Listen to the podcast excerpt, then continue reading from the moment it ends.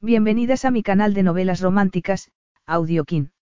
Antes de continuar, regálame un minuto de tu tiempo y comparte esta novela con familiares, amigas y conocidas.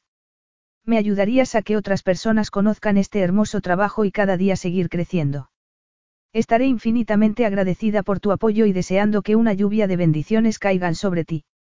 Comencemos con la narración de la novela cuyo título es Intercambio de gemelos. Argumento. El intercambio de gemelos salvaría su negocio, siempre y cuando no se volviera algo personal. Kendallskire quería triunfar en Hollywood como representante de actores, pero de momento solo tenía como cliente a Isaac Dunn.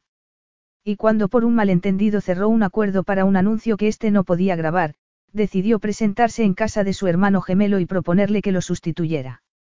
Max Dunn sería el sustituto perfecto, pero cuando Kendall fue a su cabaña en la montaña para proponerle la idea, acabaron atrapados en una tormenta de nieve.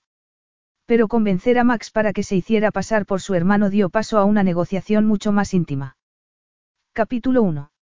Kendall Skireno iba vestida para la temperatura que hacía.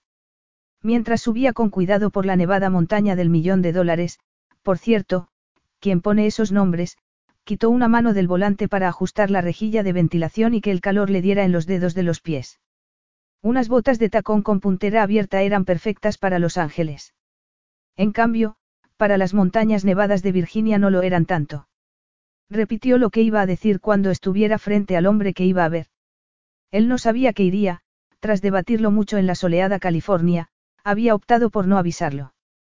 Y no porque quisiera tenderle una emboscada, sino porque en persona era mucho más persuasiva que por teléfono. Había estado haciendo jornadas de 16 horas en la agencia de talentos desde que Lowe, su mentor y dueño de la agencia Legacy, se había retirado sorprendiendo a todos, ya que apenas tenía 50 años. Había vendido la empresa y se había despedido de ella y del resto del equipo, no sin antes legar su exclusiva cartera de clientes. La parte que le había correspondido a ella era impresionante, pero cuando había contactado con sus nuevos clientes, había recibido toda clase de respuestas, hostiles en el peor de los casos y de disculpa en el mejor. Uno a uno la habían despedido, ya que por contrato podían irse de la agencia si Lou los cedía a otro agente. Parecía que nadie se fiaba de que una, cría, supervisara sus ilustres carreras. Tenía 34 años, así que de cría nada, pero ese comentario se lo había guardado. Su última llamada, hecha con manos temblorosas y miedo en el cuerpo, había sido a Isaac Dunn. Isaac era una mitad de los gemelos que habían interpretado a Danny Brooks en la popularísima serie de televisión Brooks y que sabe, emitida 20 años atrás.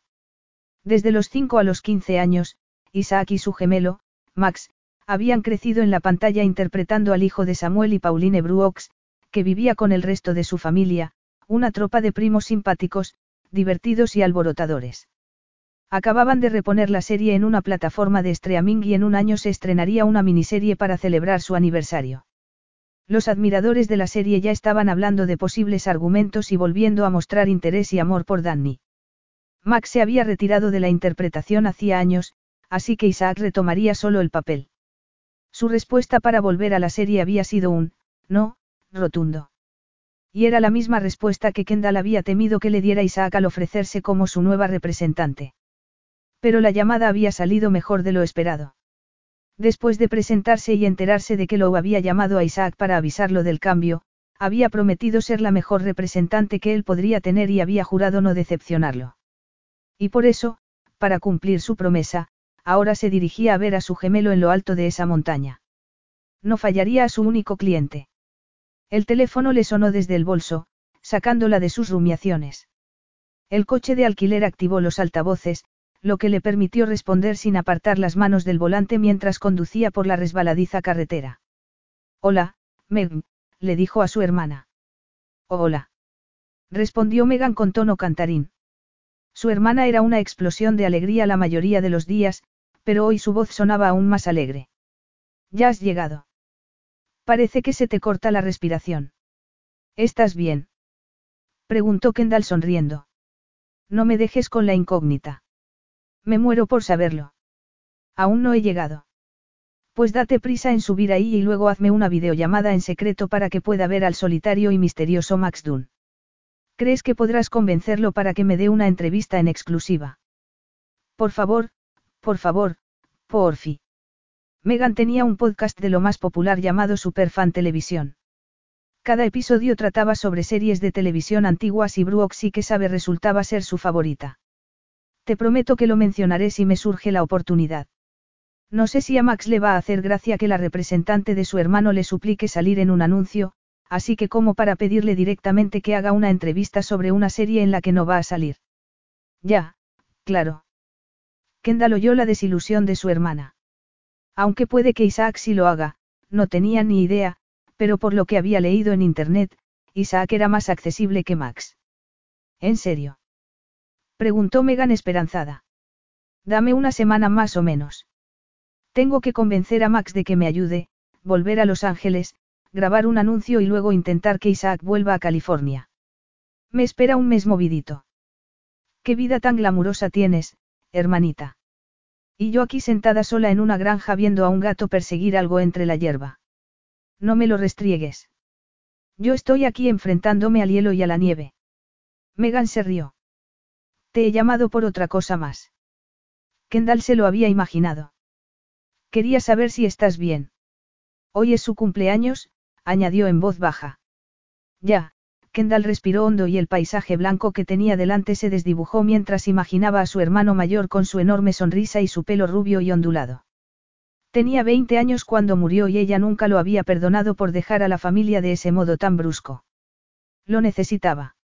Lo necesitó entonces y lo necesitaba ahora. Y sí, estoy bien. ¿Cómo estás tú? Bien. Es que me gusta recordarlo especialmente este día. Hablo un rato con él y luego sigo con mis cosas. Tú deberías hacer lo mismo. Para Megan era más sencillo. Tenía 11 años cuando Quinton murió, mientras que Kendall tenía 16. No es que Meg lo hubiera querido menos, pero quien había estado más unido a ella y su marcha le había dejado una herida enorme en el alma que nunca había llegado a cerrarse del todo. Buen consejo, dijo forzando una sonrisa. Ella también hablaba con Kim a veces, pero sus palabras siempre estaban llenas de preguntas como, ¿por qué tuviste que ir a ese viaje? O, ¿por qué no pudiste quedarte conmigo en casa? Saluda a Max de parte de tu adorable hermana, que además es la mayor fan de Brooks y que sabe. Ten cuidado y llámame en cuanto puedas. Vale. Kendall le dijo que la quería, algo que siempre intentaban decirse desde que había muerto su hermano, y colgó. Justo en ese momento vio una cabaña. Dos kilómetros atrás el GPS la había desviado de su destino. Ya que el pueblo no estaba bien recogido en las imágenes por satélite, no había sabido cuándo, o si, daría con alguna residencia por allí. Pero era difícil no verla. La gigantesca cabaña tenía dos plantas, tres si contabas lo que parecía un desván, y tres guardillas. Al acercarse más y ver los modernos apliques luminosos de hierro y el estilazo de la propiedad, supo que sin duda sería la casa de Max. Max se había marchado de Los Ángeles con mucho dinero y se había instalado en Virginia, aunque no se había mudado a ese pueblo en concreto hasta diez años después. Al poco tiempo el pueblo había pasado a llamarse Dun, por el hombre que lo había comprado en su mayor parte. Estaban los hombres solitarios y luego estaba Max Dunn. Según los rumores que corrían por Internet, había huido a las montañas de Virginia para esconderse y había comprado un pueblo para hacerlo. Aparcó junto a un garaje de tres plazas que tenía el mismo estilo de cabaña que la mansión. El número de la placa le confirmó que estaba en el lugar correcto, 102 Brooks Boulevard. Le habrían puesto ese nombre a la calle por la serie que había protagonizado Max o sería una coincidencia bestial. Su hermana diría que era cosa del destino. Ella, en cambio, no era tan susceptible a creer que la vida tenía un plan.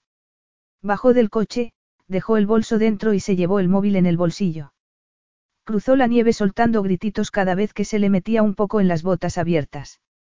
Desde luego, no era el calzado adecuado para esa excursión, pero eran sus zapatos de la suerte. Se los había comprado con su primer aumento de sueldo en la agencia. Preparándose para ver por primera vez al gemelo idéntico de Isaac, se puso recta y llamó a la puerta. Y esperó. Después de lo que le pareció un rato muy largo, oyó movimiento dentro. Se lo imaginó desaliñado, con el pelo largo y descuidado, una buena panza y tal vez una camiseta manchada. Pero entonces la puerta se abrió e hizo añicos esa imagen. Max llenaba el umbral de la puerta con su presencia descomunal e imponente. Tenía el pelo un poco largo, pero bien arreglado, y una barba poblada y oscura. Estaba en forma y llevaba una camiseta azul oscura que se ceñía a su plano abdomen. El resto del atuendo era el típico de leñador, camisa de franela y vaqueros, y le sentaba muy pero que muy bien, por cierto. Kendall dejó de sonreír y lo miró de arriba abajo antes de volver a centrarse en su rostro como si se hubiera quedado congelada. Parpadeó, sin palabras, al verse ante la réplica ruda de Isaac Dunn. Se había esperado que se parecieran, pero no que al verlo la sacudiera semejante golpe de atracción. Aunque no había duda de que Isaac era un tipo atractivo, también lo eran muchos otros hombres en Hollywood. Ver un espécimen masculino atractivo no era una rareza en Los Ángeles. Pero Max emitía feromonas como un fuego voraz despidiendo humo. Él seguía ahí en la puerta, con los labios apretados bajo esa barba perfecta. Resultaba peligroso y misterioso, y ya que ella llevaba seis meses desatendiendo a su libido, también sexy a rabiar. Debía de estar más cansada de lo que pensaba si estaba mirando en silencio al hermano de su cliente. Un golpe de viento gélido cruzó el porche abierto y le rodeó las piernas, sacándola del estado de conmoción. Forzó una sonrisa. Max Dunn. Hola. Kendall. Skire. Soy la representante de Isaac. Cálmate. Max frunció aún más el ceño. Ahora sí que parecía un hombre de montaña hosco y furioso, aunque no por eso resultaba menos sexy. La miró de arriba abajo. Todo bien. Ya fuera por la franqueza de su mirada azul o por lo cansada que estaba del largo viaje, respondió a la pregunta con sinceridad. He pasado unos meses duros.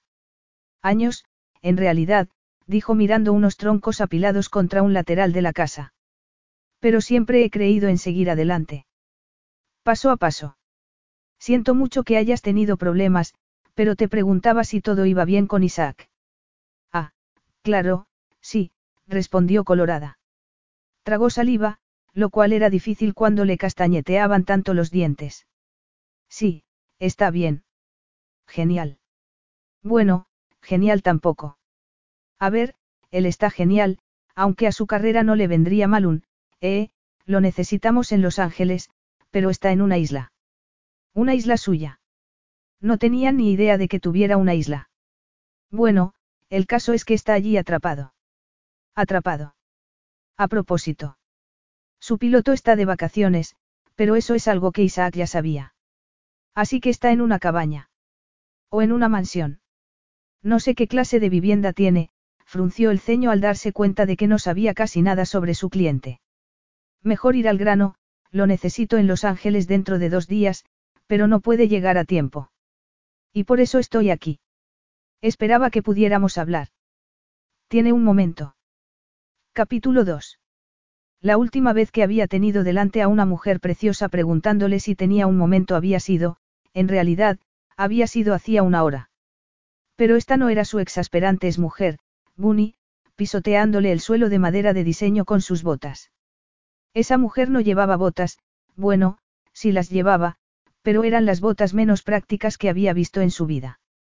Estaba claro que había llegado desde la costa oeste, con ese pelo moreno con mechas rubio caramelo, su piel dorada y perfecta y el resto del atuendo, vaqueros de diseño y una cazadora de cuero pensada más para lucir que para calentar. Suponía que estaba allí para pedirle que se hiciera pasar por Isaac. Llevaba toda la vida oyendo a gente pedirle que se hiciera pasar por su hermano. Lo había hecho siempre que Isaac no había podido estar en dos lugares a la vez y su hermano había hecho lo mismo por él en alguna ocasión. Estaba a punto de decirle que no, pero entonces se lo pensó mejor. La mujer estaba ahí, en su porche, temblando. Cielos, no podía decirle que se marchara así por mucho que viniera del lugar que menos le gustaba del planeta. Max había dejado la tierra de las fantasías con 20 años jurando no volver nunca ni a Los Ángeles ni a su antigua profesión, pero no tenía nada en contra de esa mujer. Dejaría que pasara para que entrara en calor. Pasa, California. Pareció quedarse sorprendida con el apodo y luego le sonrió. ¿En serio? Gracias. Él dejó la puerta abierta para que entrara en su no tan humilde morada. La cabaña le ofrecía espacio y privacidad, dos de las cosas que más valoraba en el mundo. Tenía ventanales y puertas que daban a un balcón con vistas a las colinas y las montañas, y estaba metida entre los árboles como si fuera parte del paisaje. Le encantaba ese sitio. Cuando ella pasó por su lado, captó un aroma a limpio y a sol, como si se hubiera llevado hasta Virginia un poco de la costa oeste. Una vez los dos estuvieron dentro, se dirigió a la cocina. Encendió el fuego y puso una tetera.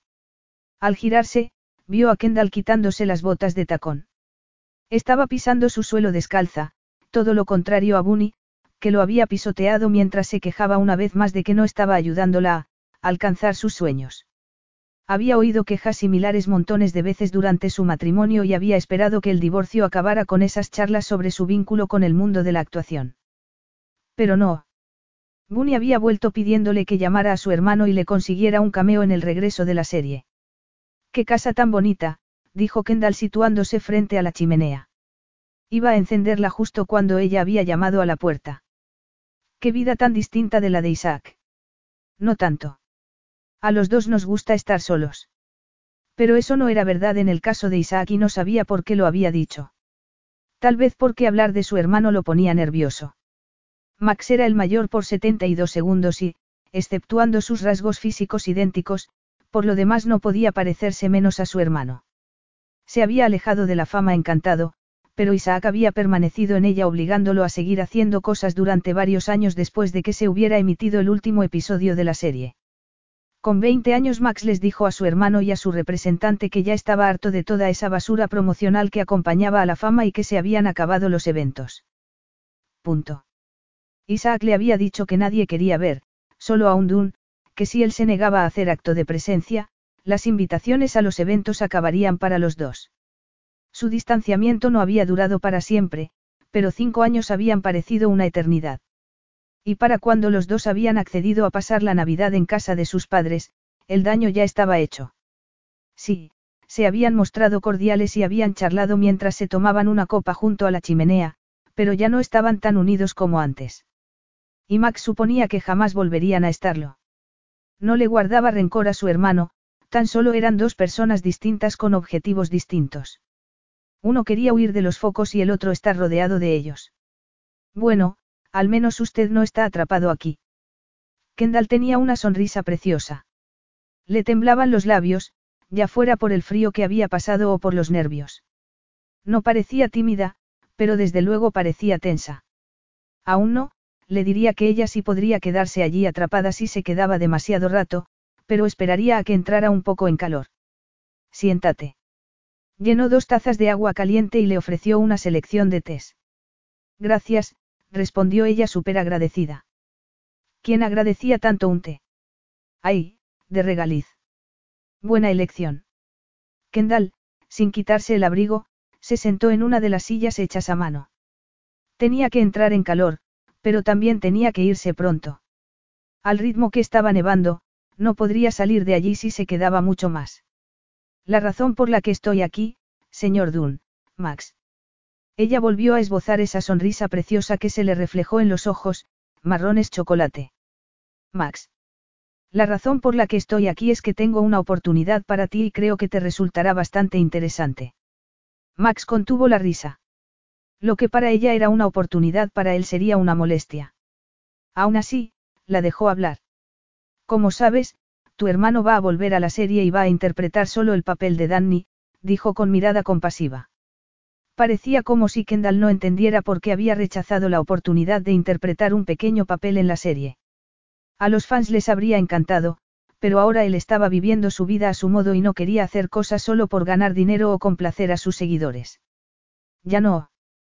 Bueno, el caso es que a Isaac le han hecho una oferta buenísima para grabar un anuncio para relojes Citizen, pero por desgracia no puede llegar a tiempo para grabarlo. Solo te llevaría unas horas y no hay que memorizar ningún guion. Se grabará en un estudio cerrado dentro de dos días. Y luego puedes volver a este precioso mundo nevado y hacer como si no hubiera pasado nunca, dijo señalando afuera antes de dar una palmada con una sonrisa amplia y cargada de esperanza. Cielos. Por un lado no quería decirle que no, había ido hasta allí ilusionada con ese plan brillante. Pero debía decirle que no por muchísimas razones. Me estás pidiendo que me haga pasar por Isaac. Te estoy pidiendo que salgas en un anuncio en el que los dueños de relojes Citizen darán por hecho que eres Isaac, evitó mirarlo a los ojos y se centró en meter la bolsita de té en la taza. Fingir es actuar al fin y al cabo, no. Era mucho más que eso, pero se guardaría el sermón para otro día. Ahora mismo estaba demasiado agotado por haber discutido con Bunny y no le quedaban energías para Kendall. He dejado el negocio de la interpretación y no voy a hacerme pasar por Isaac en un anuncio. Lo siento. Has perdido el tiempo. Citizen me ha enviado un montón de relojes para promocionarlos, continuó ella, ignorándolo. Para hombre y para mujer. Me los he traído. Te puedes quedar alguno o todos. Por si no la conoces, es una marca de calidad y muy lujosa. Mira a tu alrededor, California. ¿Para qué puñetas voy a necesitar yo un reloj? Ella respiró hondo, lo miró y le lanzó esa impactante sonrisa. Entonces hazlo por Isaac. Está a punto de hacer un regreso por todo lo alto. La prensa está deseando saber detalles de la reunión. Sé que has rechazado ofertas de hacer un cameo y entrevistas, pero esta es tu oportunidad de contribuir manteniendo las distancias. Puedes ayudarlo y pasar desapercibido a la vez. Ayudé a mi hermano a navegar por esas aguas infestadas de pirañas durante 15 años. Ya he tenido bastante. Mi respuesta es, no. Ella esbozó una sonrisa temblona y dio un trago de té. Después resopló y dijo. Te voy a ser sincera, Max. Estoy en un pequeño apuro. Mira, resulta que he heredado a Isaac como cliente y eso incluye algunas oportunidades que su antiguo representante había cerrado. Yo no sabía que ellos dos tuvieron algún que otro problema de comunicación y le prometí a Citizen el anuncio suponiendo que Isaac ya había accedido a hacerlo. Pero no. Isaac dijo que prefería centrarse en su oficio antes que dedicarse a la publicidad. ¡Qué novedad! murmuró Max contra el borde de la taza. Isaac antes era el señor anuncio, tal vez porque actuar era algo innato en él. Max tenía menos talento en ese campo y no le daba vergüenza admitirlo. Podía sonreír y desplegar su encanto en cualquier anuncio o sesión fotográfica, pero para él actuar en un escenario era como estar subido en un monociclo y hacer malabarismos con unos bolos al mismo tiempo. En otras palabras, no se sentía cómodo. No me malinterpretes, me alegro de que esté centrado en su carrera, continuó ella. Me dijo que si podía volver, grabaría el anuncio. Seguro que no le importaría que le echases una mano. Entonces no sabe que estás aquí. Kendall lo ignoró de nuevo. Además, así estarías apoyando al resto del equipo haciendo subir las audiencias. Míralo como una forma de darle un gran abrazo a tu antigua familia televisiva. Con eso lo había pillado. Adoraba a los actores de la serie. Querrás decir un gran abrazo de parte de Isaac, porque no le diríamos a nadie que el del anuncio soy yo. Sí, Supongo que tienes razón. Si te preocupa que se note que no eres Isaac, podrías cortarte un poco el pelo, aunque tampoco mucho. Ahora Isaac lo lleva un poco largo.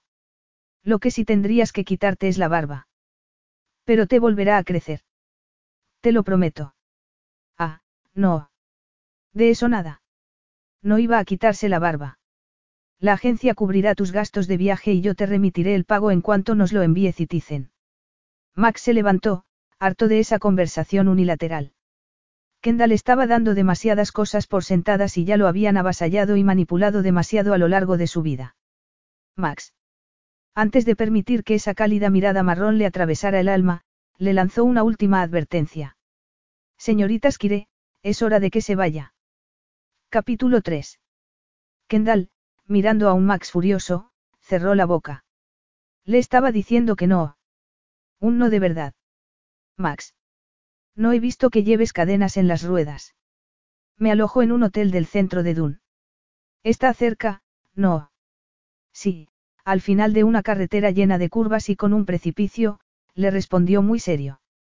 Bueno, entonces debería irme ya, Kendall fue hacia la puerta y se puso las botas. Si quedamos mañana para tomar café, te puedo contar los detalles de, soltó un gritito al girarse y ver a su lado a un Max que parecía más enfadado incluso que antes. Voy a decirlo una vez más y solo porque respeto tu trabajo. Mi respuesta es, no. No pienso volar a Los Ángeles para rodar un anuncio para relojes Citizen. No quiero el dinero. No quiero los relojes. No quiero actuar más. Y no vuelvas a mencionar a mi hermano o al resto del elenco. Es un golpe bajo con la intención de removerme los sentimientos y obligarme a aceptar por culpabilidad o por la necesidad de complacer, se acercó un poco más, envolviéndola con su limpio aroma a cedro. Pero ten clara una cosa, California. Ni me siento culpable ni tengo la necesidad de complacer. Estás perdiendo el tiempo intentando convencerme. Abrió la puerta. La nieve caía, parecía como si una sábana blanca lo cubriera todo. Conduce con cuidado. Kendall salió. Una vez en el coche de alquiler, encendió la calefacción y, frustrada, empezó a despotricar. Ese hombre es imposible. Se frotó las manos con fuerza para calentarlas. Suponía que el enfado que tenía la ayudaría a subir la temperatura corporal. Terco. ¿Qué tendrá que hacer que sea más importante que ayudar a su familia? Yo lo haría por mi hermano sin pensarlo. Haciendo caso omiso de las emociones que la asaltaron al pensar en Kim, dio marcha atrás y, no sin cierta dificultad, llegó a la carretera. Max seguía en la puerta, seguro que con el gesto torcido.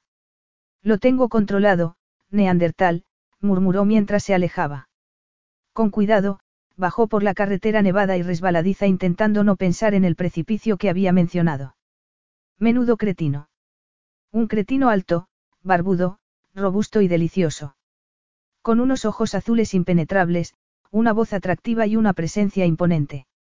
Habría sido perfecto para el anuncio, añadió en voz alta para convencerse de que, más que de una atracción, se trataba de una observación profesional. Qué gran oportunidad perdida. La nieve caía sobre el parabrisas con más fuerza y más deprisa, obligándola a aminorar la marcha. El GPS decía que el hotel estaba a 8 kilómetros al final de la carretera, pero ya no se fiaba después del error en la localización de la casa de Max. Bueno, aprovecharé el tiempo para trazar un plan, se dijo observando con atención el paisaje blanco que tenía delante. Tenía que haber otra forma de rodar el anuncio. A lo mejor Citizen accedería a volar a la isla, pero eso significaría que Isaac tendría que compartir su ubicación, y no le parecía probable. Pensó en la videoconferencia que había tenido con él a principios de semana. Un fondo de arena y aguas turquesas se extendía tras su único cliente. Isaac, con camiseta azul y gafas de sol de espejo, le había sonreído al saludarla. Esa sonrisa podía vender miles de relojes, y precisamente por eso lo necesitaba en la de inmediato. Isaac, cuánto me alegro de que hayas contestado, era la cuarta vez que lo intentaba. Hola, Kendall. Siento el retraso. Aquí la cobertura es malísima. Y por eso me encanta este sitio. Te llamo por el anuncio de Citizen, fue todo lo que alcanzó a decir antes de que él la interrumpiera. Ya le dije a Lou que no me interesaba.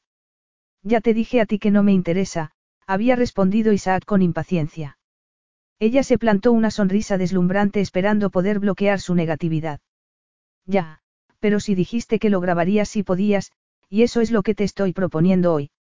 Estaba pensando que, ya que tu piloto no está disponible para sacarte de la isla, podría enviar un avión a buscarte. Puedes grabar el anuncio y luego volver a la soledad.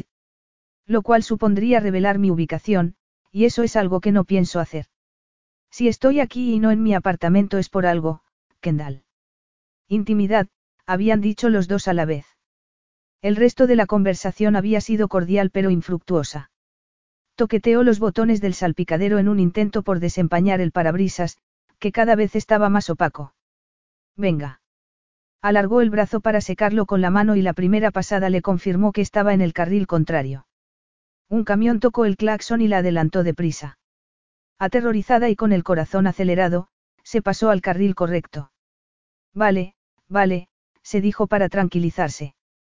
Resopló y justo en ese momento el GPS le indicó que girara a la izquierda, aunque ella no vio ninguna carretera. Obedeció y al instante supo que había cometido un error. El coche iba rebotando sobre la carretera, que más bien era un sendero del bosque. Unas ramas gruesas golpeaban las ventanillas mientras hierbas altas se enredaban en las ruedas. Pisó el freno, pero el coche, más que detenerse, patinó, deslizándose a bastante velocidad. Justo cuando se estaba imaginando cayendo por un precipicio y muriendo entre las llamas del coche siniestrado, la parte delantera del vehículo chocó con un árbol. Iba a tener que pagar los daños cuando devolviera el coche. Vale, vale, repitió a pesar de que el mantra no había logrado calmarla la primera vez. Lo tienes controlado. Cuando giró la llave, el motor arrancó y el calor volvió a salir por las rendijas. Se rió. Sí. Lo sabía. Metió marcha atrás, pisó el acelerador con delicadeza, y se quedó donde estaba. Pisó con más fuerza y oyó las ruedas girar en la nieve, pero seguía sin moverse. Sin tracción ni cadenas no iría a ninguna parte. Ha llegado a su destino, anunció el GPS. Lo apagó de un golpe y vociferó. ¿Y ahora qué? En otras circunstancias el paisaje invernal que la rodeaba habría resultado precioso, pero ahora mismo solo podía ver pinos cubiertos de nieve y el enorme tronco que tenía delante. Se giró en el asiento y vio la carretera detrás. Menos mal que podía llegar andando. Lo único que tenía que hacer era seguirla en dirección al hotel y parar al primer coche que viera. Sencillísimo. Se le borró la sonrisa al darse cuenta de que no tenía ni idea de dónde estaba el hotel o dónde estaba ella. Sacó el móvil. Pediría ayuda. La señal era débil y después de tres intentos fallidos se rindió. Y cuando el motor se apagó, entró en pánico. Repitiéndose que tenía la situación controlada, abrió la maleta y sacó unos calcetines. Eran finos, pero mejor eso que enfrentarse a los elementos descalza. Se los iba a poner y le daba igual que quedaran ridículos asomando por debajo de las botas. También sacó un jersey, que se puso encima de la cazadora de cuero. Estaba incómoda, pero con suerte eso la mantendría en calor. Salió del coche. La nieve le llegaba por los tobillos y el frío no tardó en calarle los huesos. Y por allí no pasaba ningún coche. Ya que no tenía ni idea de dónde estaba el pueblo y no podía arriesgarse a morir allí, optó por echar a andar en dirección a la casa de Max. Cuando vio la casa a lo lejos, pensó que acabaría muriendo de todos modos. Tenía las extremidades rígidas y calambres en las manos, y no sentía los dedos de los pies. No sabía cuánto llevaba andando por la carretera nevada. Casi he llegado, dijo con los dientes castañeteando. La acogedora cabaña con ese resplandor anaranjado en las ventanas la animó a continuar, pero parecía estar alejada kilómetros en lugar de metros. Justo en ese momento, vio la puerta abrirse. Pensó que se trataba de un espejismo, pero no. Ahí estaba Max, sin abrigo y corriendo hacia ella en botas pero con los cordones desatados. Abrió la boca para decirle que tuviera cuidado de no tropezarse, pero tenía la lengua tan congelada como los dedos. Max llegó hasta ella con gesto muy serio y la respiración entrecortada. Cielos, California. Al segundo estaba en sus brazos. Hundió la nariz en su cuello e inhaló su aroma a cedro. El calor que emanaba le recordó a la acogedora chimenea. Intentó acurrucarse más a él, pero el bolso se lo impidió. Max, refunfuñando, se lo quitó. Capítulo 4. El cable de la grúa tiraba del coche para llevarlo del matorral nevado a la carretera también cubierta de nieve. Max, con los brazos cruzados y una cazadora, no parecía tener frío. La furia latente que tenía lo mantenía caliente. Ha ido andando a tu casa.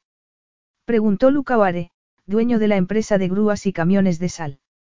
Gracias a él las carreteras en Dune eran más seguras y más de un visitante californiano había logrado salir de la nieve. Sí. Vaya. Vaya, lo decía todo, pero a Max se le ocurrían algunas otras palabras menos decentes para expresar la furia que sentía. No por Kendall, que no había sabido dónde se metía, sino por él mismo, que no debería haberle permitido marcharse de su casa en esas condiciones. ¿Dónde se aloja? Preguntó Luca. En el pueblo. Pues no va a llegar. Eso es verdad, Max le había permitido salir de su casa una vez, pero no volvería a hacerlo. ¿Es guapa? Preguntó Luca sonriendo. Se está descongelando frente a mi chimenea. Luca sonrió aún más. Entonces, es muy guapa. Avísame cuando esté listo, prefirió responder Max antes que admitir que sí, Kendallskire era muy guapa. Y además de guapa era muy cabezota, muy decidida y no estaba nada preparada para la vida de montaña. Hecho. Max volvió a la cabaña en su camioneta. Al ver la chimenea humeante se le deshizo ese nudo que tenía en el estómago desde que había visto a Kendall subiendo por la carretera arrastrando los pies como un fantasma. No quería ni pensar lo que habría pasado si él no hubiera salido justo en ese momento a por más leña. Cuando la había metido en casa, ella, acurrucada a su cuello, había murmurado algo sobre su acogedor aroma a fuego. Él le había respondido que pronto entraría en calor y por primera vez Kendall no le había discutido. Al entrar ahora la encontró donde la había dejado, acurrucada bajo dos mantas gruesas en el sofá. Estaba frente al fuego, con los ojos cerrados, dormida. Volvió a respirar aliviado de que estuviera ahí a salvo en su casa en lugar de convirtiéndose en un bloque de hielo. Se sentó a su lado y ella se movió, pero mantuvo los ojos cerrados. Le cubrió los pies con las mantas. Le había dado unos calcetines suyos de lana. Esos tan finos que había llevado no eran apropiados ni para un día de primavera, así que mucho menos para una tormenta de nieve. Max había mandado construir esa cabaña hacía años y había visitado las obras cada día para asegurarse de que encajaba con lo que tenía visualizado. Después de años en Los Ángeles, sabía que no quería un moderno santuario de cristal con vistas a las colinas de Hollywood. No quería vecinos. No quería tiendas lujosas y supermercados carísimos. Quería tranquilidad, la paz que no había tenido mientras crecía frente a un público en directo. Isaac adoraba vivir en Hollywood. Le había encantado dar clase en el estudio o en el tráiler que compartían en lugar de ir al colegio de verdad y que lo reconocieran allá donde iban con sus padres, ya fuera un restaurante o la playa. Él, en cambio, había sentido todo lo contrario. Habría preferido ir al colegio o jugar un partido un viernes por la noche. Y prefería poder terminarse la comida en lugar de dejar una hamburguesa a medias para firmar un autógrafo. No pretendía ser desagradecido. Brooke sí que sabe le había otorgado muchos privilegios, tanto de pequeño como ahora. Pero ya había terminado con esa parte de su vida. Al enterarse de que la serie iba a volver, había tenido emociones encontradas. Isaac, con mucho tacto, le había pedido que volviera y le había dicho que solo tendría que hacer un cameo como personaje extra. A los fans les encantaría verlo y él no tendría que comprometerse a un calendario de rodaje completo ya que Isaac interpretaría a Danny Brooke solo. Su respuesta había sido un no tan rotundo como el que le había dado a Kendall. Había ido a la montaña para estar solo. Sus padres, y más tarde su hermano, deslumbrado por ese mundo, le habían impuesto la fama. Pero ahora era su momento. Quería vivir a su modo y eso no incluía volver a ponerse delante de una cámara. Una extraña sensación de remordimiento lo embargó al ver a Kendall dormida. Jamás debería haberla dejado salir por la puerta, aunque dudaba que ella lo hubiera escuchado. Pero al menos tendría que haberse ofrecido a seguirla en su camioneta para asegurarse de que llegaba al pueblo sana y salva. Max. Dijo ella con los ojos aún cerrados. Sí, California. Soy yo. Ella sacudió las pestañas y al instante su mirada oscura se posó en él. Voy a necesitar que me lleves en tu coche. Kendall, groggy pero súper calentita bajo las mantas, miró a su anfitrión esperanzada. Había notado cómo se había sentado a su lado y la había arropado más. Seguro que estaba pensando que era una californiana torpe e inútil que había intentado conducir por una pista de hielo sin cadenas. Por muy poco que le apeteciera moverse, quería volver al hotel y marcharse de esa cabaña lo antes posible. Pero, por desgracia, eso supondría que Max la llevara al pueblo. No vas a ir a ninguna parte, dijo él en voz baja y reconfortante. Vives en la montaña. No tienes una camioneta. Una grande. Pues entonces imagino que puedes conducir con esta nieve. Tengo una reserva en el M Hotel. Tendrás que cancelarla. No puedo. Max miró hacia la ventana trasera. Gordos copos de nieve caían como una cascada blanca. Ella apartó la mirada del paisaje helado para centrarse en él. ¿Qué perfil tan atractivo tenía? Las arruguitas de los ojos decían que ya no era el niño al que había interpretado en la tele y que no solía hacerse pelins de ácido glicólico. Daba gusto ver a un hombre tan auténtico y distinto a esos perfectos que solía ver en California. Seguro que ni siquiera tendrás que cancelar. No van a esperar que aparezcas con esta tormenta. Pues tengo que ir, se incorporó. ¿Qué voy a hacer? Dormir aquí. Me he dejado la maleta en el coche. Necesito mis cosas, apartó las mantas, pero cuando fue a levantarse, se mareó. Se llevó la mano a la frente y volvió a sentarse. Tranquila, California. Tienes el bolso aquí y el coche en el taller. Vas a quedarte donde estás hasta que subas las escaleras para dormir en mi habitación. Oír cómo le ordenaba que durmiera en su cama le produjo una deliciosa sensación por dentro, lo cual no tenía sentido. No le gustaba Max. No de esa forma. Eh, tengo que volver al hotel, sobre todo viendo que la atracción que había sentido nada más llamar a su puerta seguía ahí. Podrías haber muerto. Y por mucho que me gustaría hacerte caso y tener mi cama para mí esta noche, No pienso conducir con una tormenta de nieve. Kendall le recordó que él sí tenía cadenas en las ruedas de la camioneta. Tenga o no cadenas, no pienso arriesgarme. Tienes que descansar y mantenerte en calor. ¿Quieres un té? Su brusco tono de voz mostró firmeza, pero también algo más. Preocupación. Max se estaba preocupando por ella y quería mantenerla a salvo, y eso la hizo pensar en su hermano, en cuanto la cuidaba. Con él también se había sentido segura y protegida, y tal vez porque era su cumpleaños o, simplemente porque estaba cansada y a gusto, se acurrucó contra las mantas y asintió. Max fue a prepararte. Lo vio moverse por la cocina y se quedó sorprendida. Parecía un hombre hogareño, lo cual desentonaba con la imagen que se había formado de él.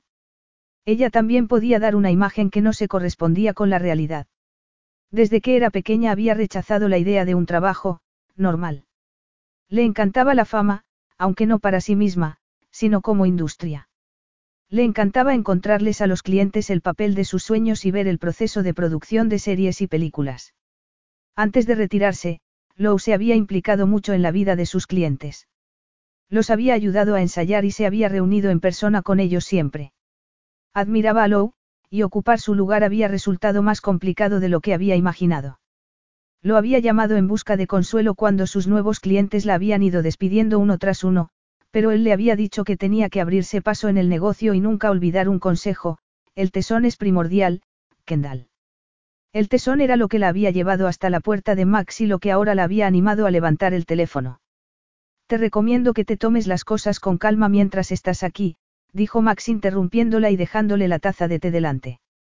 Se sentó frente a ella. He venido aquí para trabajar. ¿Crees que estoy de vacaciones? Max se quedó mirándola un momento y luego respondió. No, supongo que no. Capítulo 5. Kendall, sin dejar de mirarlo, cambió el teléfono por el té. El humo que salía de la taza se desvaneció entre las largas ondas que le enmarcaban el rostro. Qué guapa era. Extremadamente guapa, preciosa. Tenía unas piernas de morirse, una mirada castaña astuta pero bondadosa a la vez, inteligencia y una actitud forjada a hierro imposible de no admirar. El sofá está bien, por cierto. O una habitación de invitados. No tienes que ofrecerme tu cama. Tengo que hacerlo si la habitación de invitados no tiene cama. Además, como imagino que no querrás que te despierte a las 5 de la mañana cuando me prepare café, yo dormiré en el sofá. Kendall respondió que podía madrugar sin problema, pero entonces él le recordó que las 5 de allí eran las 2 de California. Ya lo sé, contestó ella alzando la barbilla. ¿Te gusta discutir? No te lo han dicho nunca. Dijo él riéndose. Soy tenaz. En mi trabajo es primordial. Kendall respiró hondo y se mordió el labio. Max supuso que estaba pensando en qué más decirle para que rodara el anuncio. Si se lo volvía a pedir, tendría que mostrarse más firme por mucho que no le apeteciera ser duro con ella después de lo que había pasado esa noche. ¿Dónde está tu habitación? Preguntó Kendall despistándolo otra vez. Era incapaz de saber lo que pensaba esa mujer. Arriba, a la izquierda. La última puerta al final del pasillo. Ella dejó la taza y empezó a levantarse. Ya te vas a la cama. Voy a por mi maleta. No, Max soltó la taza y se levantó. Te vas a quedar aquí sentada bebiéndote el té. Yo te la traigo. No pesa, Max. Puedo con ella. Kendall, déjame, dijo inclinándose y mirándola fijamente a los ojos. Fue precioso. Y no porque ella estuviera cediendo, sino porque lo que vio en su mirada fue confianza. Ahora mismo vuelvo. Mientras subía a la habitación, pensó en lo complicado que era confiar en alguien en el negocio de la fama, donde el dinero mandaba. Era algo que había aprendido de sus padres, que habían trabajado en la industria durante años. Su padre era director y su madre exactriz, aunque nunca había logrado el éxito que habían conseguido sus hijos. Después de su última pelea con Isaac, Max les había comunicado a sus padres y a él que dejaba California para marcharse a la costa este. Sus padres habían intentado disuadirlo, pero al final habían sido más comprensivos que su hermano. Isaac siempre miraba primero por sí mismo, como demostraba el hecho de que se hubiera recluido en una isla privada cuando debería haberse quedado cerca por si el productor de la serie necesitaba verlo. Pero bueno, La carrera de su hermano no era asunto suyo. Ya no. Y le gustaba que fuera así. Le llevó la maleta a Kendall y ella la abrió para sacar un portátil y empezar a teclear algo. ¿Tienes pensado descansar mientras estés aquí? Preguntó Max. Lo que tengo pensado, dijo ella sin apartar la mirada de la pantalla, es ponerme al día con el correo para poder centrarme en cosas más importantes. Tiene que haber un modo de rodar un anuncio de Citizen sin Isaac, pero aún no lo he averiguado. Aparte de que yo me haga pasar por Isaac, pensó Max, aunque no lo dijo. ¿Por qué no lo olvidas? Ya habrá más oportunidades. El apellido de Isaac vende. Además, está claro que no le preocupa mucho si ha huido a Bella Island. Ella giró la cabeza con brusquedad y lo miró sonriendo. Está en Bella Island. Cielos. No, olvida que lo he dicho. Puedo llevar allí al equipo de rodaje. Dijo emocionada. Lo único que tengo que hacer es lograr que acceda. No quiso decirme dónde está, pero ahora que lo sé, puedo calcular cuánto se tardaría en ir y volver. Me dijo que lo haría si pudiera venir, así que ¿por qué no iba a hacerlo si voy yo? Mientras hablaba, seguía tecleando. Kendall. Va a funcionar, murmuró para sí. Y Max, sabiendo que no había ninguna posibilidad de que lo escuchara, se dio por vencido.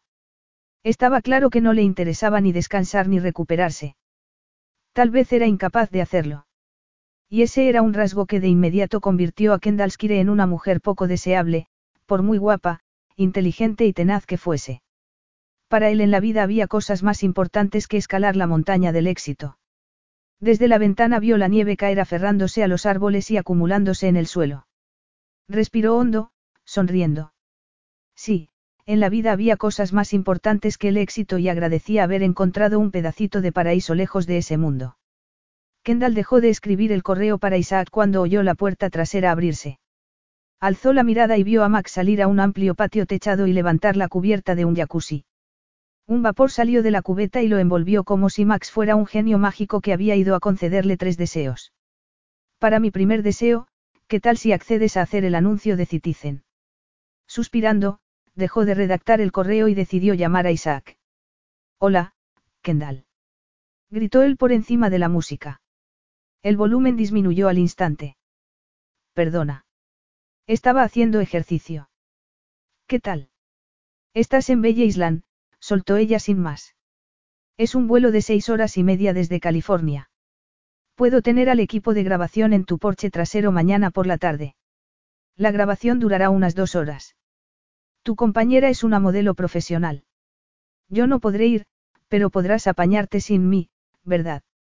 Silencio. Isaac. ¿Cómo sabes dónde estoy? Preguntó con un tono brusco que le recordó a Max. Nunca lo había oído tan enfadado. Tu hermano no pretendía decírmelo, pero lo ha mencionado sin darse cuenta. ¿Has llamado a Max? He hablado con él, dijo, ¿por qué no? No lo había llamado. Se había plantado en su puerta para luego marcharse derrotada y estar a punto de morir de hipotermia. ¿Por qué te pones así? Por Danny Brooks. Es el papel que hizo importante a Isaac Dunn y por el que más me recuerda la gente. Interpretar a Danny es como hacer un viaje de 20 años al pasado. No puedo hacerlo mal. No puedo aparecer y decir mal la frase. ¿Te lo imaginas? Los fans siempre le pedían a Isaac que pronunciara, la frase, y él por norma lo hacía. Isaac, llevas desde que terminó la serie diciéndole esa frase a cualquiera que te para por la calle. No vas a hacerlo mal. No me puedo arriesgar. Venga, dila. No. Isaac. No me agobies, dijo recalcando él, no, y alargando la ode, agobies. Lo había clavado. Lo que los fans quieren es a ti, le dijo sonriendo. No es la frase lo que es icónico, sino cómo la pronuncias. Eres Danny. ¿Qué tienes que preparar? Solo soy la mitad de Danny. La otra mitad es mi hermano, que por cierto fue el que pronunció la frase tal como se dice ahora. Yo había propuesto decirla de otra forma, pero el director prefirió la versión de Max. Si mandas aquí un equipo de rodaje, estás despedida. Y sé que no te puedes permitir perderme. Isaac, espera, pero ya era demasiado tarde. Isaac había colgado. En ese momento Max entró en la cabaña con los hombros y el pelo cubiertos de copos de nieve. ¿Estás bien, California?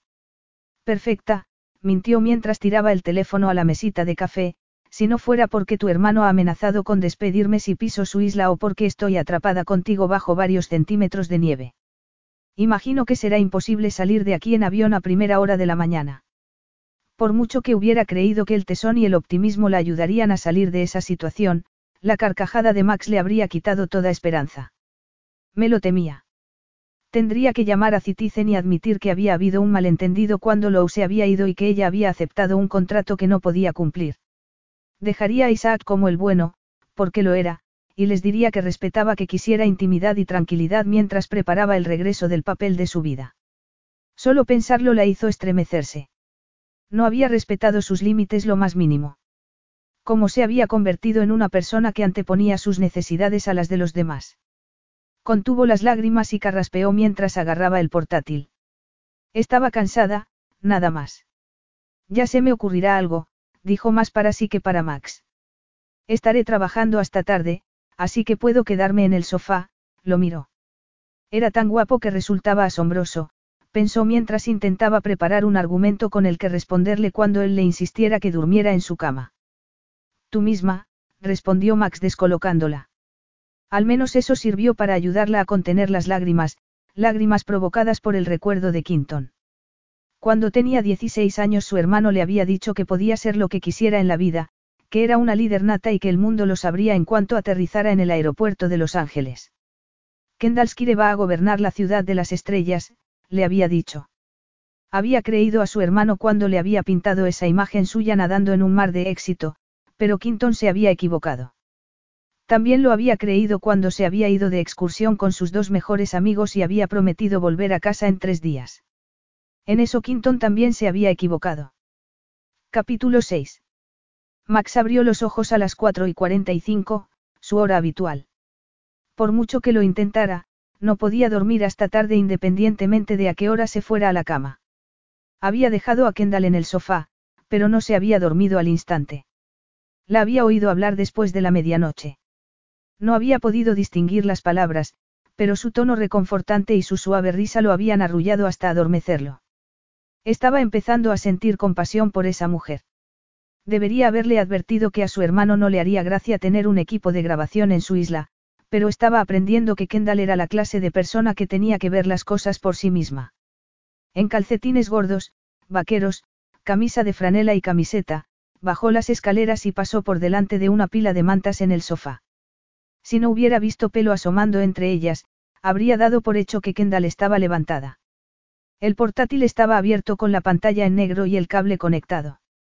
El móvil no estaba por allí, aunque no le habría extrañado que se hubiera dormido con él en la mano. La maleta estaba abierta y contenía una colección de ropa inadecuada. Entre las prendas finas con flores y volantes había varios pares de zapatos de tacón de aguja. Se preguntó si tendría algo de abrigo más allá del jersey que se había puesto para llegar caminando a su casa. Molesto, lamentó que hubiera dormido en el sofá. Esa noche la convencería para dormir él ahí. Encendió la cafetera y salió al patio. Se cruzó de brazos y respiró el aire limpio y frío. La nieve caía en silencio, aunque más despacio que antes. No había parado en toda la noche. Imposible que California pudiera salir de Virginia. Cuando el frío le caló la ropa, volvió a entrar en casa y se encontró a Kendall en la cocina, envuelta en una manta de pies a cabeza. Buenos días, le dijo. Ella, adormilada, miraba la cafetera.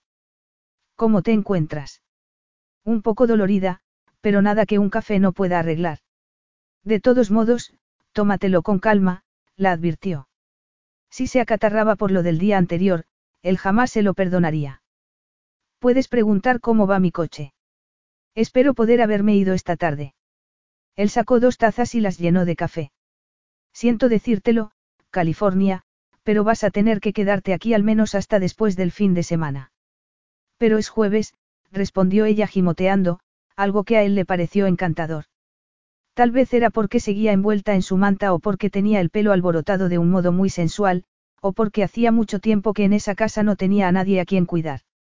Había buscado intimidad y aislamiento, pero en días como ese, Sin nada que hacer y con la nieve cayendo fuera, estar solo resultaba, pues eso, solitario. Esta noche vas a dormir en mi cama. Como habrás visto, aquí abajo hace frío si no estás levantándote a menudo a atizar el fuego. Kendall fue a la nevera y volvió con una botella de leche aromatizada. No me dabas la impresión de ser hombre de nueces pecanas con caramelo.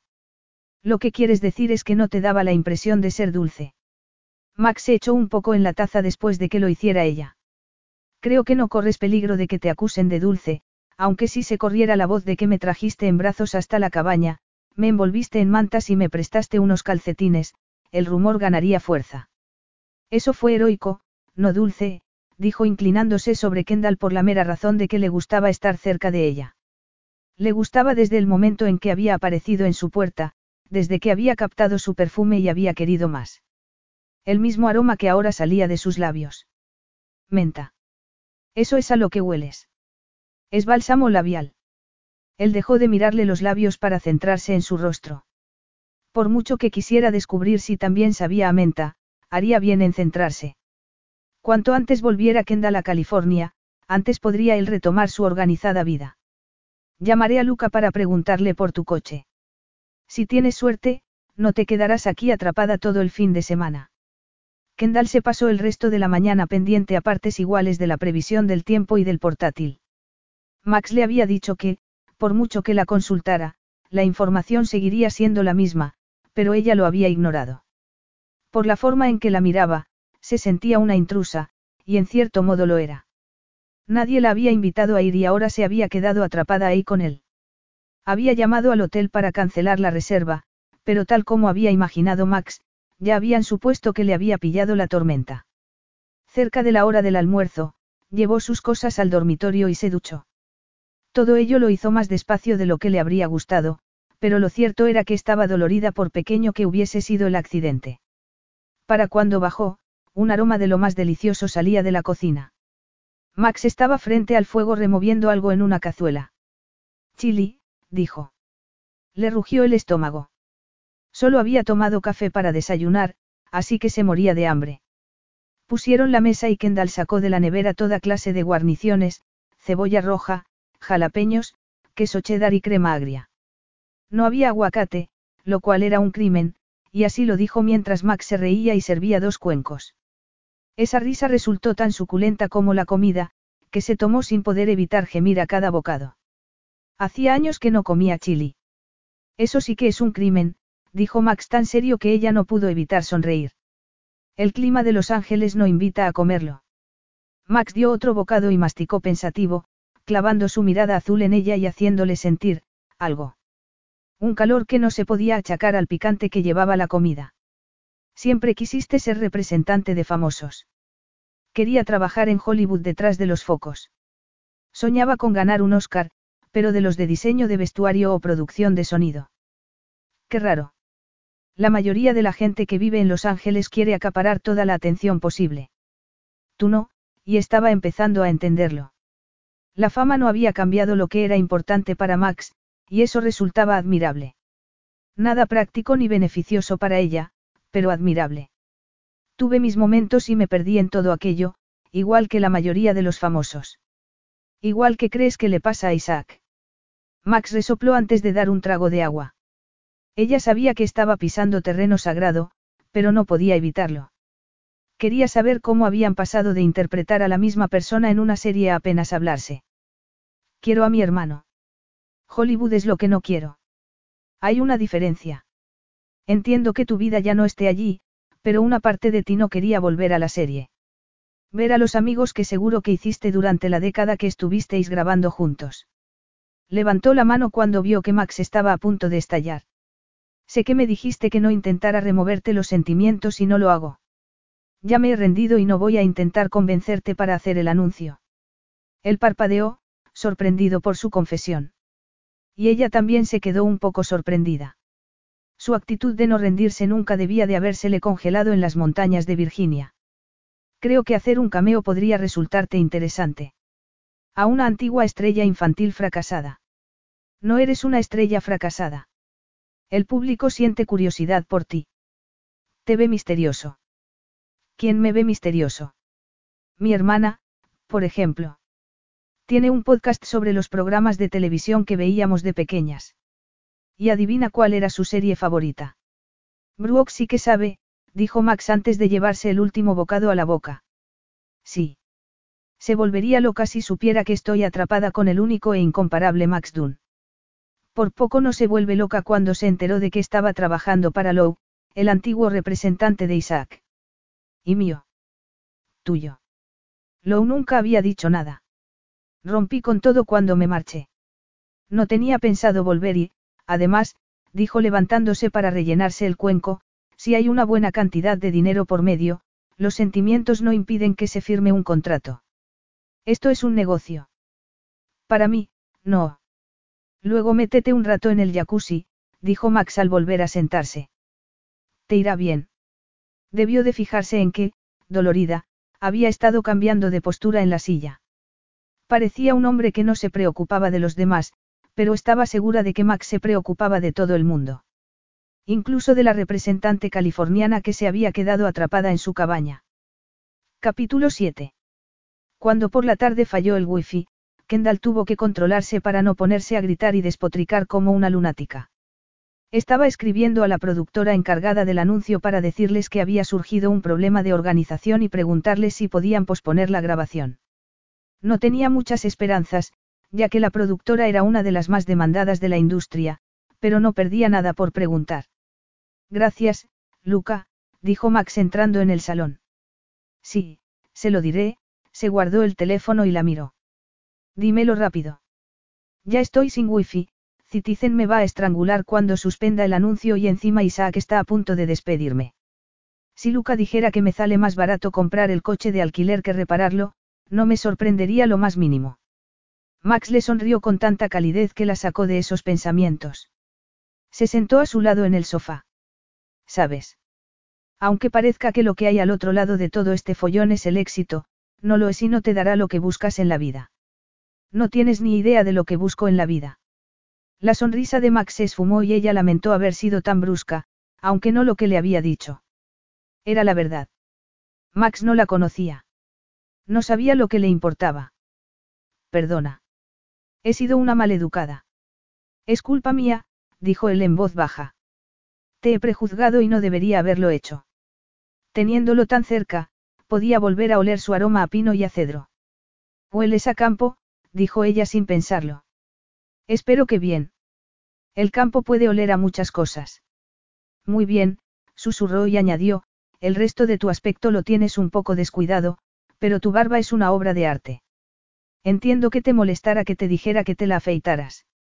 Creía que no te gustaba, dijo él ladeando la cabeza con actitud juguetona. Me gusta. A Max se le oscurecieron los ojos hasta un tono azul marino mientras se acercaba un poco más.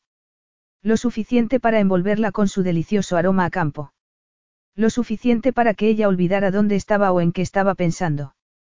Porque ahora ya no pensaba en su agenda o en la falta de wifi, sino en cuánto tiempo llevaba sin que nadie la besara. Demasiado. A un centímetro escaso de acabar con esa sequía personal, Max se apartó y se recostó en el sofá. Si no tienes bañador, te puedo prestar una camiseta para el jacuzzi. Cuando estés dentro y no puedas hacer llamadas ni enviar correos, te contaré lo del coche. Pues no es muy tranquilizador. Él sonrió mientras asentía hacia las escaleras. Ve a cambiarte. Yo voy a por las toallas. Max ya estaba en el jacuzzi, con el agua burbujeándole alrededor de los hombros, cuando vio a Kendall por la ventana. Estaba oscuro, el poco sol que había brillado entre la nieve se había colado detrás de las montañas para dar paso a la noche. Kendall bajaba las escaleras descalza y de puntillas. Estaba envuelta en una toalla y miraba a su alrededor con aire de culpabilidad, como si hubiera allanado la casa. Cielos, qué ricura de mujer. Antes había estado a punto de besarla. Aun diciéndose cuánto deseaba que su vida volviera a la normalidad, quería besarla. No era un santo, ni mucho menos, pero durante el último año su vida sexual había sido como la de un monje, así que no sabía cuánto podría aguantar sin besar, al enemigo. De todos modos, cuando él le había confesado que quería a su hermano y que había roto con todo al alejarse de Lou y de Hollywood, ya había dejado de considerarla una enemiga. Además, cuanto más tiempo pasaba con ella, menos implacable y más frágil la veía. No débil ni vulnerable, sino como si estuviera a punto de renunciar a algo que deseaba mucho. En una época él había querido el papel de Danny Brooks más que nada. Había disfrutado con ese papel y trabajando con el equipo y el resto del reparto. Después de todo, la fama y la fortuna no habían estado tan mal. Desde que Kendall le había contado que su hermana era súper fan de la serie, había estado pensando en aquella época. A los 15 había dejado la serie y a los 20 ya estaba harto de todo aquello. Había dado por hecho que siempre se sentiría tan traicionado por la fama como por entonces. Y aunque le había dicho a Kendall que tenía lo de la interpretación completamente olvidado, admitía que al hablar de ello lo había invadido el mismo pánico que lo había acompañado entonces. ¡Ay, Dios, qué frío hace aquí fuera! exclamó Kendall antes de detenerse junto a los escalones. Puedes cerrar los ojos mientras me meto. No voy a poder subirlos y meterme con elegancia. Ya verás cómo sí. Se levantó y Kendall se quedó boquiabierta mirando su torso desnudo y su bañador. Parecía que no era el único que estaba sufriendo un ataque de inoportuna atracción. Le tendió la mano. Ella se quedó mirando la mano un instante y cuando una ráfaga de viento helado sopló por el patio, reaccionó. Lo agarró, soltó la toalla y subió los escalones. Max intentó no mirar, pero le fue imposible no apartar los ojos del bikini verde oscuro. El top se aferraba a unos pechos pequeños y turgentes, con un lazo en el centro que suplicaba que lo deshicieran. La parte inferior era de corte bajo y elegante pero súper sexy. O tal vez ese efecto lo producían sus exuberantes muslos. La curva de sus caderas, ni delgadas ni atléticas, bastó para que se le disparara la imaginación. Cuando volvió a sumergirse, tuvo que soltarle una charla muy seria a su masculinidad, ahora mismo hinchada de agradecimiento por ver a su invitada con tan poca ropa. Increíble, susurró Kendall, lo cual no ayudó a disminuir su excitación lo más mínimo. Podemos ver nevar mientras estamos tan calentitos aquí dentro. ¡Qué pasada! Él redirigió la mirada hacia la nieve, que caía deprisa sumándose a los centímetros que ya cubrían el bosque. Estuvieron unos minutos contemplando el paisaje en silencio y entonces ella lo sorprendió diciendo algo que no se esperaba. Ayer fue el cumpleaños de mi hermano mayor. Murió cuando yo tenía 16 años. Antes de que pudiera decirle que lamentaba su pérdida, ella continuó. Fue él quien me prometió que conseguiría todo lo que quisiera en Hollywood. Mis padres eran más pragmáticos y siempre estaban controlando mis expectativas. Para protegerme, supongo. Me decían que debía estudiar y tener un plan alternativo. Pero Quinton no. Él me decía que nunca dejara que nadie me chafara mis sueños. Esbozó una sonrisa triste y a Max se le encogió el pecho. No podía imaginarse lo que sería perder a su hermano de forma permanente. Incluso estando separados, siempre había sabido que estaba a una llamada o un vuelo de distancia. Durante años lo creí y me imaginaba viviendo un sueño. Me mudé a California y trabajé como una mula haciendo lo que fuera para mantenerme allí. Trabajé en Atrezzo, reponiendo la mesa del catering en los platos, llevando cafés y respondiendo correos. Lou me dio mi primera gran oportunidad y cuando pasé de hacer prácticas a tener un sueldo como asistente, estaba loca de contenta. Casi lo había logrado. Luego Lou se marchó y me cedió parte de su cartera de clientes. Estaba segurísima de que iba a triunfar. Suspiró y él lo sintió en su pecho, el peso de la decepción. Sabía lo que era eso. No había nada peor que tener cerca lo que quería si no lograr alcanzarlo. Se había sentido así cuando acabó la serie, antes de que Isaac y Lou lo sentenciaran a cinco años más de penitencia. Kendall se giró para mirar la nieve y él se fijó en su cuello elegante y en esa mandíbula que se negaba a agacharse. Con la mirada alta y al frente, era una mujer que no aceptaba bien las derrotas. He defraudado a mi hermano, concluyó antes de mirarlo con un pesar desgarrador. Todo esto no es por lograr el éxito sin más, sino por convertirme en la persona que mi hermano veía en mí. Estaba seguro de que lo lograría y aquí estoy, más lejos aún que cuando llegué a Los Ángeles sin tener ni idea de dónde me metía. Así era Los Ángeles. Aunque Isaac y Max habían vivido en California toda la vida, él no había comprendido cómo funcionaba Hollywood hasta que no había estado metido de lleno allí. Una vez la serie superó las expectativas de todo el mundo, y su hermano y él superaron la fama de sus padres, se vieron subidos a un tren fuera de control. A lo mejor la tormenta de nieve es una señal de que llevo toda mi vida equivocada, pero cuesta asimilarlo después de diez años de tanto trabajo. ¿Qué me vas a contar? Tenían más en común de lo que había creído en un principio. Siento haber desbaratado tu tranquila vida, dijo Kendall. Su sinceridad lo estaba matando. Oye, ¿y si rodamos el anuncio aquí y envías las imágenes al equipo? Ella lo miró. Qué imagen tan preciosa, con los ojos tan abiertos sobre sus mejillas rosadas y la nieve cayendo tras ella. ¿Qué quieres decir? Puedes grabarlo aquí recreando un paraíso nevado con un fuego acogedor. Has dicho que has traído los relojes, no. Seguía mirándolo, probablemente preguntándose si habría sufrido una conmoción cerebral en los últimos 15 minutos. Sí. Los tengo aquí, pero, Max, estás accediendo a hacer el anuncio por Isaac. No, estoy accediendo a hacerlo por ti. Capítulo 8. De pronto estaba haciéndole una oferta que ni él se había esperado y al segundo la tenía encima. Kendall lo abrazó por el cuello y gritó lo agradecida que estaba. ¡Ay, Dios mío! Si esto funciona, te voy a deber una bien grande. Volvió a apretujarle el cuello y lo soltó, aunque no se apartó del todo. Sus pechos cubiertos de licra le rozaban el torso bajo el agua y tenía la boca lista para un beso. Así que, la besó. Le rozó los labios con suavidad y dándole espacio suficiente para apartarse en caso de que la hubiera interpretado mal. Pero resultó que no había sido así. Kendall lo besó con ímpetu mientras lo rodeaba por el cuello con más fuerza, su boca, cálida y acogedora, lo invadió con su aroma a menta. Y cuando le puso fin al beso, no lo soltó. Él la rodeaba por las costillas y sus pulgares rozaban el lazo que caía entre sus pechos. Aún había espacio para retroceder si habían cometido un error. Perdona, dijo Kendall. Me alegro de que lo hayas hecho, respondió él acariciándole la cintura y viendo un intenso calor en su mirada. Repítelo. A ver si la segunda vez es aún mejor, añadió rozándole los labios con los suyos y, de nuevo, ella no se apartó. Esa mujer sabía besar. Movía la boca sobre la suya con seguridad y deseo, aunque contenía su cuerpo con cierta timidez. Aunque sus pechos le rozaban el torso en algún momento, no se estaba frotando contra él como a Max le gustaría.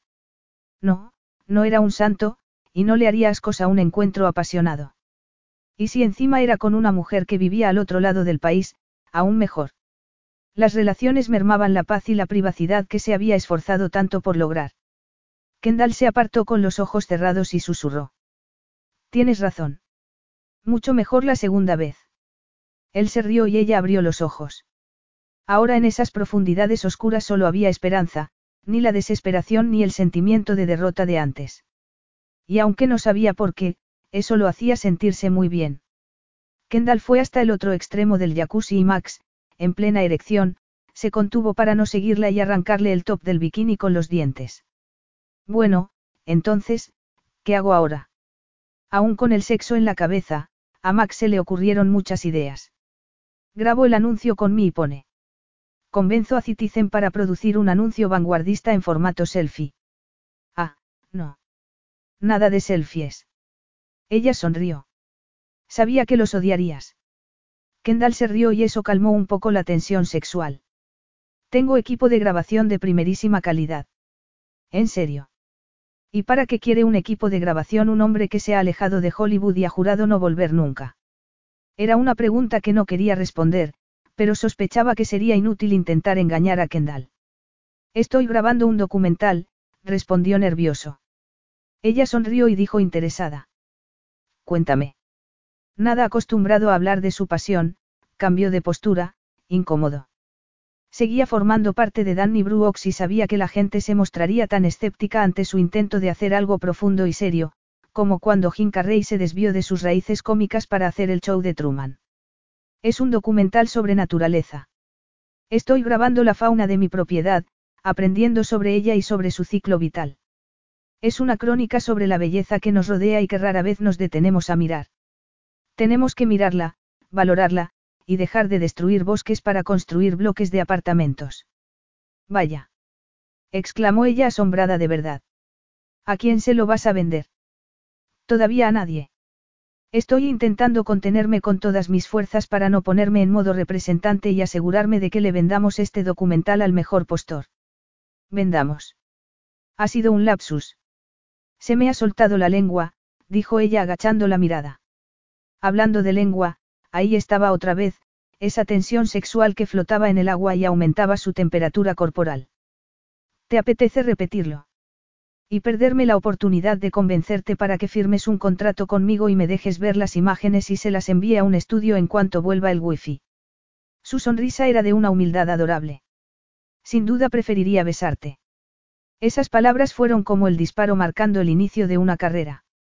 Al segundo, Max ya estaba a su lado, llevándola contra él. Ella respondió tal como había deseado, gimiendo contra su boca antes de que él le rozara la lengua con la suya. Kendall le hundió las uñas en los hombros mientras él se sentaba agarrándola por las caderas. Se acomodó sobre su erección, que ahí seguía, y lo prendió en llamas con su habilidosa boca. Y cuando metió las manos bajo el agua para tocarle el abdomen, él tuvo que apartarse para tomar aire. ¿Estás bien? Le preguntó Kendall deslizando los dedos sobre sus abdominales. Sí, sí. Más que bien. No pares. Kendall echó la cabeza atrás y soltó una carcajada, y él aprovechó esa postura para lamerla desde el cuello a la oreja. El agua parecía seda entre ellos, pero Max quería sentir lo sedosa que estaba Kendall sin el bikini. La quería desnuda. Te quiero desnuda, California, le dijo pellizcándole el muslo que esperaba poder mordisquear una vez salieran del jacuzzi. Ella lo miraba con cierta inseguridad y eso lo instó a calmarse y dejar que la sensatez interviniera en la conversación. Tenías otra cosa en mente. Eh, no. O sea, sí. O sea, no.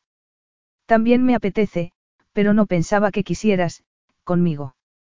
¿Estás de remate? Preguntó él riéndose. Me parece súper atractivo, Max.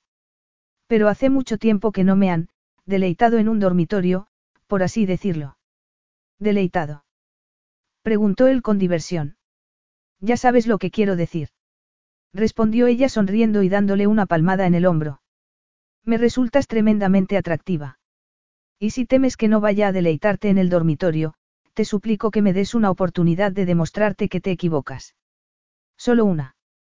Preguntó ella jugueteando con los mechones más largos del pelo de Max. Vamos a empezar con una, dijo él acercándosele.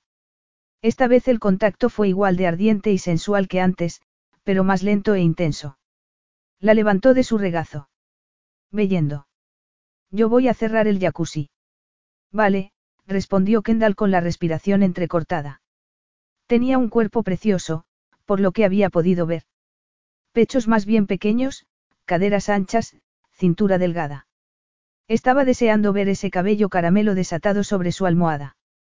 Ve a mi habitación, le dijo cuando ella agarró la toalla. Puedes colgar la toalla y el bikini en la ducha. ¿Te refieres a mi habitación? Preguntó Kendall con una sonrisa pícara. Él se la devolvió y sintió una sensación extraña que hacía mucho tiempo que no sentía. Como la sensación de toparte de pronto con una vieja amiga y recibirla con los brazos abiertos. Si no se equivocaba, esa vieja amiga tenía un nombre, Felicidad. Capítulo 9. Al subir, Max la había encontrado duchándose y se había unido a ella para continuar lo que habían empezado en el jacuzzi. La ducha era mejor porque ahí estaban desnudos. Kendall lo había enjabonado y le había rodeado con la mano su miembro mientras él había colado los dedos entre sus pliegues. Para cuando él había gemido su nombre contra su boca, ella ya se había estado desintegrando bajo sus caricias. Ahora, un orgasmo después, estaba tumbada en la cama, adormilada y relajada. No te duermas, dijo él frotándose el pelo con una toalla. Aún no hemos terminado. Max empezó besándole la boca, lo cual se le daba muy bien, y después pasó a mordisquearla desde los lóbulos de las orejas hasta el cuello. Y cuando entrelazó las manos con las suyas y se las sujetó contra la cama, a ella se le escapó un pequeño grito de sorpresa. ¿Cuánto tiempo hace que no te deleitan, Kendall? Una eternidad, susurró. A mí también, la besó dejando caer su peso y su calor sobre ella, aplastándola contra el colchón de un modo de lo más placentero. ¿Necesito preservativo o estás protegida? Protegida de tener un bebé contigo. Sí. Puedes ir a pelo si quieres. A pelo. Después de besarla en la boca con intensidad, le acarició un pezón con la lengua y luego pasó al otro pecho mientras ella se retorcía bajo su cuerpo. Le sujetó las manos con más ímpetu y en ese instante otro orgasmo empezó a cobrar fuerza. Max. Aquí estoy, le dijo él con esa mirada azul hipnotizante. ¿Lista? Su, sí, fue un suspiro apenas audible. Max se hundió en ella con delicadeza, y luego ladeándose y embistiéndola hasta el fondo. Ella gritó su nombre y él sonrió. Vas a tener otro orgasmo y luego probaré una tercera vez. Aunque no te prometo nada. Estás buenísima y yo ya estoy casi. Kendall fue procesando toda esa información, Max quería darle no solo dos, sino tres orgasmos, aunque tal vez no aguantara tanto gracias a lo atractiva que la encontraba. Se sentía de lo más halagada. Él le soltó las manos, aunque habría dado igual porque de todos modos ella no podía moverse. Con la boca aún contra su pecho, seguía hundiéndose en ella, haciéndole desear más con cada sensual roce. Estaba demasiado cansada para repetirlo, pero el cuerpo de Max no permitiría que el suyo negara sus impulsos más primarios. Rodeó su miembro con sus músculos internos y tuvo otro orgasmo. Él la siguió, prácticamente gritando y tensando el cuerpo. Kendall le acariciaba la espalda mientras se deleitaba con cómo se movía dentro de ella, con el peso de su cuerpo y su calor. Entonces Max se relajó y le besó el cuello soltando un profundo suspiro. Con los ojos cerrados, Kendall le acarició el pelo y disfrutó de ese momento con su hombre de la montaña, que había accedido a hacer el anuncio no por su hermano, sino por ella. ¿Por qué? Por mucho que Max quisiera aparentar que no se preocupaba por nadie, no era así. Lo abrazó con fuerza y lo besó en la mejilla. Él giró la cabeza y se besaron durante un largo rato. Lo suyo con Max tenía fecha de caducidad. En cuanto se derritiera la nieve y grabaran el anuncio, volvería a California. Ella no dejaría Los Ángeles y él no se iría del pueblo que llevaba su apellido. Era algo temporal, pero, aún así, no podía lamentar lo que acababa de pasar. ¿Y bien? Le preguntó Max en la habitación salpicada por la luz de la luna. ¡Qué deleite! Él sonrió y soltó una carcajada. Tal vez fuera el sonido más delicioso que Kendall había oído nunca. Totalmente de acuerdo, Max se levantó de la cama y le agarró la mano. Otra ducha. Otra. Lo siguió y juntos entraron en la ducha. Sí, mientras estuviera en Dune, no pensaría en el futuro y disfrutaría de esa relación día a día. O, mejor dicho, ya que estaba allí por tiempo limitado, la disfrutaría hora a hora. Como cada mañana, Max abrió los ojos justo antes de que dieran las cinco. Pero a diferencia de cada mañana, esta vez no había ido directo a la cafetera. ¿Por qué no? Porque tenía una mujer tendida sobre su pecho. Una criatura delicada, luminiscente, asombrosa, que roncaba. En serio, parecía como si un helicóptero estuviera sobrevolando la casa. Kendall emitió un sonido similar al de una bocina y se despertó sobresaltada. Miró a su alrededor parpadeando despacio hasta que finalmente posó la mirada en él. Después esbozó media sonrisa y, con los ojos entrecerrados, le acarició los pezones y el abdomen.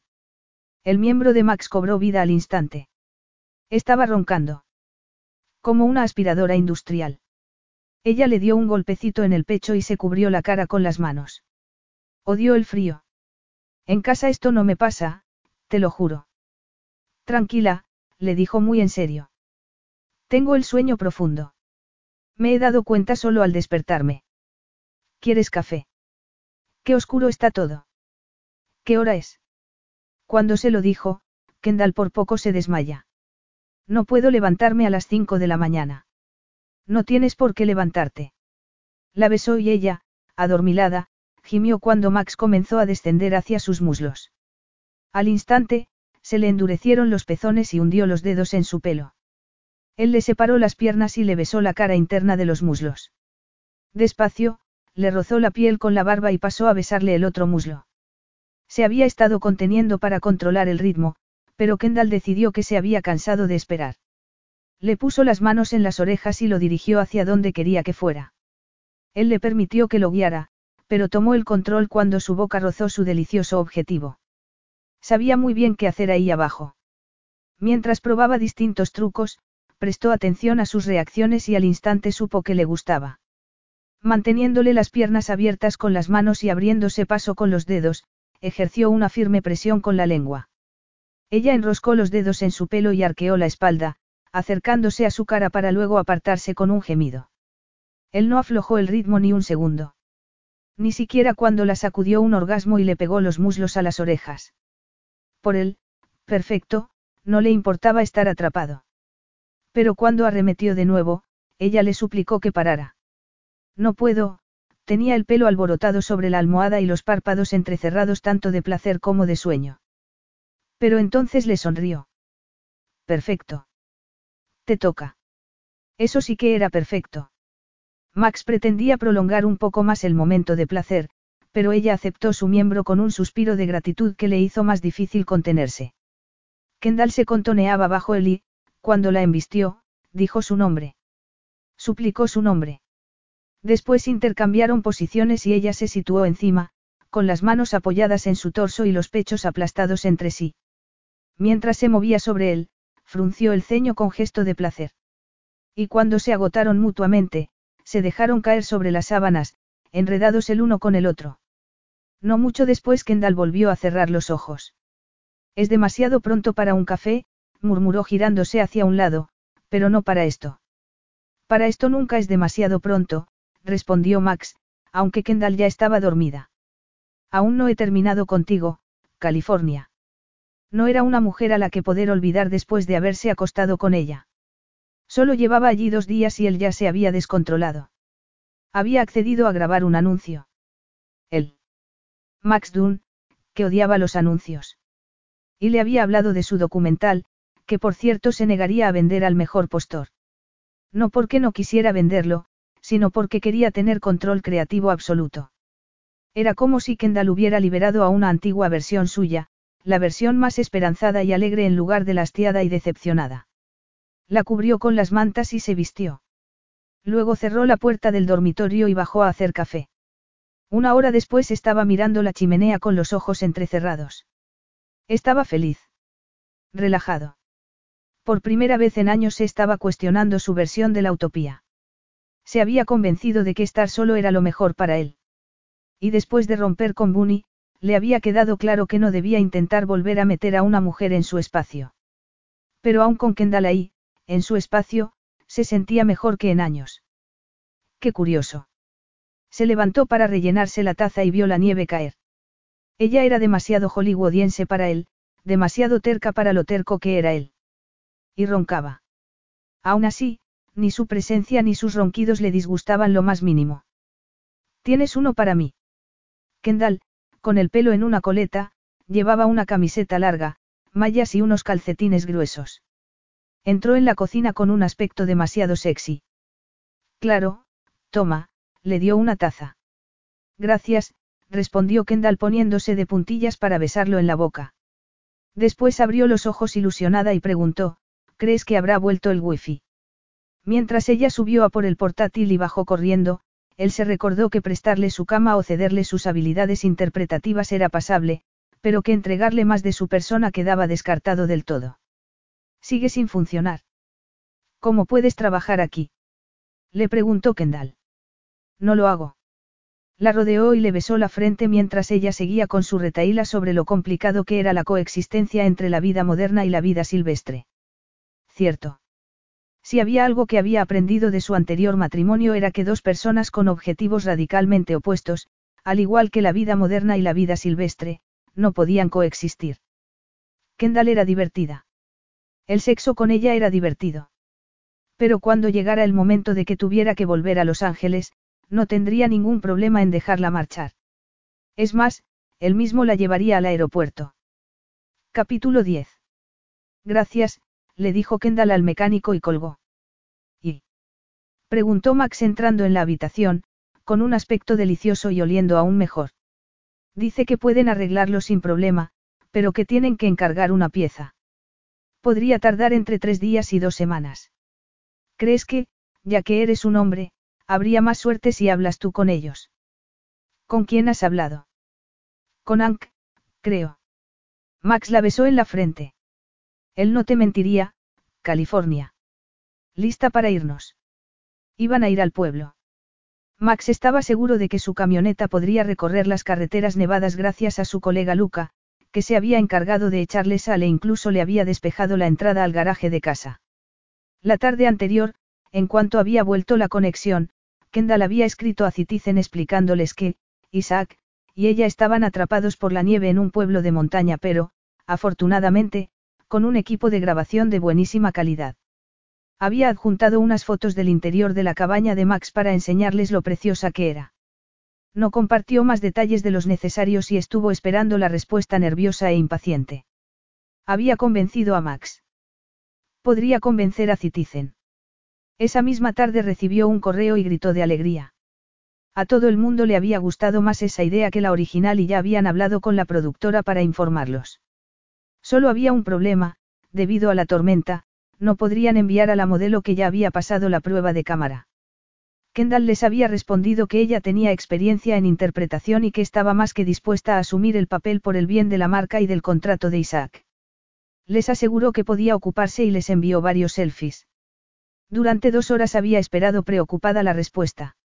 En primer lugar, no era modelo. Ser Miss Carolina del Norte en un desfile no era lo mismo que actuar en un anuncio. Además, le preocupaba que aparecer en un anuncio con Isaac la perjudicara como representante en el futuro. La tomarían en serio otros patrocinadores y creían que Isaac y ella estaban juntos. Pero poco a poco la preocupación fue disminuyendo. Sabía que todas las miradas estarían puestas solo en Max, o en Isaac, como harían creer al público. Resultó que a Citizen le encantó la idea de que saliera en el anuncio y le mandó una lista muy detallada del tipo de imágenes que necesitaban y de los requisitos de vestuario, si no había inconveniente. Ella les aseguró que no lo había y que su cliente y ella podían llegar al pueblo, donde había todo tipo de tiendas para comprar lo que hiciera falta. Estoy lista, respondió poniéndose unos tacones. Hoy vamos a comprar unas botas. Unas botas de verdad. Dun se encontraba en una zona rural, pero el pueblo, al igual que la cabaña, era bastante exclusivo. Maniobrando entre montículos helados de nieve, que parecían montañas en sí mismos, Max aparcó en la calle y ella se sorprendió al ver a los vecinos de un lado para otro, como si no estuvieran en plena tormenta. Parece que estáis todos muy acostumbrados a este clima. Vivimos en la montaña del millón de dólares para vivir la naturaleza. Y encima, dijo Max bajando de la camioneta, aquí tenemos todo lo que necesitamos. Kendall miró a su alrededor y comprobó que tenía razón. Vio una cafetería, una librería y una zapatería. Al otro lado un supermercado ocupaba gran parte de la calle y había una tienda de trajes y corbatas. Primero las botas, dijo Max al abrirle la puerta. Después se giró y añadió, sube. ¿En serio? Iba en serio, y se lo hizo saber mirando por encima del hombro, enarcando una ceja y diciendo. California. Ella lo agarró de los hombros y se subió encima, tal como le había indicado. Max le agarró los muslos con las manos, cerró la puerta de la camioneta con el pie y bordeó montículos de nieve hasta llegar a la acera y dejarla en el suelo. Será interesante volver a verte emperifollado, Max Dunn. Ya me he acostumbrado a tu rollo de hombre de montaña. Supongo que Citizen no quiere un hombre de montaña. No, pero yo sí, pensó Kendall. Entraron en la zapatería y se quedó impresionada con la amplia variedad que tenía. Tocó unos Micho, pero él le agarró la mano y la llevó dos pasillos más allá. Botas, le recordó. Treinta minutos y dos pares de zapatos después, porque, venga, quien podía resistirse a unos Micho rosa chicle, Max metió las bolsas en la camioneta y fueron a comprar un traje. ¿Qué ha dicho Citizen que quiere? Gris carbón, lo más oscuro posible. Max. exclamó el dueño de la tienda cuando entraron. Max le estrechó la mano y le sonrió con una simpatía que la asombró. Hola, Darnell. Te presento a Kendallskire. Ella te dirá lo que necesito. Yo no puedo. Primero Luca, luego Anki ahora Darnell. Su solitario hombre de la montaña parecía tener una barbaridad de amigos. Parece que estamos juntos en esto, Kendall, dijo Darnell riéndose mientras la agarraba del brazo y la llevaba hacia la zona de las chaquetas. ¿Qué te gusta? Max cooperó, lo cual también la sorprendió. Se probó chaquetas y pantalones y algunas corbatas. Cuando ella comentó lo sumiso que estaba, él le lanzó una mirada medio de deseo medio de broma que la tentó a arrastrarlo hasta el probador más cercano y devorarlo. Por desgracia, Darnell estaba muy pendiente de ellos. Kendall insistió en pagar y pasarle la factura a Citizen, pero Max se negó y al final ella cedió. Era algo que estaba asumiendo, Max hacía lo que quería. Y ella también, aunque él llevaba la terquedad a un nivel avanzado. Darnell les dio las gracias por la compra y Max le dijo que le diera recuerdos a Lisa. Es su mujer, le explicó mientras le abría la puerta. ¿Lo ves? Dijo Kendall agarrándolo del brazo. No ha sido tan horrible. Seguro que creías. Max. Kendall se detuvo en seco y vio a una rubia sonriente y menuda con unos pómulos fantásticos y unos ojos azules cautivadores, unos ojos que la escudriñaron para luego volver a posarse en Max. ¿Qué te ha hecho enfrentarte al hielo y a la nieve para comprar en Stockquotes? Necesitas un traje para una cena elegante o algo así. Añadió guiñándole un ojo de forma exagerada. La mujer se rió, pero Max ni se inmutó. Y cuando quedó claro que no iba a presentársela, Kendall alargó la mano y le dijo su nombre. Bunny Chambers, respondió la rubia estrechándole la mano. Max y yo estuvimos casados. Ah, ah, ah, dijo Kendall tartamudeando e incapaz de ocultar su sorpresa. Sabía que había estado casado, pero no había logrado encontrar ningún foto de la señora Dunn. Necesitas un corte de pelo, le dijo Bunny a Max. Soy peluquera, añadió mirando a Kendall, y la mujer del alcalde. Pronto se presentará para la reelección, de nuevo dirigiéndose a Max dijo, ¿te has pensado ya lo de hablar con Isaac? En lugar de esperar a la respuesta, que Max tampoco parecía dispuesto a darle, le dijo a Kendall, cortó el pelo, pero siempre he querido ser actriz. Y si aquí mi amigo Max me consiguiera una llamadita, podría ponerme a ello, atravesó a Max con una mirada que endureció sus bonitos rasgos. ¿A qué te dedicas tú, Kendall? Soy. También es peluquera. Estaba pasando por Dun cuando su coche se quedó atrapado en la tormenta. Le estoy enseñando el pueblo, interrumpió Max. Un brillo de celos iluminó los ojos de la mujer, pero entonces pareció recordar sus modales y esbozó una rígida sonrisa. Qué divertido.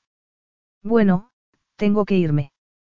Llego tarde al trabajo, se despidió con la mano y entró en la peluquería situada un poco más abajo. Soy peluquera. Lo serás cuando me cortes el pelo, Max se giró. Sube. Primero tengo que ir al supermercado a comprar algunas cosas para el rodaje. Por cierto, almorzarnos. ¿Qué está bueno por aquí? Rocky's es el mejor sitio, aunque está cerrado durante la tormenta. Pero la cafetería hace sándwiches, por si estás cansada de comida casera. Tu comida casera es deliciosa, aunque un poco escasa en verduras, le agarró la mano. Vamos, hombre de la montaña. A ver si podemos encontrar una ensalada en este pueblo. No solo encontraron ensalada, sino una California Cobb aunque sin aguacate, por culpa de los problemas de abastecimiento generados por la tormenta. Estaba empezando a echar de menos su casa. Por suerte encontró un tarro de guacamole y, aunque no era un aguacate fresco, sí era mejor que nada. Después de hacer la compra, pasó por una farmacia y compró unas tijeras de peluquero. Ya en la cabaña Max encendió el fuego. Mientras, ella subió a quitarse los tacones y ponerse unos calcetines gordos. Al bajar lo encontró guardando la compra. Se apoyó en la encimera y lo vio moverse por la cocina mientras lo imaginaba con otra mujer. Una rubia delgada con rasgos duros pero bonitos que quería ser actriz. Le costó imaginarlos casados. La habría querido. La habría llevado en brazos al dormitorio para hacerle el amor o la habría besado en el jacuzzi. Seguro que sí, no. ¿Por qué le has dicho a Bunny que soy peluquera? Porque si le hubieras dicho que eres representante de actores, no me habría dejado en paz, puso la tetera en el fuego y se apoyó en la encimera cruzándose de brazos. El día que apareciste en mi puerta, Bunny había estado aquí diciéndome que necesitaba triunfar antes de que Greg Chambers saliera reelegido para la alcaldía. No quiere acabar metida en este pueblo. Sueña con una vida en Hollywood. Kendall se quedó atónita. Eso hacía de Max y Bunny una pareja de lo más discordante. No siempre fue así. Cuando nos casamos me dijo que quería una vida sencilla y una familia. Tres meses después, cambió de idea. Después de dos años turbulentos, nos divorciamos. De eso hace tres años. Ahora está felizmente casada, o eso creo, y me ha olvidado, aunque no ha perdido las ganas de triunfar en el cine. Me ha parecido, celosa, sagaz, dura, simpática. Eres muy dulce al decir eso, California, pero Bunny nunca ha sido simpática. Te. Claro. Suele mencionarlo mucho. Lo de actuar. Solo cada vez que tiene oportunidad. Cuando se enteró de que la serie volvía, vino aquí corriendo para preguntarme si iba a participar. Y cuando le dije que no, intentó convencerme de que lo hiciera. Es buena. Al darse cuenta de que podía parecer que se refería al sexo, Kendall reformuló la pregunta, ¿es buena actriz? No, dijo él con un brillo en la mirada. En ninguno de los dos aspectos. Capítulo 11. Kendall se mordía el labio mientras lo observaba. Max le dio un té y se sentó a su lado en el sofá. Le gustaba tenerla cerca, no podía negarlo. Pero Kendall estaba mirando al fuego, distraída, y eso era un signo claro de que estaba maquinando algo, y hasta ahora a él no le habían gustado casi ninguna de sus ideas. Tengo una idea, dijo Kendall demostrando que tenía razón. A menos que tengamos que desnudarnos, la respuesta es no. Max sonrió cuando ella se acercó y lo besó. Podía pasarse el puñetero día besándola. Era sexy y divertida, incluso cuando se quejaba de la falta de aguacate fresco, pero resultaba más divertido aún besarla. Resulta que estudié en la escuela de belleza y lo dejé, aunque sé cortar el pelo. Así que en cierto modo le has dicho la verdad a Bunny. Ay, qué bien, ahora ya podré dormir tranquilo, contestó él con tono socarrón. ¿Y si le consigo un papel en la serie? Él se tensó al instante. Escúchame, se apresuró a decir ella, si es lo bastante buena para un papel pequeño, ya no tendrás que preocuparte porque te dé más la lata. Ya, pero tú sí. Será tu cliente. ¿Estás segura de que quieres meterte en eso?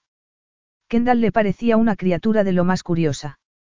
No sabía si intentaba ayudar a todo el mundo por generosidad o si era un subterfugio para ayudarse a sí misma. Admito que tener un solo cliente me desespera un poco. A menos que quieras firmar conmigo. A lo mejor después de este anuncio de relojes puedes grabar uno de colonias. Max se tensó aún más y se apartó un poco de ella. Explícame por qué te parece tan espantoso hacer lo que estuviste haciendo años. Porque he visto lo que hay detrás, se levantó, y ese mundo es retorcido. Pues te equivocas, dijo ella no muy convencida de sus propias palabras. Eres nueva en esto, no llevas suficiente tiempo en la industria. Cuando el talento se intercambia por dinero, se degrada. Ahora fue ella la que se levantó. Yo hago realidad los sueños de la gente. Tú sigue creyéndote eso todo lo que quieras. Kendall se quedó boquiabierta y los ojos se le iluminaron con un fuego intenso. A Max le gustaba ver ese fuego, pero no si era de enfado.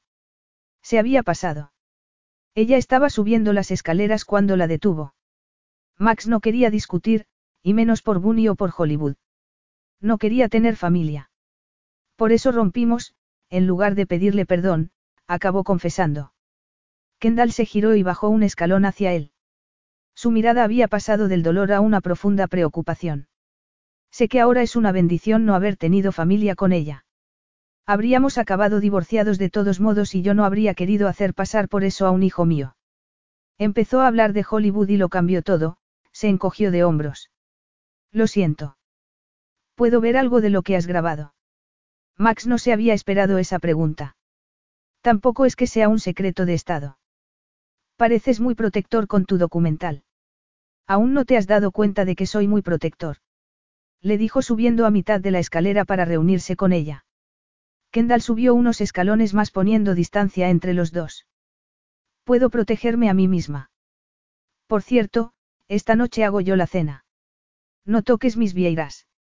Subió al dormitorio y cerró la puerta con suavidad. Max se preguntó si, Vieiras, era un doble sentido de algo pervertido, pero supuso que no. La taza de Kendall seguía en la mesita de café, frente al fuego y junto al sofá donde habían estado sentados juntos hacía un momento. Ojalá siguieran ahí. Kendall le gustaba demasiado como para acabar discutiendo y en habitaciones separadas. Además, iba a sostener unas tijeras muy afiladas junto a su cara de un momento a otro. Mejor no hacerla enfadar. Aún así, confiaba en ella con un objeto punzante en la mano más de lo que confiaba en su exmujer. No sabía que lo había llevado a confesar la verdadera razón por la que había roto con Bunny. Tal vez enajenación temporal. O tal vez Kendall tenía el poder de ablandarlo y manipularlo a su antojo. Si era así, más le valía tener cuidado antes de acabar convertido en un puñetero pájaro cantor. Por cierto, tenía que encontrar y grabar a un pico gordo antes de que acabara el invierno. Había sido complicado avistarlos esa temporada a pesar de su llamativo color amarillo y las alas negras y blancas. Su documental no estaría completo sin él. Subió a por el equipo de grabación y se detuvo en la puerta del dormitorio dudando si decirle o no a Kendall que se marchaba. Al oír el aporreo del teclado optó por dejarla trabajar. Al fin y al cabo, eso era lo que él significaba para ella, no. Otro cliente, otro sueldo. Kendall estaba cortando verduras para una ensalada cuando Max entró por la puerta principal. Al verlo se detuvo con el cuchillo sobre un pimiento rojo. Un intenso alivio la recorrió a la vez que el aire de fuera le rodeaba los brazos y le producía un escalofrío. Había tenido demasiado calor moviéndose por la cocina y se había quitado el jersey para dejarse solo la camiseta que llevaba debajo. Había dado por hecho que Max estaba enfadado con ella por haberlo dejado plantado en la escalera, y le parecía normal ya que ella también estaba enfadada consigo misma. Tendría que haberlo agarrado por la camisa y haberlo besado hasta que hubieran acabado desnudos y haciendo el amor en las escaleras. Hola, dijo soltando el cuchillo. No sabía dónde estabas. Él levantó una cámara de vídeo con su mano enguantada. Llevaba una cazadora más gruesa que la que se había puesto antes y tenía las mejillas rojas de frío. Tenía que grabar unas imágenes. Me gustaría ver el documental, pero no para intentar convencerte de que lo envíes a un estudio. Max soltó la cámara y se quitó la cazadora. Ella fue hacia él. Le debía una disculpa, así que cuanto antes lo hiciera, mejor. Soy ambiciosa. No me digas. No seas tan listillo, respondió sin poder evitar sonreír. No debería haberte mencionado que firmaras conmigo. No lo volveré a hacer. No he respetado tus límites, pero eso va a cambiar esta noche. Dicho eso, siguió partiendo pimientos para la ensalada y un momento después sintió el calor de Max en la espalda. La besó en la mejilla. Siento haberte hablado como si fueras una jovencita inexperta, le rodeó la cintura y se llevó su cuerpo hacia las caderas. Llevas un ritmo distinto al mío y me cuesta acostumbrarme. Lo dices porque trabajo para ganarme la vida y tú te dedicas a mirar pájaros. Max la giró hacia él y la miró como si estuviera imaginándola desnuda. ¿Te crees un encanto? No. Ella sonrió al detectar su tono juguetón. Sí. Pues tienes razón. Max le rodeó el trasero con las manos y la levantó. Primero la llevó a una encimera y luego a la otra, pero desistió al ver que estaban llenas de ingredientes para la cena. Madre mía, no sabes lo que es ir recogiendo lo que se va usando. Lo siento mucho, Mary Poppins. No estoy al tanto de tus normas domésticas. Al instante, Max la llevó al sofá, la tendió allí y empezó a desabrocharle los vaqueros. Estoy cocinando. Pues tendrá que esperar. Ah, sí. Preguntó Kendall mientras él le bajaba los pantalones. Sí. Tengo frío y estoy cansado. Lo único que hay en el menú es sexo para hacer las paces. Le metió la mano bajo la camiseta. Kendall se esperaba que estuvieran frías, pero los guantes se las habían mantenido calientes. O tal vez era por la propia temperatura corporal de Max, claramente elevada.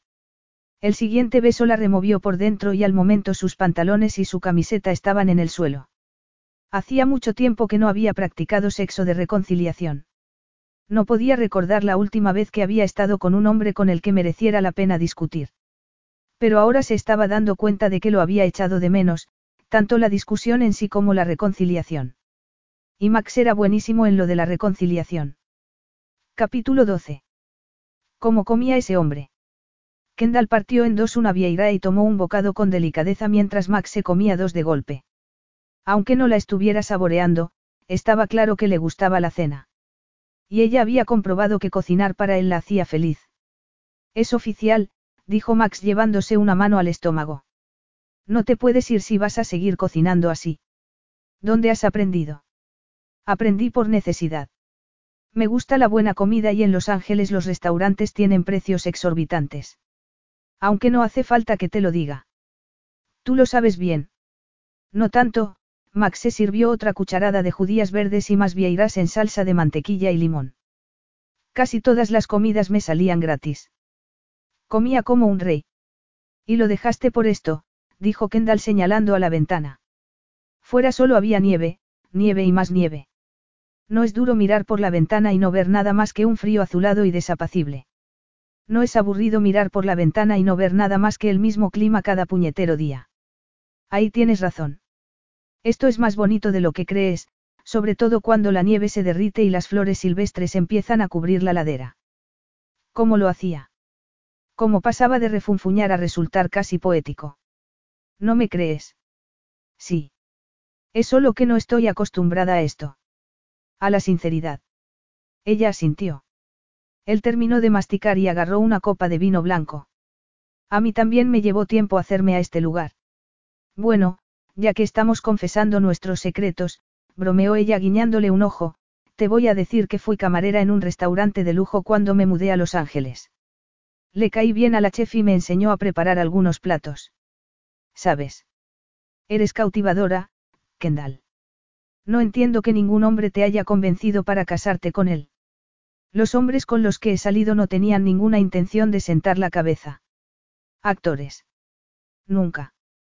Eres mi primer actor. ¡Qué honor!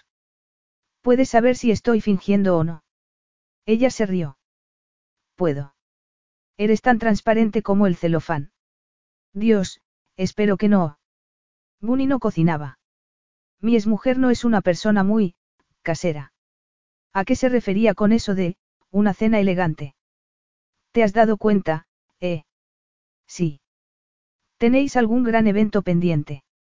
Entrega de premios. Más o menos. ¿Para quién es el premio? Para mí, respondió él apretando los labios. Ella se quedó atónita.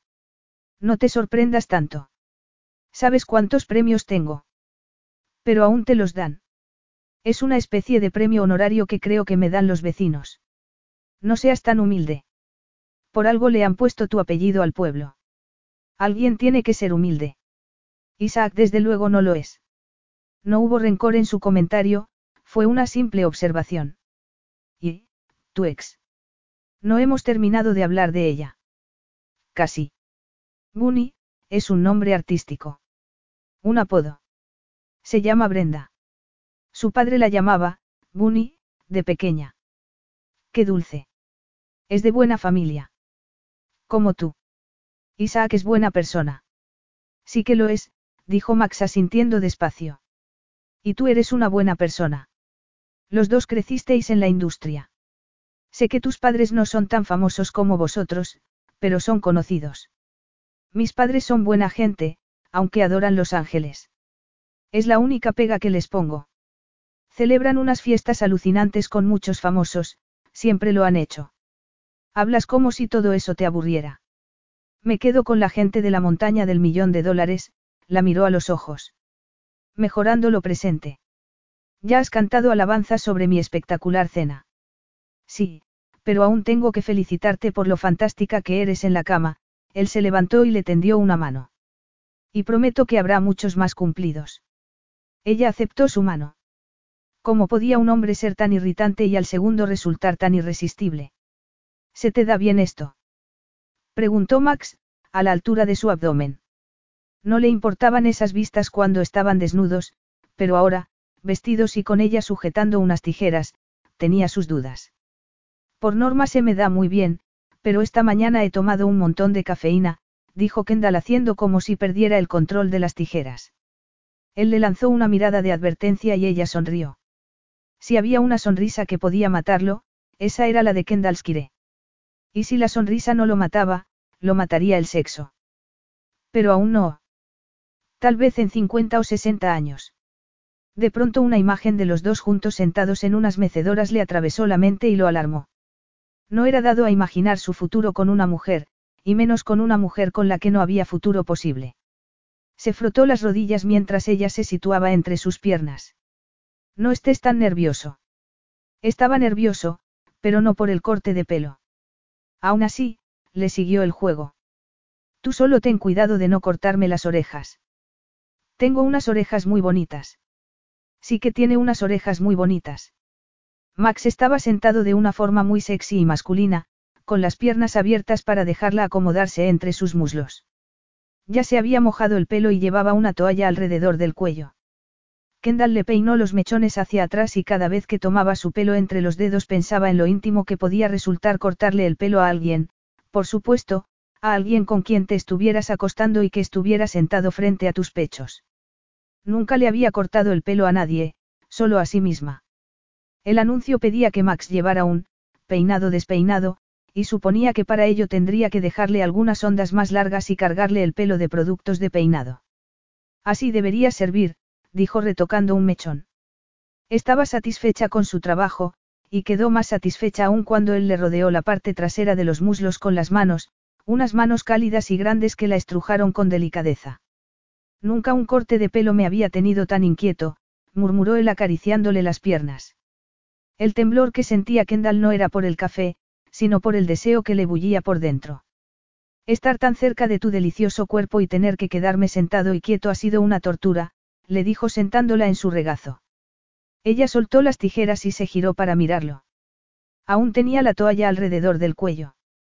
Pareces un superhéroe con una capa de felpa, dijo riéndose. Él le regaló una muestra de sus dotes interpretativas sacando pecho, arqueando una ceja y alzando la cabeza. Después se levantó con ella en brazos y miró arriba y a lo lejos. Ahora que te he salvado del edificio en llamas y que conoces mi verdadera identidad, puedo confiar en que me guardarás el secreto. Le preguntó mirándola aún con la ceja levantada.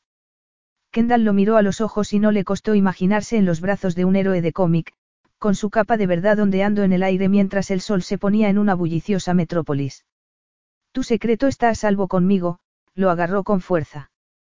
No les diré a ninguno de tus amigos del pueblo lo divertido y alegre que eres. No soy así con todo el mundo. Solo con las mujeres preciosas que se presentan en mi cabaña y me exigen que protagonice un anuncio, se inclinó y la besó, y a ella, literalmente, se le encogieron los dedos de los pies. Iba a echarlo de menos cuando volviera a Los Ángeles, eso seguro. Se quitó ese desagradable pensamiento de la cabeza y cambió de tema. ¿Cuánto tendrás listo el traje? Darnell me prometió que mañana, pero que me avisaría si terminaba antes con los arreglos. Venga, ve a quitarte los pelillos sueltos que te han caído. Si no, más que un superhéroe que ha salvado una ciudad vas a parecer un superhéroe con sarna. Sí, señora, la besó mientras ella sonreía y la dejó en el suelo. Cuando fue hacia la ducha, Kendall seguía sonriendo. Para la gente de Dune, Max era un superhéroe. Iban a darle un premio. Lo adoraban. Y ahora que había conocido esa faceta que se alejaba del exactor gruñón y barbudo, entendía por qué. Capítulo 13.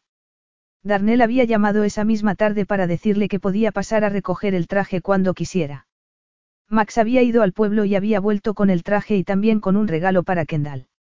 Sin embargo, no la encontró ni en el sofá con el portátil pegado a las piernas, como de costumbre, ni en la cocina preparando una cena que podría hacerlo llorar de alegría. California. Dijo quitándose las botas. Aquí.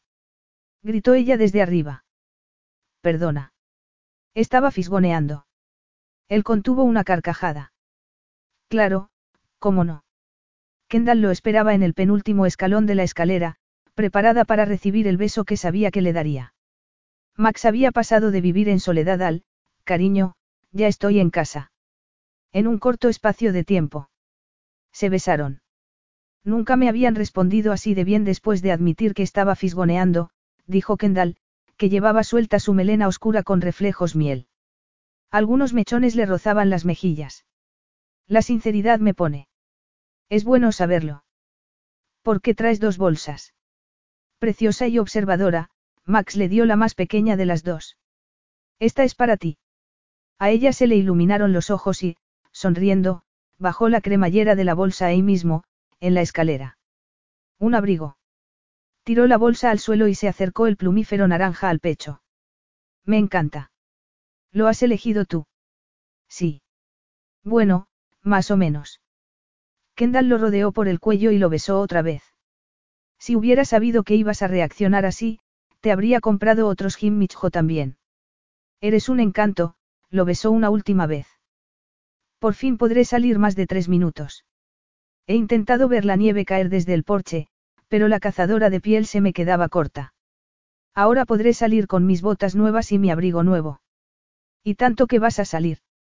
Su curiosidad y su ilusión por todo resultaban deliciosas y a Max se le ocurrieron muchas ideas para sorprenderla con más regalos, aguacates, en cuanto el supermercado volviera a recibirlos, otro par de zapatos, flores de la ladera, pero entonces recordó que Kendall no debería seguir allí cuando llegara la primavera. Por mucho que hubiera imaginado un futuro juntos, ese futuro con ella no existía. ¿Es que me vas a echar o algo? Dijo Kendall dándole un golpecito en el pecho que lo llevó de vuelta al presente. Te voy a enseñar lo que estoy grabando. Vamos a salir a dar un paseíto por la naturaleza. ¿Te apetece? Muchísimo. Voy a preparar algo para picar. Max, complacido por su entusiasmo, sonrió. Fue una sonrisa bien amplia con la que quería demostrarle lo mucho que le agradaba que le hiciera tanta ilusión. Quería que con ese gesto Kendall viera el interior de su alma. ¿Cómo no? Vas a preparar comida. Voy a colgar esto. Subió al dormitorio y abrió el vestidor. Era grande, con mucho espacio para todo lo que necesitaba. Y para más, al parecer. De una barra a la izquierda colgaban camisas de volantes y vaqueros estrechos, un vestido negro y el resto de las pertenencias de Kendall. Sus nuevos Micho y las botas de puntera abierta estaban en una balda abajo. Colgó el traje y se detuvo para asimilar la sensación de ver ropa de mujer colgada con la suya. No le importaba que Kendall estuviese ahí, compartiendo su cama o cortándole el pelo. No le importaba que guardara la ropa en su armario, que se sentara en su lado del sofá o que colocara los botes de especias en los armarios equivocados. Después del divorcio se había convencido de que prefería la soledad a la compañía. Ahora no estaba seguro de si lo único que había necesitado era alejarse de Bunny. Con Kendall era todo lo contrario. Quería complacerla, quería ayudarla a hacer realidad sus sueños. Perdona, la oyó decir. Se me estaba empezando a arrugar en la maleta. ¿Puedo quitarla así? Él la llevó hacia sí y la besó con fuerza. Le metió la lengua en la boca, despacio, tomándoselo con calma, a la vez que le colaba una mano debajo de la camiseta y posaba la otra en sus caderas. Mientras, ella gemía, suplicaba y susurraba su nombre. Supongo que estoy perdonada, añadió Kendall con los labios enrojecidos por el roce de su barba. No tienes que disculparte por sentirte cómoda en casa, y cuando eso sonó demasiado sensiblero, corrió a decir, quítate esta ropa y ponte extra cómoda. Tú primero, Kendall le desabrochó el cinturón y luego pasó a los botones de la camisa. Pruébate el traje para mí. Mi traje de los cumpleaños. Ya sabes a qué traje me refiero. No voy a probármelo otra vez. No hasta que grabemos el anuncio. Pero quiero verlo. La besó en los labios. No. Me gustas más cuando eres simpático. Como cuando te estaba cortando el pelo. Tenías un objeto punzante cerca de mi cabeza. Y tú tienes un objeto punzante debajo de los pantalones, ella le rodeó el miembro y lo acarició a través de los pantalones. Unos pantalones que te voy a quitar. Y cumplió su palabra. Al momento Max estaba sin vaqueros y quitándose la camisa. Kendall se puso de rodillas y lo miró, rodeándole con la mano la parte favorita de su anatomía. Estaba deseando hacer esto, le dijo sonriendo. Pues adelante, California. Parece que te gusta. Él soltó una carcajada. ¿Hay algún hombre al que no le guste? Probablemente no. Le besó la punta con su boca cálida, y él cerró los ojos cuando el beso se convirtió en juego con los labios. Pronto se vio invadido por su boca, y por eso que acababa de hacerle con la lengua. Le puso una mano en la cabeza y enredó los dedos en su pelo cuando Kendall volvió a hacerlo. Intentó decirle que le gustaba, pero lo único que salió de su boca fue un suspiro. Por suerte, ella supo interpretarlo y no se detuvo. Acabó medio enterrado entre sus camisas, con una mano en la cabeza y agarrándose a los estantes con la otra. La imagen de Kendall tomándolo en la boca se le quedaría grabada en la memoria para siempre. Para, dijo incapaz de decir más, y memorizando la imagen Kendall retirando la boca. Kendall se levantó y él la desnudó. Jersey, fuera. Camiseta, fuera. Cinturón, fuera. Vaqueros. Calcetines. Todo fuera. Una vez la tuvo desnuda ante sí, la tendió en la moqueta del vestidor y se adentró en su cuerpo con suavidad. Ella, mirándolo, abrió la boca. Levantó las manos para enredarlas en su pelo, pero frunció el ceño al ver que ya no había tanto que agarrar. Me gustabas greñudo, y cuando él giró las caderas y la embistió añadió, qué bien. El pelo me crecerá. Aunque para entonces ella ya no estaría allí. Se sacó ese pensamiento de la cabeza y se centró en las manos de Kendall, que ahora se deslizaban sobre sus hombros y su torso. Hacía tiempo que nadie lo tocaba con tanto afecto. En Kendall había encontrado algo nuevo. Kendall lo hacía sentirse nuevo. Le agarró una pierna y se la puso sobre la cadera para adentrarse más en ella. Kendall echó la cabeza atrás y gritó cuando la recorrió un orgasmo. Él absorbió el impacto y llegó también al orgasmo, con fuerza, antes de dejarse caer sobre los codos para no aplastarla. Tenía los dedos hundidos en su pelo. Ese pelo tan suave. Y los labios posados en su mejilla. Esa mejilla tan suave. Se concentró en su suavidad. En su respiración lenta y en sus caricias tiernas y delicadas. Gracias por el abrigo, dijo Kendall con la respiración entrecortada. Estaba sonrojada y sonriendo, con el pelo alborotado y los ojos medio abiertos. Recuérdame que te compre regalos más a menudo. Recuérdame que fisgonee más a menudo. Eso no hace falta que te lo recuerde. No importaba que desde fuera pudiera parecer solo un encuentro sexual apresurado en un armario, la realidad era que Kendall y él habían conectado. Esa mujer lo había abierto en canal y había dado con su yo más sensiblero. Y eso era peligroso. Era una estupidez. Era. Kendall lo besó en los labios con suavidad mientras le acariciaba la mejilla. Los ojos le centelleaban como si escondieran millones de galaxias secretas. Ah, empezó diciendo ella. Merecido la pena, dijo Max. Ella sonrió. Daba igual el coste personal que le supusiera hacer el anuncio o tenerla en su vida por tiempo limitado, daba igual despertar esa parte de él que había creído enterrada para siempre. Porque en el fondo sabía que el tiempo que pasara con Kendall lo compensaría todo. Capítulo 14. Bueno, cuéntame, fueron las primeras palabras de Megan cuando Kendall descolgó. ¿Qué tal el viaje a Virginia? No me has llamado ni una vez y ha pasado casi una semana. Me tienes abandonada. Kendall, que se estaba poniendo las botas de nieve para dar un paseo con Max, se puso nerviosa. No había sido su intención mantener a su hermana al margen, pero le había preocupado llamarla y decirle lo que había estado haciendo, y con quién lo había estado haciendo. Aún así, le vendría bien tener a alguien con quien hablar, aunque eso supusiera admitir que había distorsionado un poco la verdad por el bien de la carrera de Isaac y de la suya. Luego estaba la cuestión de la línea que había cruzado con Max. Lo que había empezado como un beso divertido en el jacuzzi, y había continuado en el dormitorio y más allá, no debería y no podía convertirse en nada más. Es una historia interesante, no sabía por dónde empezar. Me encantan las historias interesantes. ¿Puedo grabarla? Quería entrevistarte para que hablaras de lo que ha sido conocer a Max Dunn. No hace falta que compartas detalles de su vida privada, obviamente, o, bueno, podrías contar un poquito de su vida privada. Dijo Megan riéndose.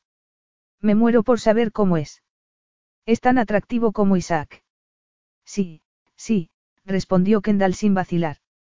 Max estaba abajo preparando el equipo de grabación, pero para asegurarse de que no la oyera, cerró la puerta del dormitorio, se sentó en la cama y bajó la voz. Resulta que, aún, no me he ido. Sigues en Dun. El coche se me quedó atrapado en la nieve en un pequeño accidente. Un accidente.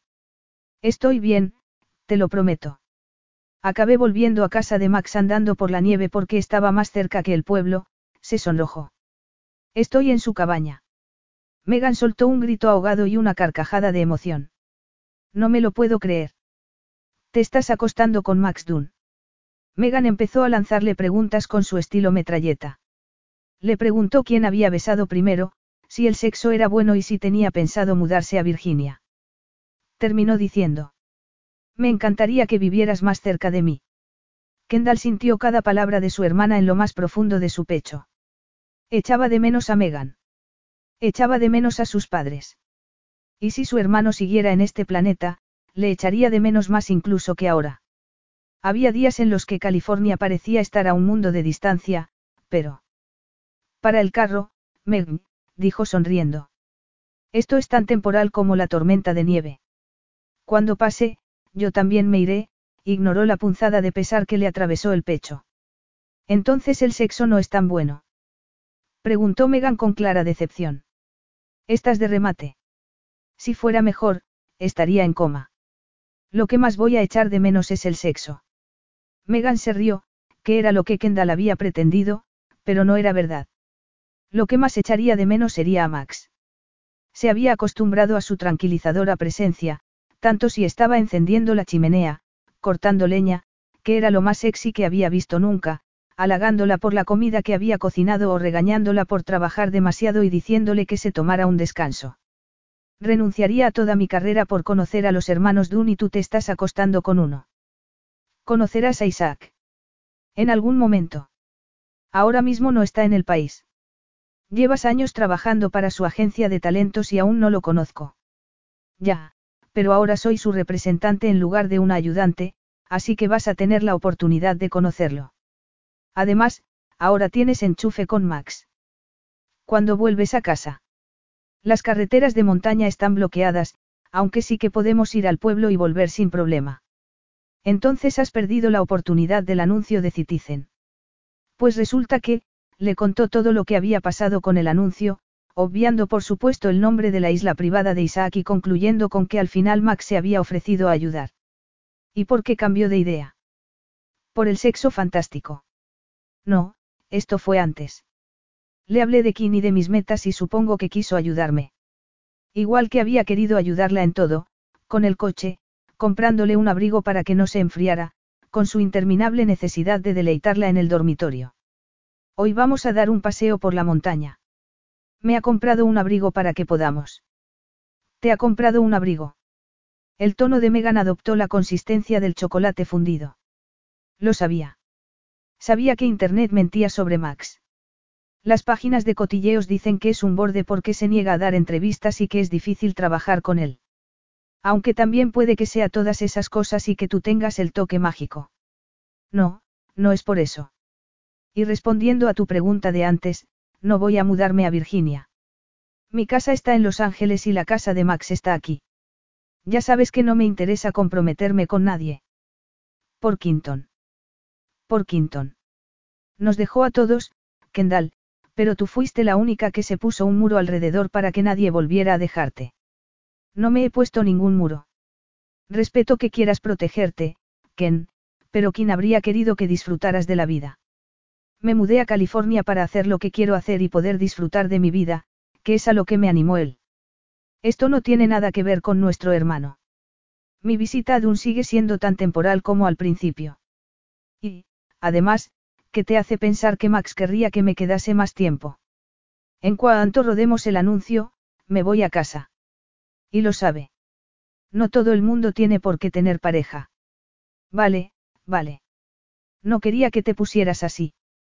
Yo estoy tan soltera como tú, aunque aceptaría acostarme con un Dun de forma temporal. Diciéndole que tenía que irse con Max, se despidió de su hermana con cariño y colgó. Y justo cuando abrió la puerta del dormitorio, ahí estaba él. Me has asustado, le dijo, inquieta por la conversación que acababa de tener con Megan. Perdona. ¿Estás lista? Sí. Estaba hablando con mi hermana. Pero nos vamos cuando quieras. Así que era su hermana con quien había estado hablando, Max no había pretendido escuchar la conversación, pero al llegar a la puerta del dormitorio no había podido evitar oír a Kendall decir que se marcharía de allí lo antes posible. Y era lo mejor, aunque había esperado que se quedara una semana más o así. Pero no le pediría que se quedara, y menos después de haber oído que estaba decidida a marcharse. Una vez estuvieron abrigados, salieron, él con la bolsa de la cámara al hombro y ella con el móvil en el bolsillo. A Kendall la nieve le llegaba por la rodilla y a él por la pantorrilla. Había instalado comederos detrás de su casa para ciervos, ardillas, zorros y osos negros, y así se lo explicó mientras grababa imágenes para el anuncio. ¿Osos negros? preguntó Kendall. La nieve crujió bajo sus pies cuando se acercó a él. No se ven con frecuencia. Son tímidos. Como yo en el instituto. Tú no fuiste al instituto. Es verdad.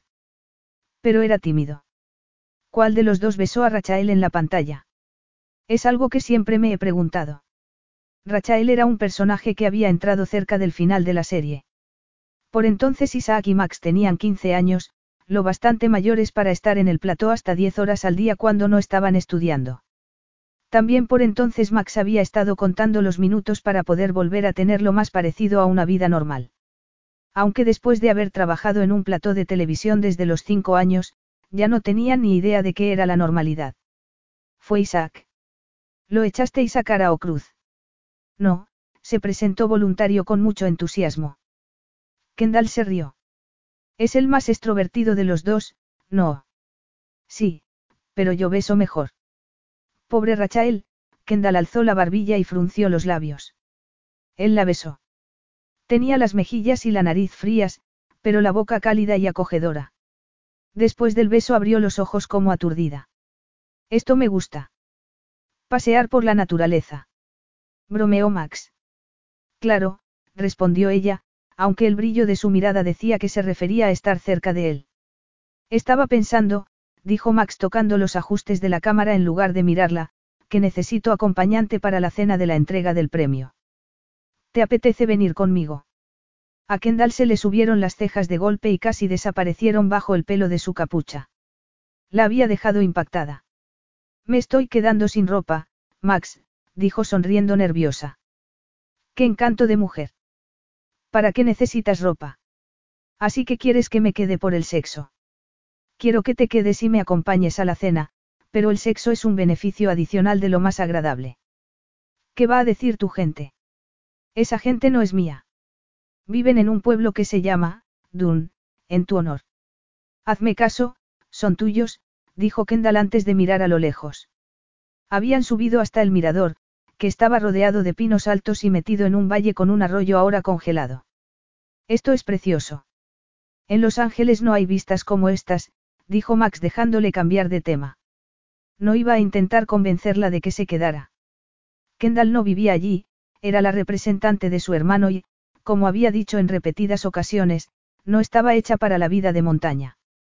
Sin embargo, cuando la veía acurrucada junto al fuego en pijama tomándose un té caliente o en el jacuzzi admirando el paisaje, sí que parecía encajar muy bien en su mundo. Al menos, de momento. ¿Por qué no? Dijo Kendall de pronto. ¿Por qué no qué? Es mi forma de aceptar tu invitación. No tiene sentido irme de aquí tan corriendo, no. Sobre todo cuando el sexo es tan bueno. Así que accedes a la cena y a que sigamos teniendo más sexo increíble juntos. Era imposible que pudiera tener tanta suerte. Lo de la cena es lo mínimo que puedo hacer para darte las gracias por lo del anuncio. Y por el abrigo. Como has dicho, el sexo es un beneficio adicional. No tienes que darme nada a cambio del abrigo, le dio otro beso, aunque acepto tú, sí, a la cena y al sexo. Capítulo 15. Y entonces tengo que quitarte la camisa, dijo Kendall leyendo el correo electrónico. Quitarme la camisa. Max, que estaba haciéndose el nudo de la corbata, se detuvo en seco. Llevaba el traje que habían elegido y, madre mía, qué guapísimo estaba. Para comérselo. Desabrochar la camisa de Isaac y deslizar las manos sobre su torso, leyó en alto. ¿Qué corte? No. Pues imagínate si yo fuera Isaac. Max se había arreglado la barba a la perfección.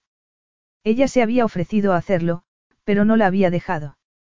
Uy, mejor no. Me alegra que digas eso. Cuando llegaste aquí, tu intención era volar hasta su isla para esto. Pero no conmigo. Lo habría hecho con Natasha Tobar, la modelo. Porque ella, por mucho que hubiera sido Miss Carolina del Norte, no era Natasha Tobar. Al volver del paseo, se había duchado y se había puesto el vestido negro que se había llevado en la maleta y los gimmichjo nuevos. Después de maquillarse y hacerse unas ondas grandes con un rizador, estaba aún más nerviosa.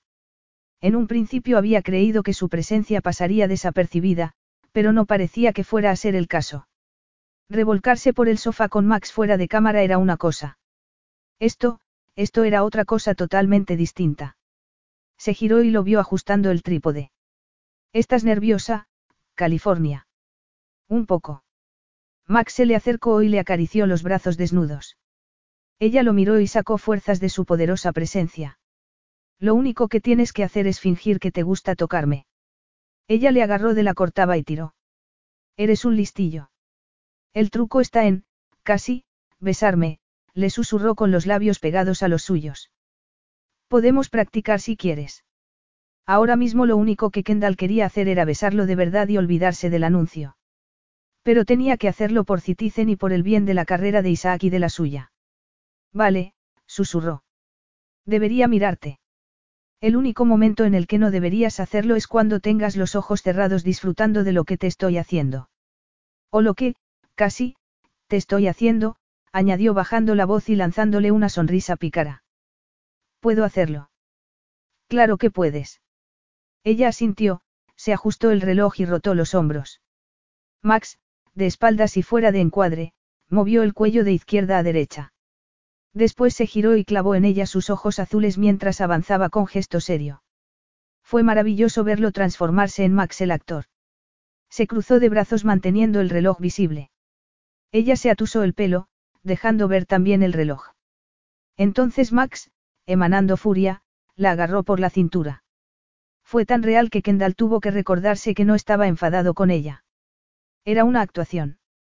Ella lo agarró de la corbata, ladeó la cabeza y lo miró a la boca. Se le encogió el corazón cuando esa boca que tanto deseaba besar evitó sus labios y fue directa a su cuello. Los labios de Max le rozaron la piel, pero no como habría querido. Aún así, no pudo evitar cerrar los ojos. Y cuando él pasó del cuello a la mandíbula y de ahí a la mejilla para finalmente rozarle las pestañas, ya estaba perdida. Podría levantarla en brazos y llevarla a donde quisiera y ella no se resistiría. Lo has hecho muy bien, le susurró Max al oído. Cuando abrió los ojos, lo encontró sonriéndole. Aún estaba medio perdida en una neblina de lujuria. Y todo por unos cuantos, casi, besos. ¡Guau! ¡Qué bueno eres! dijo con auténtico asombro. Gracias, California, Max se acercó a la cámara y la apagó. Creo que lo has clavado, pero podemos verlo para asegurarnos. Kendall se acercó a la cámara. Intentó ser objetiva, pero era imposible separar lo que se reflejaba en la pantalla de lo que sentía por dentro, más que nada, porque eran sentimientos idénticos. ¡Qué! Creíble, dijo con un nudo en la garganta. Hacer creer a la gente lo que quieres que crean es actuar. Nada más, dijo Max. Y se creerán que eres Isaac. Se creerán lo que les digas. Ella asintió, nerviosa otra vez. Pensaría la gente que se sentía atraída por Isaac después de ver el anuncio. ¿Por qué era lo que parecía? Pero nosotros siempre sabremos la verdad, dijo Max rodeándola con el brazo. Lista para pasar al sofá. Y para quitarme la camisa. Ella se rió. ¿Estás seguro de que quieres hacer esto? Demasiado tarde para echarse atrás. Venga, pero asegúrate de parar antes de hacer algo que no quieras que quede grabado. Max sonrió, preparó la cámara y pulsó el botón de grabar. Cuando se acomodó en la esquina del sofá, sin chaqueta, Kendall decidió ir a por ello. ¿Cuándo volvería a tener una oportunidad así? Nunca. Porque nunca volvería a salir en un anuncio, y menos con Max. Era momento de disfrutar. Durante el anuncio y durante la semana que quedaba hasta la cena de gala. Kendall se acercó al sofá, se situó entre las piernas de Max y le soltó la corbata. Después le desabrochó la camisa con una mirada cargada de deseo. Mantén la cabeza fría, dijo Max cuando ella le puso una mano en su torso desnudo. Se le había puesto encima y por suerte estaba tapándole la erección. Deslizándose con ella, Max salió del encuadre y luego se levantó. La camisa, desabrochada, le colgaba a ambos lados del pecho, que le palpitaba con fuerza. Ella, sentada, sonrió mientras jugueteaba con la corbata que le había quitado y después cruzó esas piernas largas que lo estaban excitando tantísimo. Max apagó la cámara y, por si acaso, tapó la lente. Volvió al sofá y le quitó los zapatos. ¿Qué pasa? preguntó Kendall riéndose. Te cuesta controlarte por el bien del anuncio. Kendall soltó un gritito cuando él le agarró los tobillos y tiró. Una vez estuvo tumbada, Max le subió el vestido por los muslos y su gemido de excitación lo estimuló aún más. Nunca se le había puesto dura grabando. Los besos en cámara eran incómodos, raros, y encima tenías a un equipo entero observándote. En ese caso, en cambio, estaban los dos solos y le estaba costando mucho recordar que estaban actuando. Kendall pegada a él con ese vestido ajustado. Kendall acariciándole el pecho con delicadeza. Kendall, situada a la perfección y esperando a que la guiara para poder reaccionar a su siguiente movimiento. Cuanto más interactuaba con ella, más compatibles parecían. En un principio había dado por hecho que era como Bunny, una egoísta e interesada que anteponía sus necesidades a todo lo demás sin pensar en las consecuencias. Pero Kendall no era como su exmujer. Ella era amable y generosa y se preocupaba por todo el mundo. Incluso su ambición estaba relacionada con otra persona, con su hermano, que había creído en ella y la había animado a perseguir sus sueños. La besó en el muslo con la boca abierta y decidió dejar de pensar y centrarse solo en hacerle gemir su nombre. Creía que estabas fingiendo estar excitado, dijo ella con la respiración entrecortada y la mano en su cabello.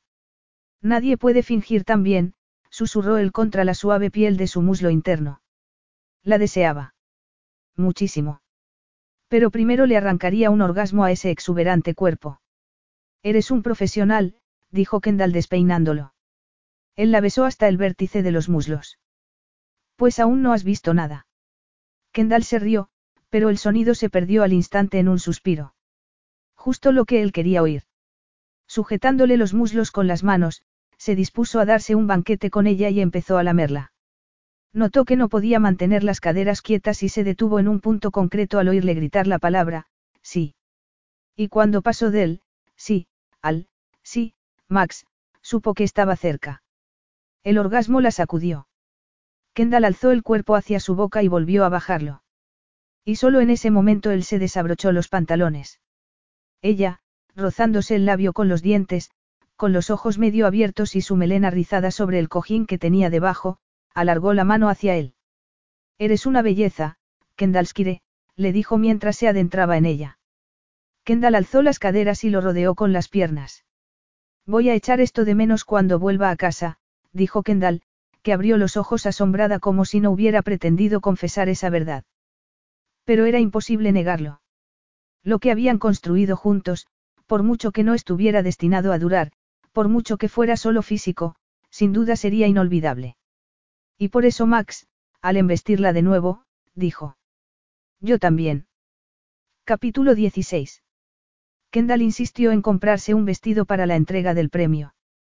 Max accedió a dejarle la camioneta para ir de compras, pero no sin antes decirle en broma, intenta no estamparla contra un árbol. Aún sonreía cuando se detuvo en Luxuribean, la cafetería del pueblo. Gracias a que se habían pasado la noche haciendo el amor, el único café que se habían tomado juntos esa mañana no había bastado. La nieve no se había derretido, aunque por fin había dejado de caer. Encontró un aparcamiento despejado justo delante de la cafetería. ¿Qué te pongo?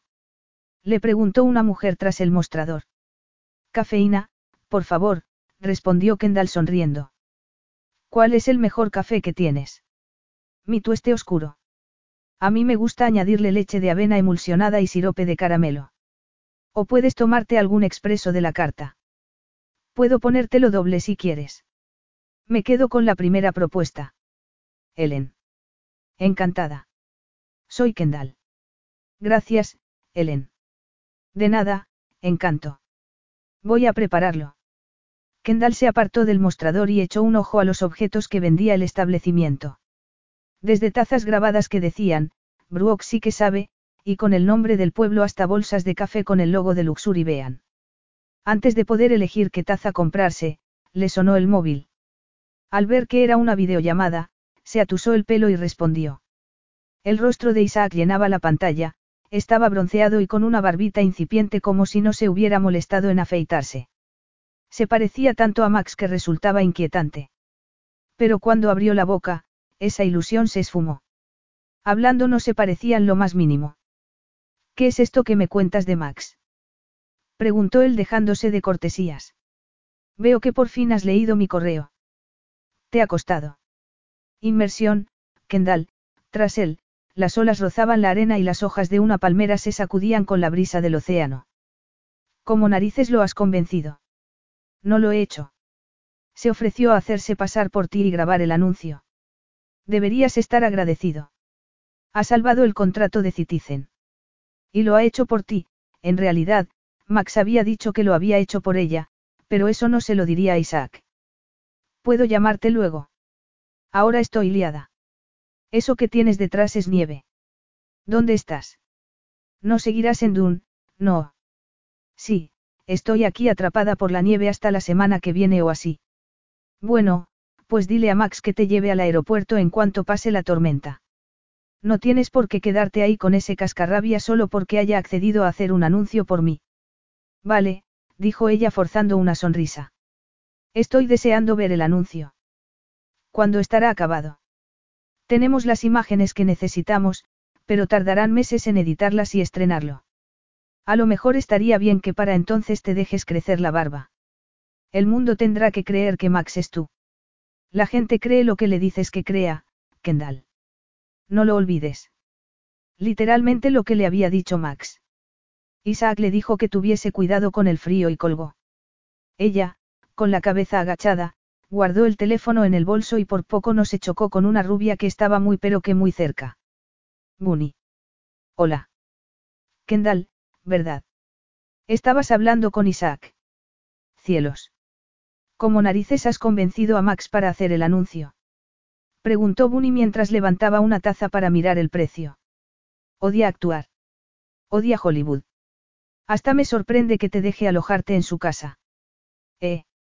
No tienes que darme explicaciones. Sé muy bien cómo es Max. Al fin y al cabo, estuvimos casados. Kendall, Ellen las interrumpió y, al parecer, fue deliberado. Tu café, cariño. Gracias, respondió Kendall ansiosa por huir de ahí. Pero antes de que pudiera escapar, Bunny bloqueó la salida con su diminuto cuerpo. Tómate un café conmigo. Te prometo que seré amable, y dirigiéndose a Ellen, añadió, lo de siempre. Ellen asintió con los labios apretados y Kendall miró la puerta con anhelo. Claro, ¿por qué no? Dos horas después, Kendall entró en la cabaña con su vestido. Max, que estaba en la cocina cuchillo en mano, levantó la mirada. Estaba a punto de enviar una patrulla de búsqueda. Lo siento. Encontrar vestido me ha costado más de lo que pensaba. Sabía que estarías bien, California. Mi camioneta aguanta muy bien la nieve. Vamos a cenar bistec. Y puré de patatas. ¿Has encontrado lo que buscabas? Sí. Pues pareces decepcionada. Me he encontrado con Bunny. Él soltó el cuchillo y apoyó las manos en la encimera. Quiero saberlo. Me ha oído hablando con Isaac en el Luxury Bean y puedo asegurarte que sabe que no soy peluquera. Quiere que la ayude a conseguir un papel en la serie. Ya le he explicado que yo no puedo decidir a quién contratan. Y. Y he accedido a ayudarla. Sabe que vas a suplantar a Isaac en el anuncio. Cielos. ¿Te ha amenazado? No exactamente. Él sacudió la cabeza y siguió fileteando la carne. Hablaré con ella. No pasa nada. Además, la otra razón por la que me he ofrecido a ayudarla es para quitártela de encima, ¿recuerdas? Kendall, no tienes por qué. Déjame ayudarte. Se le acercó y lo besó. Él le devolvió el beso y decidió no decir más. Tengo que llamar a Isaac. Habré colgado para cuando tengas la cena terminada. Kendall hablaba por videollamada con Isaac sobre la serie y otras oportunidades de futuro. Mientras, Max escuchaba. Era imposible no hacerlo cuando ella caminaba de un lado a otro del salón a solo unos metros de donde estaba cocinando. Salió un momento a encender la barbacoa, dispuesto a desafiar al frío por un bistec perfecto, y al volver a entrar oyó la voz de su hermano. Deja que hable con Max. Para ahorrarle a Kendall tener que verse en medio de malentendidos hermanos, agarró el teléfono. Hola, Isaac. ¿Qué tal en la isla? Casi 30 grados y soleado. Deberías venir. No logro entender por qué vives en la ladera de una montaña con las pelotas congeladas la mitad del año. Kendall agarró la bolsa del vestido, que había dejado en el sofá, y subió las escaleras corriendo. Max supuso que quería dejarle hablar con su hermano en privado. ¿Está escuchando? Preguntó Isaac leyéndole la mente. No, respondió al oír el grifo de la ducha. No es tu tipo. Max enfureció por dentro. Solo él sabía cuál era su tipo. Solo le importa el negocio y su negocio es Hollywood, que por cierto odias, Por si hace falta que te lo recuerde. Conozco a Kendall mejor que tú. Isaac ignoró el comentario y cambió de tema. ¿Qué tal la grabación del anuncio? Dime cómo ha sido interpretar el papel de tu vida, o sea, interpretarme a mí. Pues es curioso, pero no se te ha mencionado en ningún momento, le respondió, decidido a no contarle lo sensual que era el anuncio. Mejor que lo viera por sí mismo llegado el momento. ¿Qué tal estuvo Kendall? Con el sexo metido en la cabeza, Max tardó un segundo en darse cuenta de que su hermano le preguntaba por sus habilidades interpretativas. Tiene un don innato. Qué bien, Isaac carraspeó y miró a otro lado. De pronto se generó una situación incómoda, como siempre que hablaban. Antes tenían mucho en común, pero ahora era como si estuvieran en planetas distintos en lugar de en climas distintos. Por fin, Isaac dijo, mereces que se te pague por el trabajo, Max. No me voy a quedar un dinero que no me he ganado. No quiero el dinero. Lo he hecho por Kendall. Estaba en un apuro gracias a que decidiste largarte a tu isla privada y dejarte trabajo sin hacer. Dije que no al anuncio. No me he dejado nada sin hacer. Tampoco has vuelto corriendo para ayudarla. Estoy aquí y no puedo salir porque no tengo piloto. Y ya sabes por qué no quiero decirle a nadie dónde estoy. ¿Dónde más podría conseguir estar solo? En Dune, Virginia. Pero tú no quieres estar solo. Los dos lo sabemos. Quieres atención constante. Este papel significa mucho para mí y no puedo permitirme distraerme con un puñetero anuncio para una puñetera empresa. Cuidado, hermano, ahora tienes que ceñirte a lo que quieran los anunciantes. Estás a punto de volver a ser muy importante. Podríamos haberlo sido los dos. Fuiste tú el que rechazó un papel en la serie por pequeño que fuera. Pero podrías haberlo aceptado y haber trabajado conmigo otra vez. Te habría matado hacerlo. No lo habría matado en un sentido literal, pero sí le habría arrebatado una parte de él que había jurado no volver a entregar nunca más. Una parte privada. ¿Qué quieres que te diga? Yo también valoro mucho mi intimidad. La valoras tanto que has hecho un anuncio de relojes para volver a estar en el candelero.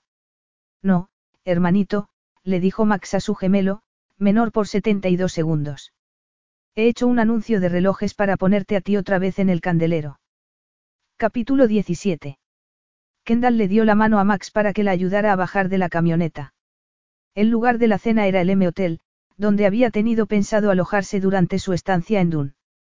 ¿Cuánto habían cambiado sus planes desde entonces? Al entrar en el elegante vestíbulo se fijó en la lámpara de araña enorme y el suelo de mármol gris. Seguía asombrándole que el pueblo lograra ser tan chic y desenfadado a la vez. Max llevaba muy callado desde el día anterior.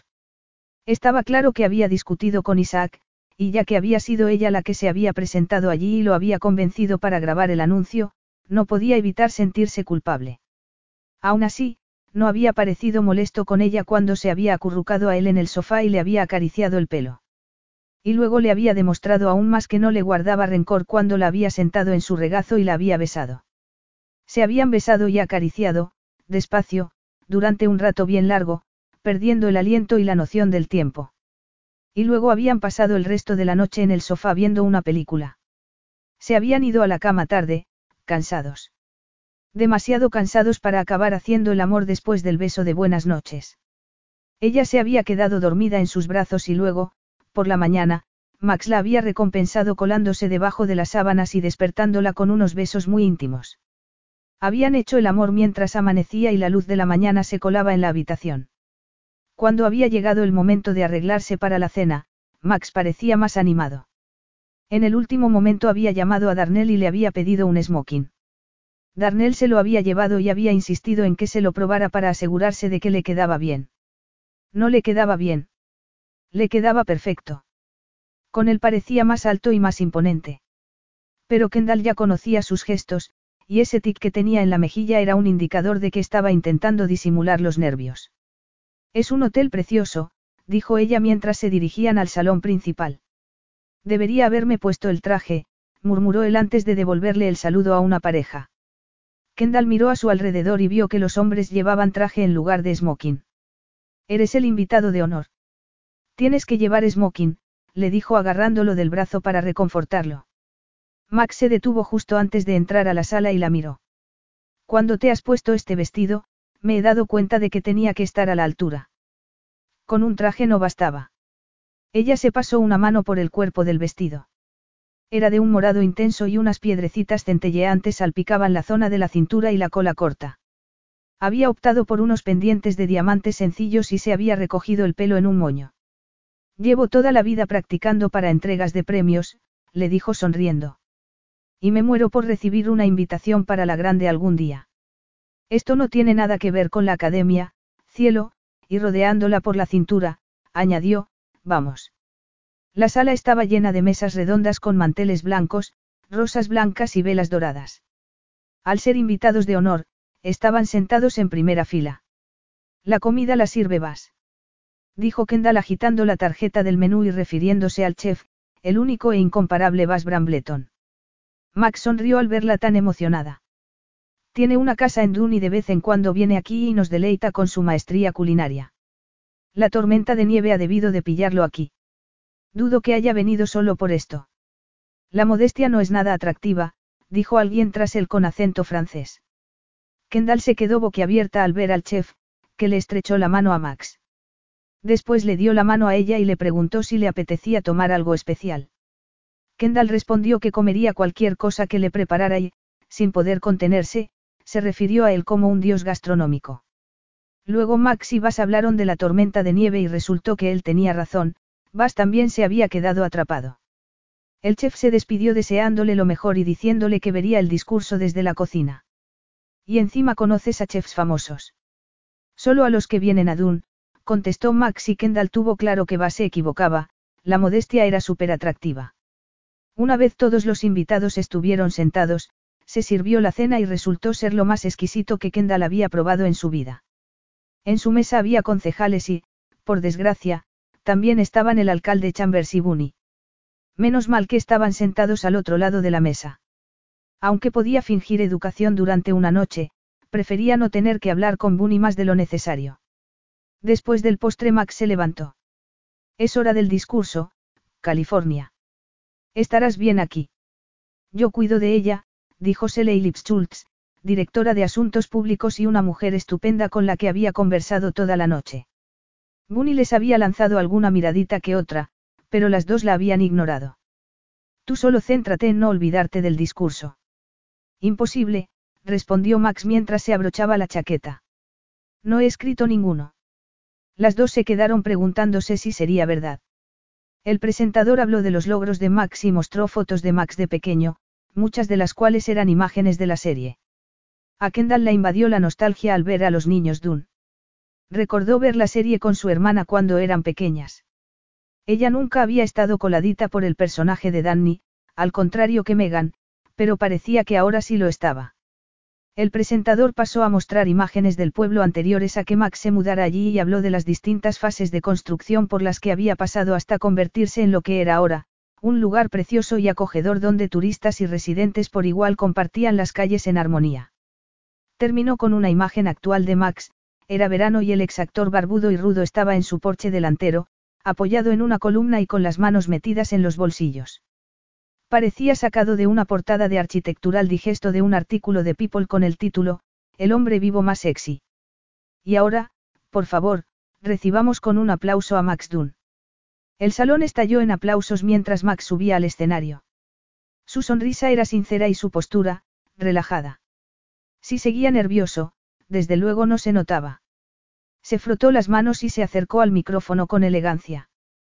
Kendall no entendía por qué quería alejarse de los focos. Se le daba genial. Incluso ahora, sin haber hablado siquiera, tenía al público fascinado. Y a ella también. Era demasiado guapo para no mirarlo, demasiado cautivador para ignorarlo. En primer lugar, me gustaría disculparme por traer turistas a vuestro pueblo, dijo y el público se echó a reír. Y en segundo, gracias por dejarme vivir aquí. Por honrarme poniéndole mi apellido y por ser los mejores amigos y vecinos que un hombre puede pedir. De ahí pasó a hablar de los años que había estado buscando un lugar donde encajar y de los planes que tenía para Dun. En cierto momento, Seley se inclinó hacia Kendall y le susurró que seguro que Max había preparado el discurso. Nadie puede saberse de memoria todos esos datos y tantas cifras. Max terminó el discurso dándoles las gracias de nuevo y prometiéndoles que seguiría habiendo mejoras en el pueblo aunque eso atrajera, a gentuza de California. Le lanzó una pícara sonrisa a Kendall y al instante todos los ojos se clavaron en ella. Después volvió a la mesa entre aplausos efusivos y palmaditas en la espalda. Mientras, el presentador anunciaba que las formalidades de la noche habían llegado a su fin y que era el momento de disfrutar de la música. ¿Ya ha terminado? Le preguntó Kendall. No va a subir nadie más a hablar de los grandes logros de Max Dunn. Espero que no, respondió él con tanta sinceridad que ella no pudo evitar reírse. En ese momento la banda empezó a tocar una pieza de jazz suave y él le tendió la mano. ¿Bailas conmigo? Vaya. Ese hombre estaba lleno de sorpresas. No llamaremos la atención. Con ese vestido que llevas puesto. Seguro. Pero mientras yo no sea el centro de atención, me vale, la llevó a la pista de baile. Kendall notaba que la gente la miraba y el corazón le golpeteó contra el pecho cuando Max la rodeó por la cintura y comenzó a balancearse. No se te da nada mal, le dijo él. Has aprendido a bailar para prepararte para la gran ceremonia de premios a la que esperas que te inviten. ¿Te estás burlando de mí? No, estás preciosa con este vestido. También estás preciosa sin él, pero con él estás absolutamente impresionante. Kendall sonrió. ¿Te ha molestado Bunny? Solo me ha lanzado alguna que otra miradita. Aún así, voy a hablar con ella por lo que te dijo en la cafetería. No te preocupes. Para cuando salga el anuncio, le habré conseguido una actuación en alguna parte y ya no tendremos que preocuparnos por ella. Le han gustado las imágenes a Citizen. Están encantados. Dicen que has hecho un trabajo de cámara magnífico. Bueno, tú no, Isaac. Espero que, si algún día le piden que dirija, sea tan bueno como tú. A él se le da mejor estar delante de la cámara. Es donde quiere estar. Siento haberte puesto en esta situación. No quiero entrometerme entre los dos. No es culpa tuya, California. El distanciamiento ya existía antes de que llegaras. Pero gracias por preocuparte. Además, ha valido la pena ahora que estás aquí conmigo. ¿Te has fijado en que todos nos están mirando? Sí. Si no estuvieras aquí, se estarían turnando para llevarme a la barra, felicitarme y darme ideas para mejorar el pueblo. ¿En serio? ¿En serio? Pobrecito, le dijo dándole una palmadita en la mejilla. Yo te protegeré de estos vecinos malos que te quieren tanto. Él la agarró con más fuerza. Te he dicho alguna vez lo atractiva que te pones cuando te burlas de mí. Y sin darle tiempo a responder, añadió, hacía mucho tiempo que no bailaba con una mujer en una pista. Desde tu boda. No bailamos. Cuando me marché de Los Ángeles juré que no volvería a ponerme unos zapatos brillantes y menos un smoking. Pero aquí estoy, intentando ser merecedor de la mujer que ha entrado en mi vida sin avisar. Ella se quedó sin aliento mientras la multitud parecía desvanecerse. Kendall, haces que dejarme ver sea más llevadero. No lo olvidaré. No te olvidaré. Capítulo 18. Kendall seguía disfrutando del halago cuando él bajó la cabeza para besarla. Y cuando sus bocas conectaron, Max respondió la pregunta que se hacían todos los presentes, ¿tenían Kendall y Max una relación sentimental? Nadie se creería que ella estaba allí por motivos profesionales. No después de que la hubiera devorado con los ojos toda la noche. Y, sobre todo, no después de que la hubiera besado y luego abrazado. Y tampoco había forma de negar lo que había pasado en el breve tiempo que había estado en ese pueblo de montaña con ese hombre de montaña. Sí, claro, había intentado negarlo, e incluso había enviado un correo a la agencia detallando cuándo volvería a California para no verse tentada a prolongar su estancia, pero no había servido de nada. Quería quedarse en Dune con Max, a menos que hubiera oportunidad de llevárselo a él a Los Ángeles, lo cual dudaba mucho. Había cometido muchas estupideces en su vida adulta, pero enamorarse de Max era la mayor de todas. Y no porque Max no mereciera que lo quisiera. Todo lo contrario. No le importaba haber cometido el error de enamorarse del gemelo de su cliente, pero dudaba que él, al igual que ella, buscara más que una relación sexual. Era una mujer práctica y había hablado en serio al decirle a Megan que no le interesaba una relación seria y formal. Y por mucho que su corazón estuviera anunciando a bombo y platillo la llegada del amor, no estaba dispuesta a renunciar al sentido común. Tenía que pensar en su carrera, y tener a Isaac Dunn como cliente era bueno para ella. De todos modos, por mucho que estuviera recreando su propia versión de Jerry Kire al centrarse en un único cliente, se negaba a soltarle a Max un discurso que incluyera un, tú me completas. Sería una locura. La canción llegó a su fin y otras parejas abandonaron la pista, pero ellos siguieron allí, agarrados, hasta que una mujer, sacudiendo su teléfono en el aire, gritó el nombre de Max. Ellen, de la cafetería, se acercó y le puso el teléfono en la mano. No sabía que habías grabado un anuncio para Citizen, pero está claro que se ha filtrado. Les ocultas secretos a tus entregados vecinos, ¿eh? Y sonriendo añadió, y tú estás preciosa, cielo. Deslumbrante. No he grabado ningún anuncio, respondió Max. Ha sido Isaac. Y, además, ese anuncio no saldrá hasta dentro de unos meses. Supongo que eso es lo que significa que se ha filtrado, murmuró Max mirando el teléfono. Bueno, ya sé que el artículo dice que es Isaac, pero no estoy ciega y sé que eres tú, dijo Ellen. Tenéis una química innegable. Y esta es tu casa de aquí, no. Kendall contuvo el aliento. Iban a tener problemas serios. El mundo creería que el del vídeo era Isaac, pero la gente que mejor conocía a Max podría cuestionarlo. No es mi casa, pero ese sí que es Isaac, dijo devolviéndole el teléfono a la mujer. Isaac y yo lo grabamos hace meses en Los Ángeles, dijo Kendall aliviada de que por fin le hubiera salido la voz. Lo creas o no, es un plató, aunque sí que nos inspiramos en la casa de Max, miró a su alrededor y vio a otros invitados mirando los móviles y murmurando. Estás muy creíble en este anuncio, con Isaac, dijo Ellen. Es idéntico a Max. Con la barba y todo. Es algo que no he podido cambiar desde que nacimos, murmuró Max molesto por la atención que estaba despertando. Isaac y yo grabamos el anuncio antes de que Max y yo nos conociéramos. ¡Qué locura, eh! Lo que es la vida, añadió Kendall agarrándolo del brazo. Max miraba al otro extremo del salón y ella le siguió la mirada. Ahí estaba Bunny, atusándose el pelo y esbozando una sonrisa de lo más falsa. Si me disculpas, dijo Kendall, pero Max la corrigió. Si nos disculpas, la agarró de la mano y fue hacia donde estaba Bunny. Tengo que hablar contigo. Seley, ¿por qué no llevas al alcalde a tomar una copa? Yo voy en un momento. ¿A qué viene esto? Preguntó Greg Chambers muy serio. Seguro que tiene que ver con mi futuro en Hollywood, respondió Bunny. ¿A qué sí, Kendall? Sí, dijo Kendall forzando una sonrisa. Es confidencial. Max y yo hemos jurado mantener el secreto. ¿Cómo tendrás que hacer tú cuando hablemos? dijo Max dirigiéndose a su exmujer. Si son cosas relacionadas con esa tontería de la interpretación, ni me molesto. Seley, vamos a tomar algo. Greg y Seley se marcharon. No he filtrado el vídeo, así que no me eches la bronca, dijo Bunny cruzándose de brazos. No, pero podrías filtrar la verdad. Todos aquí ya saben la verdad, dijo Bunny con un brillo de celos en la mirada. En esas imágenes se ve clarísimo que babeáis el uno por el otro. Te equivocas. Pensé que sabrías distinguirnos a mi hermano y a mí. Estuvimos casados dos años. Sí, lo recuerdo, créeme. Esta sala está llena de los votantes de mi marido. Esperas que les mienta.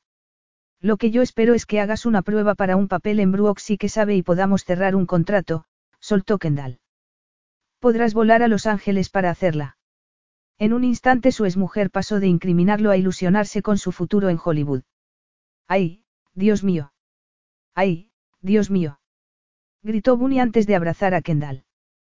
¿Cuándo? ¿Dónde? Aún lo estoy gestionando, pero están interesados. Aunque te juro que si dices una sola palabra. No, no diré nada. Lo prometo, y susurrando añadió, me muero por conseguir esta oportunidad.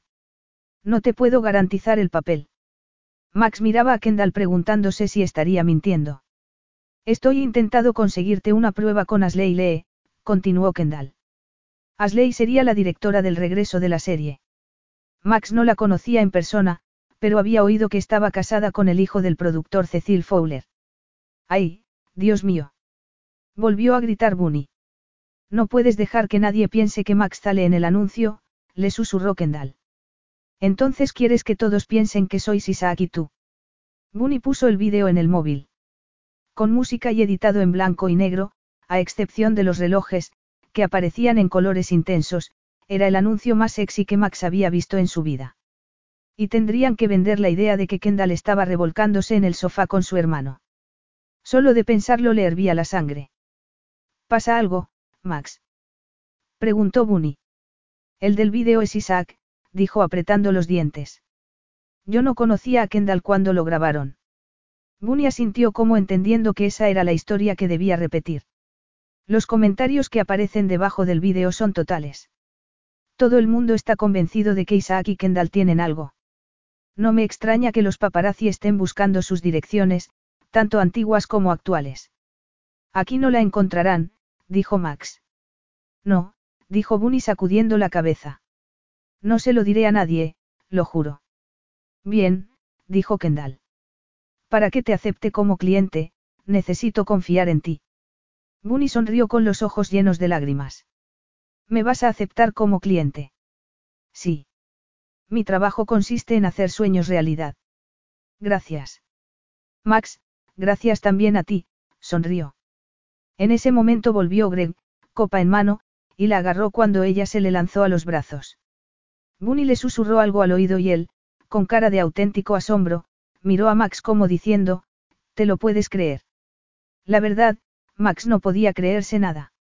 Ni que hubiera protagonizado un anuncio, ni que Bunny hubiera conseguido que Kendall la representara, ni tampoco que el pueblo entero pensara que el del anuncio era él y Isaac. Y sí, era él, pero el problema era que ellos no debían saber la verdad. Max y Kendall se alejaron. Todo el pueblo sabe que odio actuar. ¿Por qué dan por hecho que salgo en el anuncio? Deberían creer lo que les decimos. Tus vecinos se creen lo que ven. Y nos han visto en la pista de baile, Max. El corazón le dio un vuelco al pararse a pensar en lo que habían hecho juntos, tanto en privado como también un poco en público. Lo que habían dicho, y no dicho. Se la había jugado por Kendall, tanto en el anuncio como en su vida personal. Le había hablado de su documental secreto. Le había mostrado su mundo. Ella, a cambio, había hecho que su vida fuera mejor, y tal como le había prometido antes, él nunca lo olvidaría. Lo que no había dicho era por qué no la olvidaría. No tendría que hacerlo porque no iba a dejarla marchar. Técnicamente sí, Kendall volvería a su casa. Pero el mundo estaba conectado por Internet. ¿Por qué tenía que vivir al otro lado del país para desempeñar su trabajo? Podía pasar temporadas con él. Además, su hermana vivía en la costa este. Tal vez eso bastaría para animarla a quedarse en Dun. Su casa, su mundo, estaba abierta para ella. Lo único que tenía que hacer era contarle lo que sentía. Habían iniciado algo juntos aunque hubiera sido de forma accidental. No sabía qué pasaría con sus vidas en un mes o un año, pero valía la pena arriesgarse y descubrirlo. De eso estaba seguro. Abrió la boca para decírselo, pero ella habló primero. Tengo que volver a Los Ángeles cuanto antes. ¿Por qué? El mundo de Isaac va a estallar por los aires, si es que no lo ha hecho ya. Va a tener que volver a casa y yo tendré que estar allí para gestionar las ofertas que van a empezar a lloverle. No le gustaba nada la idea de que Kendall se fuera corriendo para estar con su hermano. Pues llámalo por teléfono. Ella le dio una palmadita en el pecho y esbozó una sonrisa cortés. Cuando el resto del mundo vea el anuncio, surgirán rumores sobre mi aventura con el hermano de Isaac y eso podría arruinarle la carrera. De nuevo, la carrera de Isaac prevalecía sobre sus propias necesidades. Años atrás Max había querido una vida normal alejada de las luces de Hollywood, pero Isaac solo había tenido ojos para la fama. Parecía que nada había cambiado y ahora encima Kendall estaba mostrando su verdadera cara también. Solo le importaba Hollywood y prefería ponerse a su servicio antes que explorar lo que podrían haber tenido juntos. ¿A quién le importa lo que diga la gente? A Isaac, dijo Kendall, y fue como si le estuviera atravesando el estómago con un cuchillo. ¿Y a mí? Y a ti también debería importarte. ¿Quieres que la prensa te deje tranquilo? Pues que se conozca mi paradero no te va a ayudar en eso. Capítulo 19.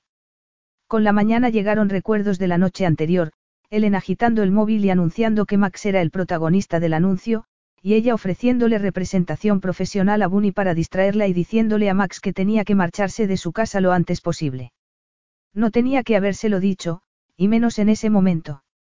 Pero había entrado en pánico al enterarse de que se habían filtrado las imágenes. De camino a casa había vuelto a sacar el tema de Bunny y había expresado su preocupación. Es como una piedra en el zapato, pero nunca me haría daño, le había dicho Max para luego quedarse callado el resto del trayecto. Ya en la cabaña, Max la había ayudado a quitarse el abrigo. Me voy a la cama, había dicho ella dirigiéndose a las escaleras. Le dolían los pies por los tacones y estaba agobiada por las tres mil cosas que tendría que hacer por la mañana. Me parece que no, había contestado Max situándose entre la escalera y ella. Ya estoy harto de fingir. Aquí no puede vernos nadie, así que voy a hacer lo que me salga de las narices. Nunca se había considerado la clase de mujer que le permitiría a un hombre echársela al hombro, darle una palmada en el trasero y llevarla a la cama, pero eso era justo lo que le había permitido a Max esa noche. Le gustaba tanto. Lo amaba. Pero no podía quedarse en Dun como si los rumores sobre Isaac y ella fueran a esfumarse por sí solos. A última hora de la mañana casi se había convencido de que tenía controlados su corazón y la pesadilla laboral que la esperaba cuando volviera a casa. En blogs, artículos y redes sociales hablaban de, Isaac y Kendall, la nueva pareja de moda. A Max no le iba a gustar. Ni un poco. Se había levantado antes que ella diciéndole que iba a cortar a leña y no había vuelto. Ahora Kendall estaba delante del fuego con el portátil y el teléfono listos por si llegaban más malas noticias. Todo el mundo sabía quién era, lo cual había sido su intención al mudarse a Los Ángeles. Pero había querido que la conocieran por sus increíbles aptitudes como representante, no porque fuera el supuesto interés romántico de un actor. El teléfono sonó. Era Citizen. El corazón se le bajó a los pies de golpe. Hola, Ray, al notar timidez en su voz, carraspeó y probó de nuevo, qué alegría. Kendallskire, dijo el joven ejecutivo antes de soltar una carcajada. Dios, adoro Internet. La publicidad que hace es impagable. Y benditos también los influencers. Te equivocabas al pensar que nadie se iba a fijar en ti, ¿eh? A lo mejor podrías actualizar tu currículum y hacer unos cuantos anuncios más. Ah, no. No, no, respondió ella con risa nerviosa. Solo lo he hecho por desesperación. El mundo os adora a los dos. Nosotros os adoramos. ¿Cuándo volveréis a casa? Pronto, pero. Bien. Dile a Isaac que en cuanto os instaléis, tenéis que venir directos a nuestras oficinas. Concierta una cita con mi asistente. Vamos a ganar mucho dinero con vuestra pareja. Nuestra, pareja. No te molestes en negarlo. La gente no habla de otra cosa. A mí me da igual si es verdad o no. Con toda la atención que ha despertado el anuncio, parece que vamos a triplicar nuestras ventas del trimestre pasado, sobre todo después de las fotos que han salido en una cena. ¿Cómo dices? El corazón ahora se le subió a la garganta. Isaac y tú. No sé cómo lo has hecho, pero que se hiciera pasar por Max en la cena ha sido una genialidad. Aunque, claro, supongo que tampoco tenía selección, teniendo en cuenta que Max Dunn es el hombre menos cooperativo del mundo. Todo el mundo sabe que preferiría morirse antes que dar un discurso en una cena en su honor. Kendall aún seguía procesando lo primero que había dicho Ray. Hay fotos de anoche. Y tanto. Anda, seguro que lo sabías. Os estabais besuqueando en la pista de baile. Ay, Dios. No había estado pensando ni en fotógrafos ni en el anuncio cuando había estado enamorándose de Max Dunn en la pista de baile. Y no podía decirle a Ray que el hombre al que estaba besando era Max, no podía decírselo a nadie. Todos en Dune sabían que había estado con Max y no con Isaac, pero después de ver lo leales que le eran a Max, imaginaba que no dirían nada. Y aunque lo dijeran, nadie los creería de todos modos. El público preferiría una mentira si era la opción más jugosa. Nada más interesante que una aventura secreta entre un actor y su representante pillados besuqueándose en una fiesta. No lo sabía, respondió mientras accedía a Internet. Bueno, da igual. Vosotros seguid haciendo lo que estáis haciendo. Es genial para el negocio. Para todos. Citizen quiere rodar más anuncios con Isaac en el futuro. Y contigo, claro. Como te he dicho, Lo mío ha sido algo puntual. Sin ti no funcionará, Ray parecía feliz, como si estuviera viendo simbolitos de dólar por todas partes. Terminó la conversación diciéndole que le enviaría los contratos, uno para cada uno. Relojes Citizen había pagado una cantidad importante para que Isaac participara en el anuncio. Con la atención que habían generado ahora, Kendall podría negociar una tarifa aún mayor. Pero bajo ningún concepto ella aparecería en otro anuncio con él, y menos si Ray esperaba que fuese tan sugerente como el primero. Terminó de escribir, Isaac Dunmas Kendall's quiere más entrega de premios, en el buscador y soltó un grito. Max, que acababa de entrar por la puerta trasera, vociferó al ver la pantalla. Fotos de los dos en la pista de baile, besándose y sonriéndose como si no hubiera nadie más allí. ¿Habrá sido Bunny? preguntó ella. No, estaba al otro lado de la sala. Están tomadas desde la barra del bar. El camarero. ¿Cómo lo sabría? Debió de ver la filtración del anuncio como todos los demás y decidió sacarle provecho. Seguro que no es del pueblo, Max se sentó en el sofá a su lado y se inclinó para leer el artículo. Cuanto más leía, más enfurecía. Creen que Isaac está haciéndose pasar por mí. Las razones que se daban en el artículo eran ridículas, desde que Max llevaba una vida miserable hasta que era adicto a las sustancias prohibidas. ¡Qué tonterías! dijo él cerrando el portátil. Ella volvió a abrirlo. Tengo que sacar un billete ahora mismo, la nieve aún no se había derretido, pero las carreteras estaban despejadas. Ahora ya podría volver a Los Ángeles. El mecánico puede devolver el coche por mí y pasarme la factura. Ahora que Citizen quiere otro anuncio, voy a tener dinero de sobra, añadió en voz baja. Con Isaac, supongo. ¿Con quién si no? Somos un bombazo. No parecía contenta, pero tampoco parecía que estuviera tan furiosa como él. Antes de que tú. Alguien llamó a la puerta, interrumpiéndolo. Al abrir, se topó con la cara de su hermano. Isaac. Dijo Kendall tras él. ¿Qué estás haciendo aquí? Debería hacerte la misma pregunta. ¿Por qué no estás en casa ocupándote de este follón? Kendall pasó por delante de Max para agarrar a Isaac del brazo y meterlo en la casa. Tengo que hablar contigo de un millón de cosas. No sé por dónde empezar.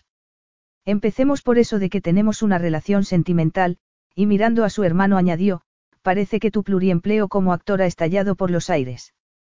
Capítulo 20. Costaba concentrarse en el asunto que tenían entre manos con Max ahí al lado. Isaac y ella estaban sentados en la mesa de la cocina y él estaba de pie apoyado en la encimera, cruzado de brazos y mirándolos. Isaac, en cambio, parecía inmune a las miradas implacables de su hermano.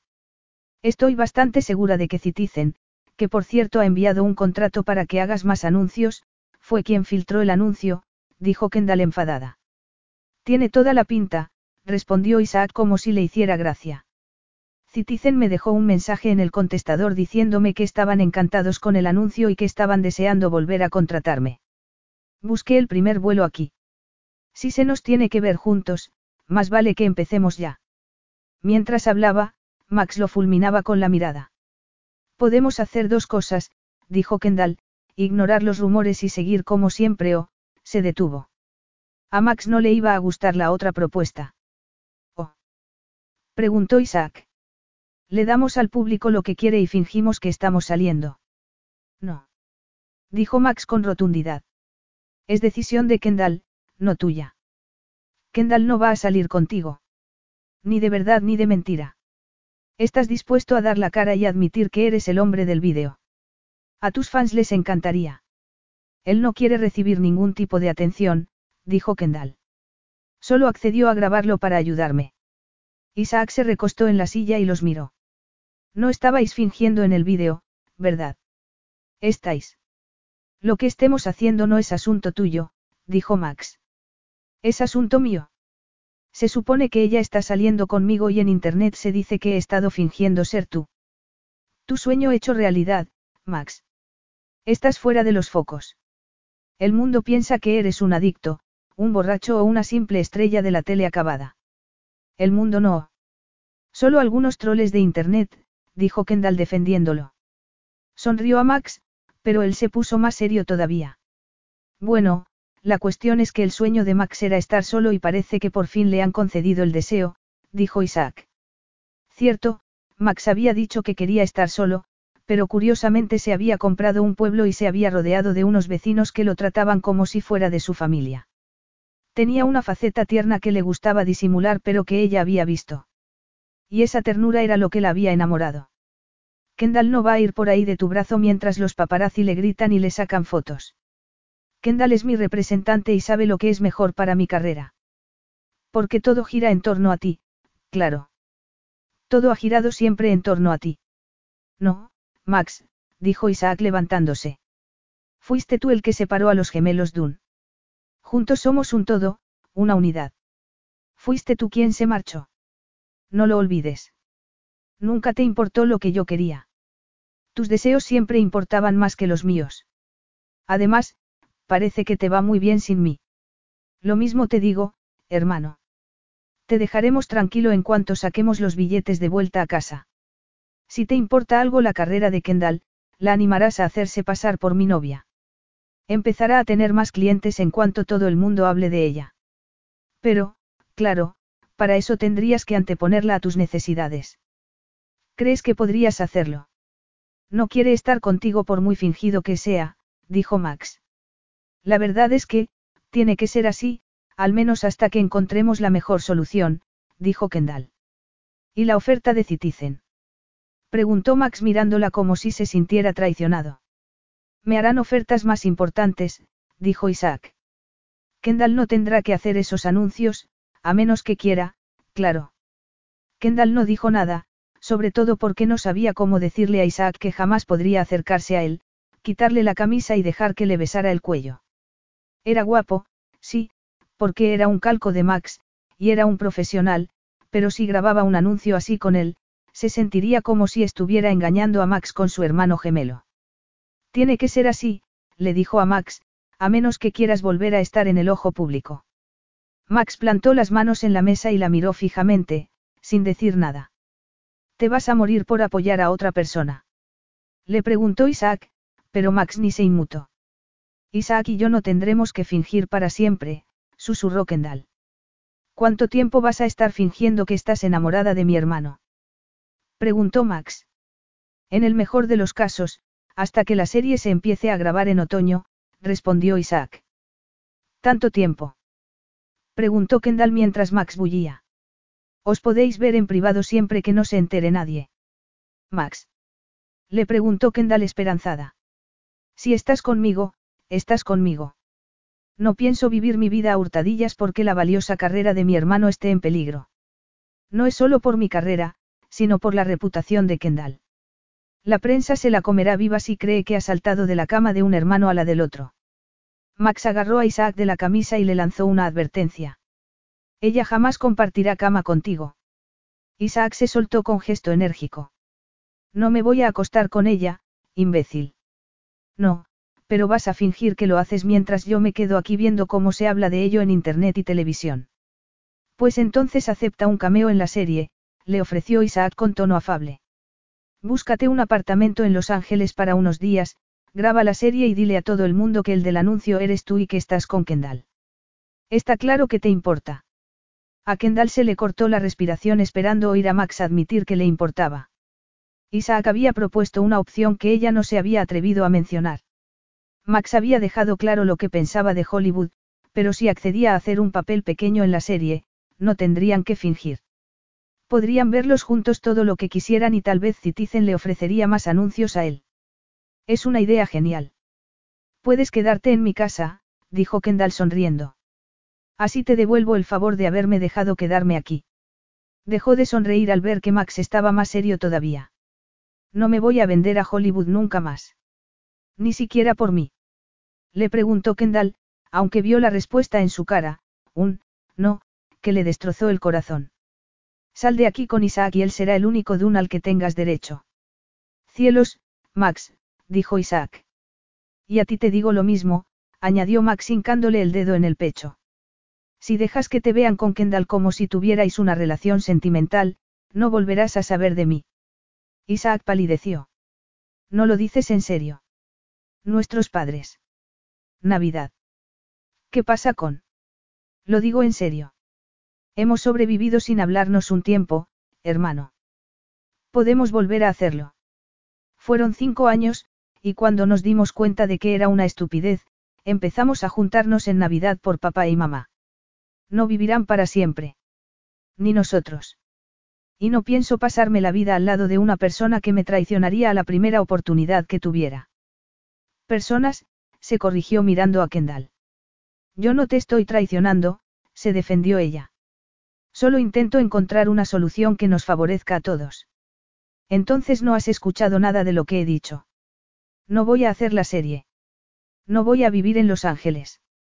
No voy a mentir por mi hermano, otra vez. Esto solo funcionaría si no finges estar con él. ¿Por qué no iba a hacerlo? ¿Qué motivos tengo para quedarme contigo? En este pueblo no hay nada para mí y tú te niegas a pisar California. ¿Hay algo que tengas que decirme? Con la mirada le suplicó que confesara, que dijera que se había enamorado de ella, que no podía imaginarse viviendo sin ella, que estaría dispuesto a remover cielo y tierra por ella, aunque lo único que tendría que hacer era ponerse delante de la cámara y decir unas frases que les encantarían a sus fans. No le estaba pidiendo tanto, y aún así él parecía incapaz de hacerlo. Si te marchas con él, nunca lo sabrás, le dijo Max mirándola antes de subir las escaleras furioso. Kendall se hundió en la silla aplastada por el peso de esas palabras.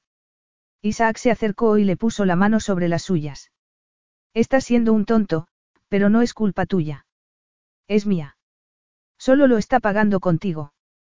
Tal vez fuera así, pero ella se merecía algo mejor. Su hermano siempre le había dicho que se merecía una vida feliz, alegre y sin restricciones. Y tendría que hacer lo que hiciera falta para conseguirla porque nadie iba a dársela sin más. Apretó la mano de Isaac con fuerza. Era un buen cliente, un buen amigo. Si confiamos el uno en el otro, no hay razón para no dejarle creer al público lo que quiere ver. Te mereces la vuelta de la serie. Te mereces una carrera de éxito haciendo lo que amas.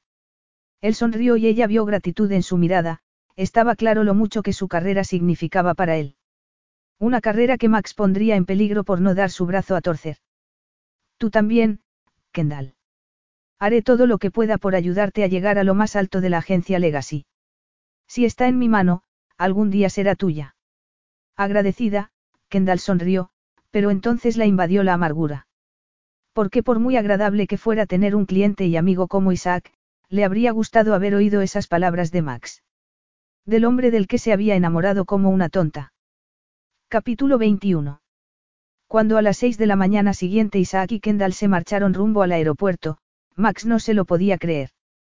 Kendall no había dormido con él ni tampoco le había preguntado por qué le había dado un ultimátum, pero bueno, mejor así.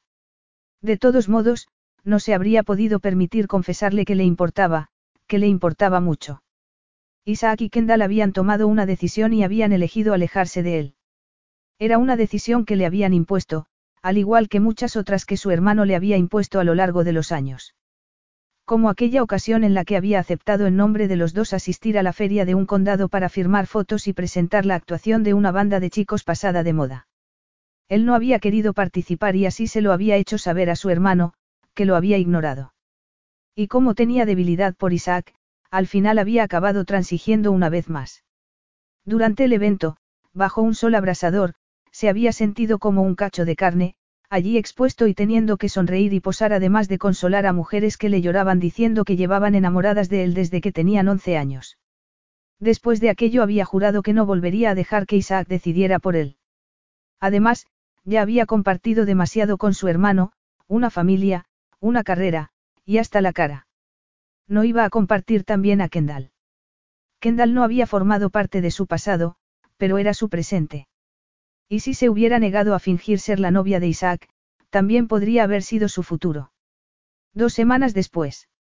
Luca lo había llamado preguntándole si le apetecía tomarse una cerveza en veras y después de un par de semanas de soledad, amargura, ira y tristeza, había accedido. Veo que has empezado sin mí, dijo Max al entrar en el acogedor bar y ver a Luca con una cerveza en la mano. He llegado pronto. ¡Qué tormento de semana! Dímelo a mí, Max le pidió una cerveza a Vera, la camarera. Gracias, Vera. De nada. Últimamente te he visto mucho por la tele, pero me alegro de verte en persona. No soy yo, Vera. Es Isaac, dijo harto de mentir. Increíble, dijo ella extrañada y dudosa. Max estaba haciendo lo que había jurado no hacer, fingir. Pero no por Isaac, sino por el bien de Kendall. Aunque se había marchado de su vida con poco más que un apretón de manos, le importaba lo suficiente como para proteger su carrera. Por otro lado, suponía que eso tenía un efecto dominó, ya que al seguirles la corriente también estaba protegiendo la carrera de Isaac y él lograba quedarse al margen de la luz pública. Salían ganando los tres, pensó apesadumbrado. He visto el anuncio, dijo Luca cuando Vera fue al otro lado de la barra.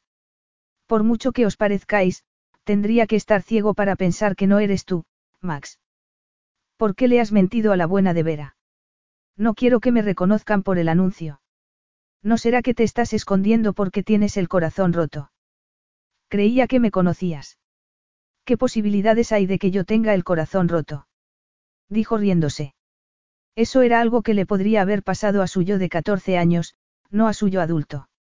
Bunny te hizo daño y todos lo vimos. Te vimos recluirte decidido a tener una vida en soledad. Recuérdame que no vuelva a tomarme una cerveza contigo. Su amigo continuó sin inmutarse. Pero cuando rompiste con Bunny te lo tomaste casi como una transacción comercial. Ahora Kendall está saliendo con tu hermano y estás, estás hecho polvo. Max se terminó la cerveza y le indicó a Vera que le pusiera otra.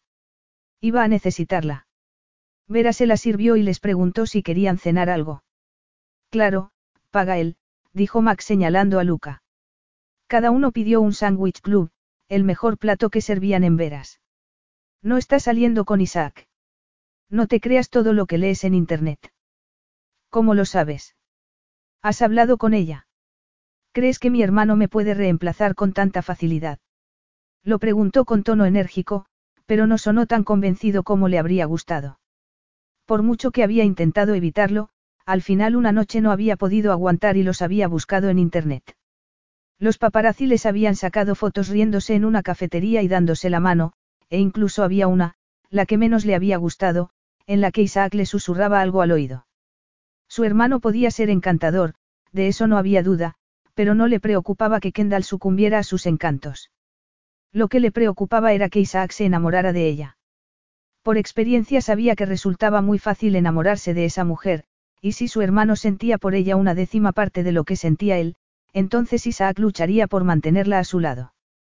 Y eso era mucho más de lo que él había hecho. No sé qué pensar, pero me asombra ver lo hundido que estás por haberla dejado marchar. ¿Cómo sabes que la he dejado marchar? ¿Por qué se ha ido? Cuando una mujer así entra en tu vida, no la dejas marchar. Te arrodillas y le suplicas que se quede. ¿Y si se niega a quedarse? Le pediste que se quedara. No, se daba por hecho. Lucas sacudió la cabeza decepcionado. Si la mujer que quieres se marcha, la sigues a donde vaya hasta que logras convencerla de que vuelva. Tú no lo entiendes.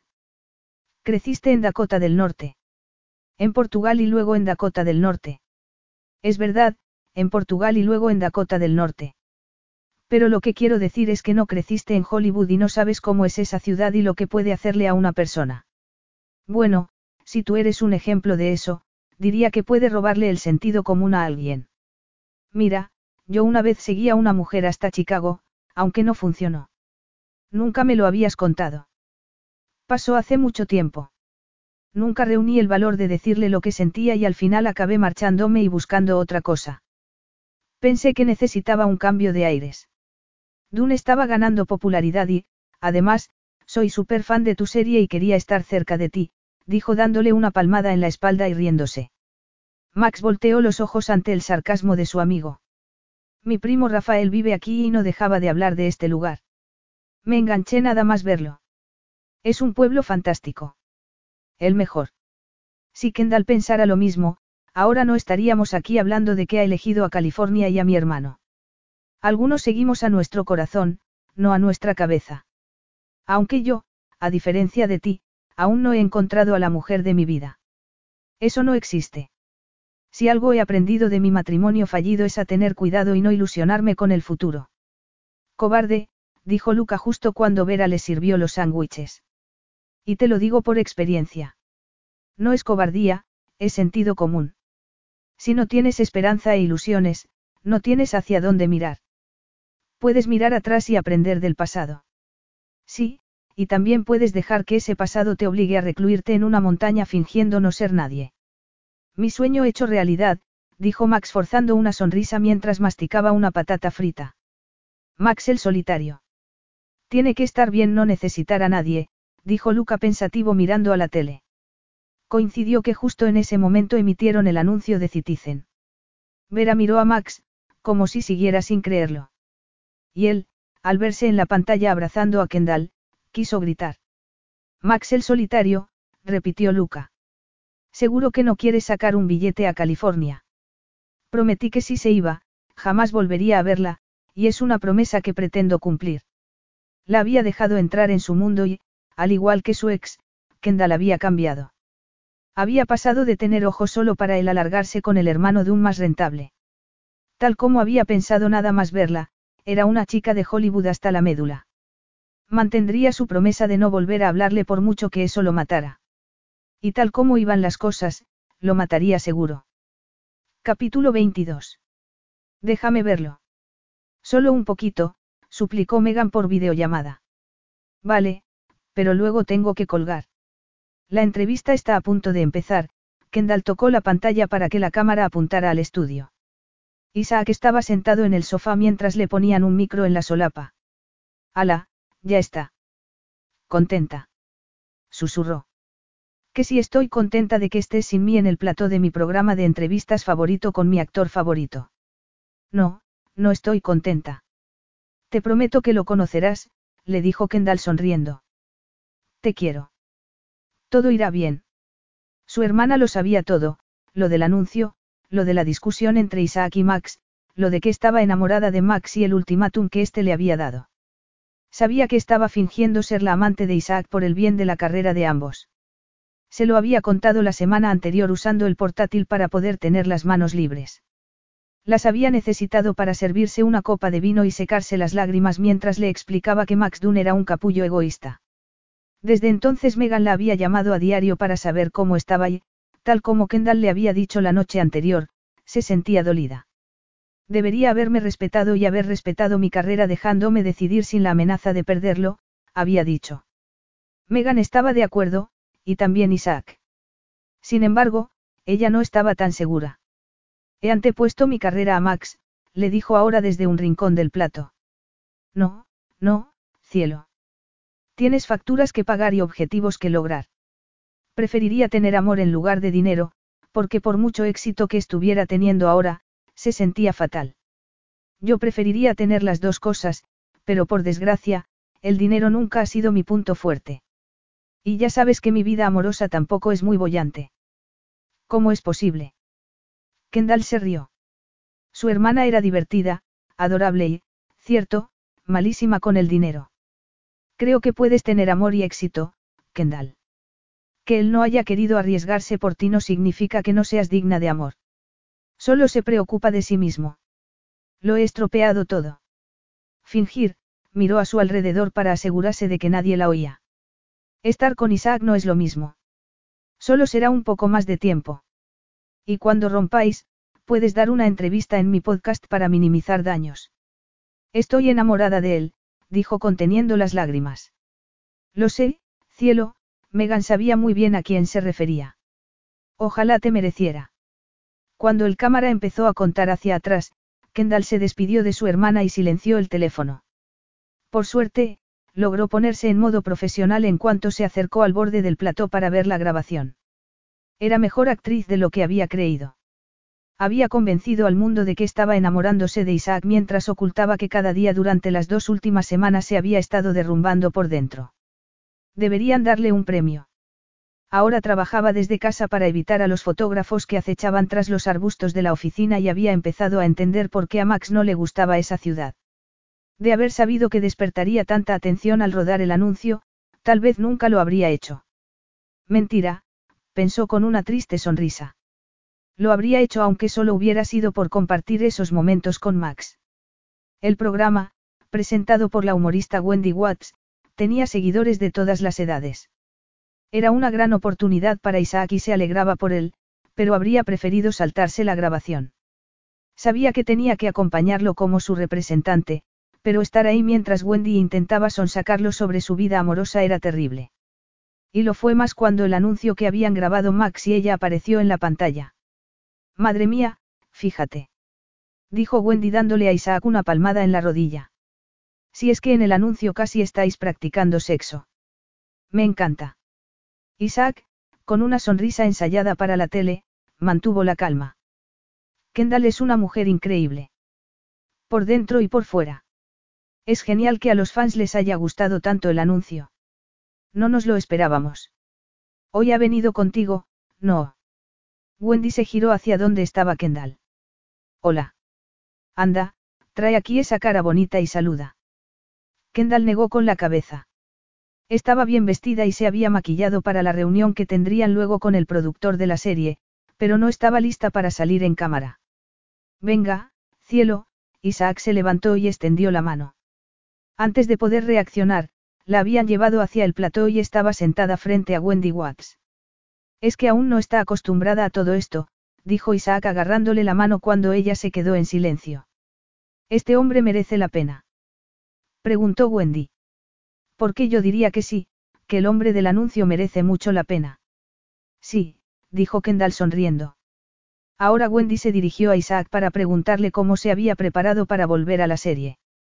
Mientras él respondía, Kendall pensaba. Después de esa entrevista, Isaac tendría que acudir solo a futuros eventos y apariciones y ella se limitaría a negociar contratos, como haría esa misma tarde con el productor. No podía seguir mintiendo más. Aunque la despidiera, se negaba a fingir que estaba enamorada de él ni un minuto más.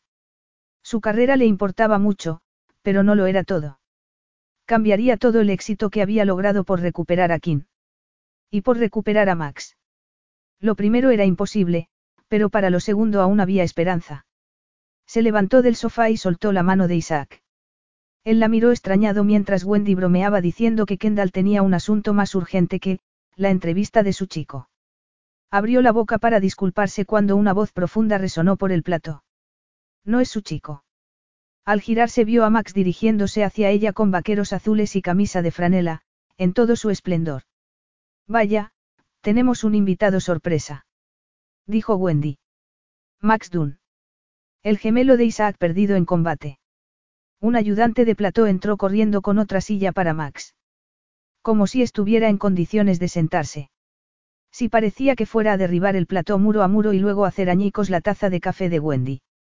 Siéntate, Max, le ofreció Wendy, que no había captado, o directamente había ignorado, su lenguaje corporal. No había duda de que bullía de furia.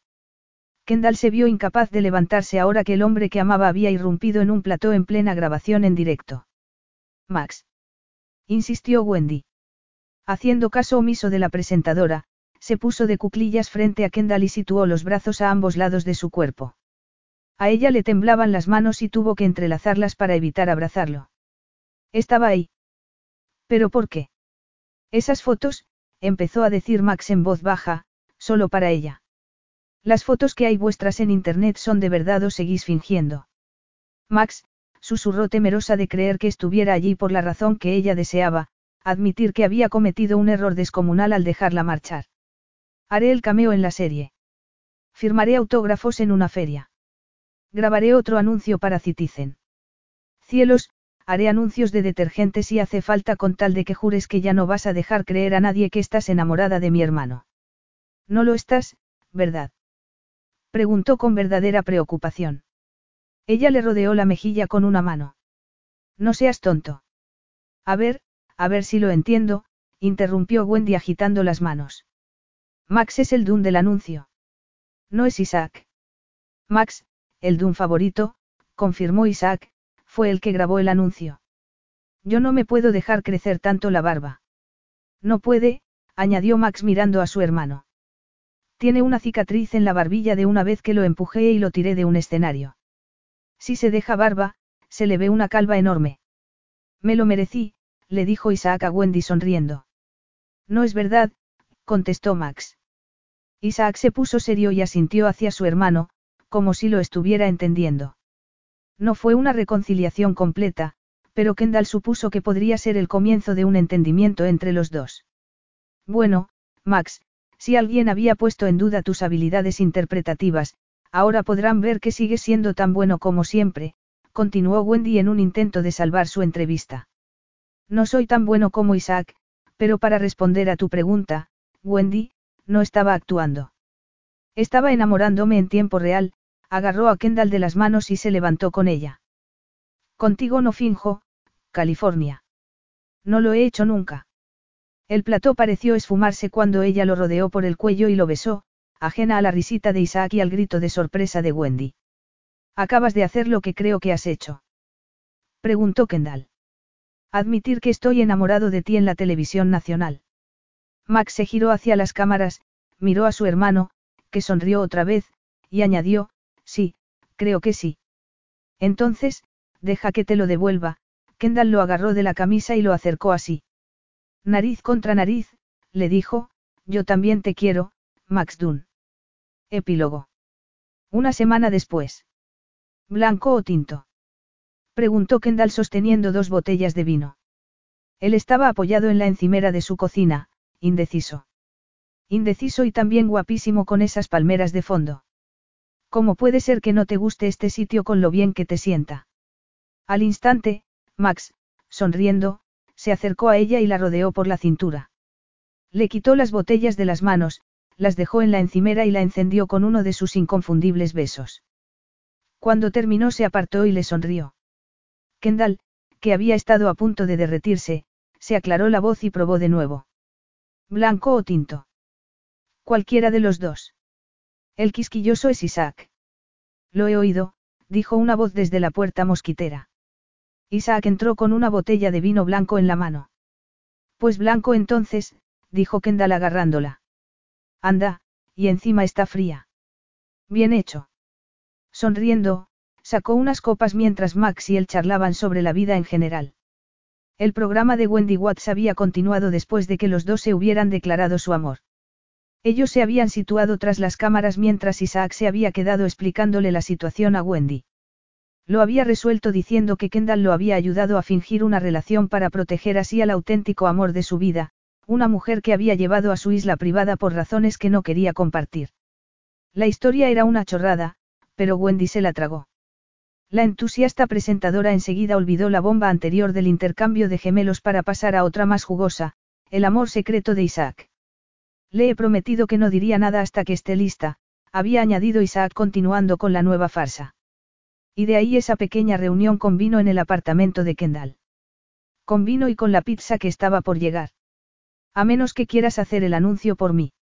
Le estaba preguntando Isaac a Max con una sonrisa. Nuestra decisión es definitiva, dijo Kendall dándoles una copa a cada uno. Max y yo ya hemos tenido bastante atención mediática para toda una vida. Nos sentamos en la terraza.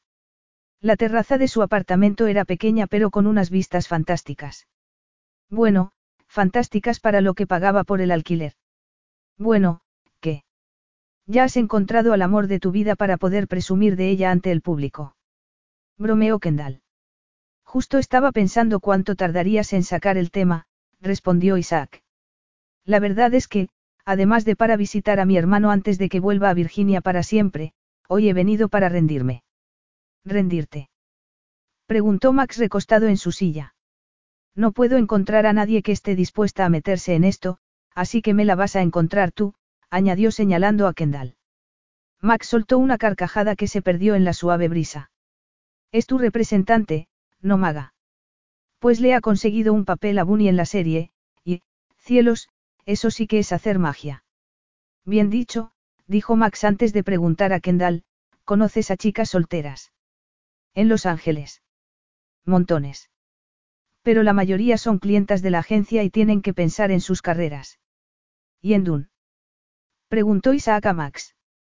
Ahora que el rodaje se ha trasladado a tu pueblo, habrá allí alguna soltera que quiera fingir conmigo unos meses. Ellen es muy maja, dijo Kendall refiriéndose a la mujer mayor dueña de la cafetería. Conozco a Ellen.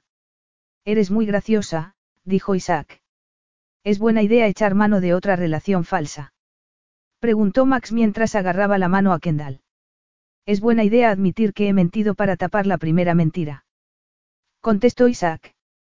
De nuevo, bien dicho. Ahora mismo el público lo adoraba y estaba emocionado con la historia de su amor secreto.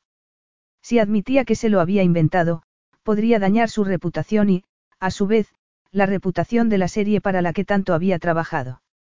No pasaría nada por salir a la luz pública con alguien aunque luego la relación terminara, señaló Kendall. No puedes estar hablando en serio, dijo Max. Será una publicidad genial para la serie. A los fans les gusta ver feliz a Isaac. Soy feliz, dijo él, aunque Kendall no estaba tan segura. Se había recluido en una isla privada para prepararse para un trabajo que le aterrorizaba echar a perder. Lo que me preocupa es ser irrelevante. Otra vez, admitió antes de terminarse la copa.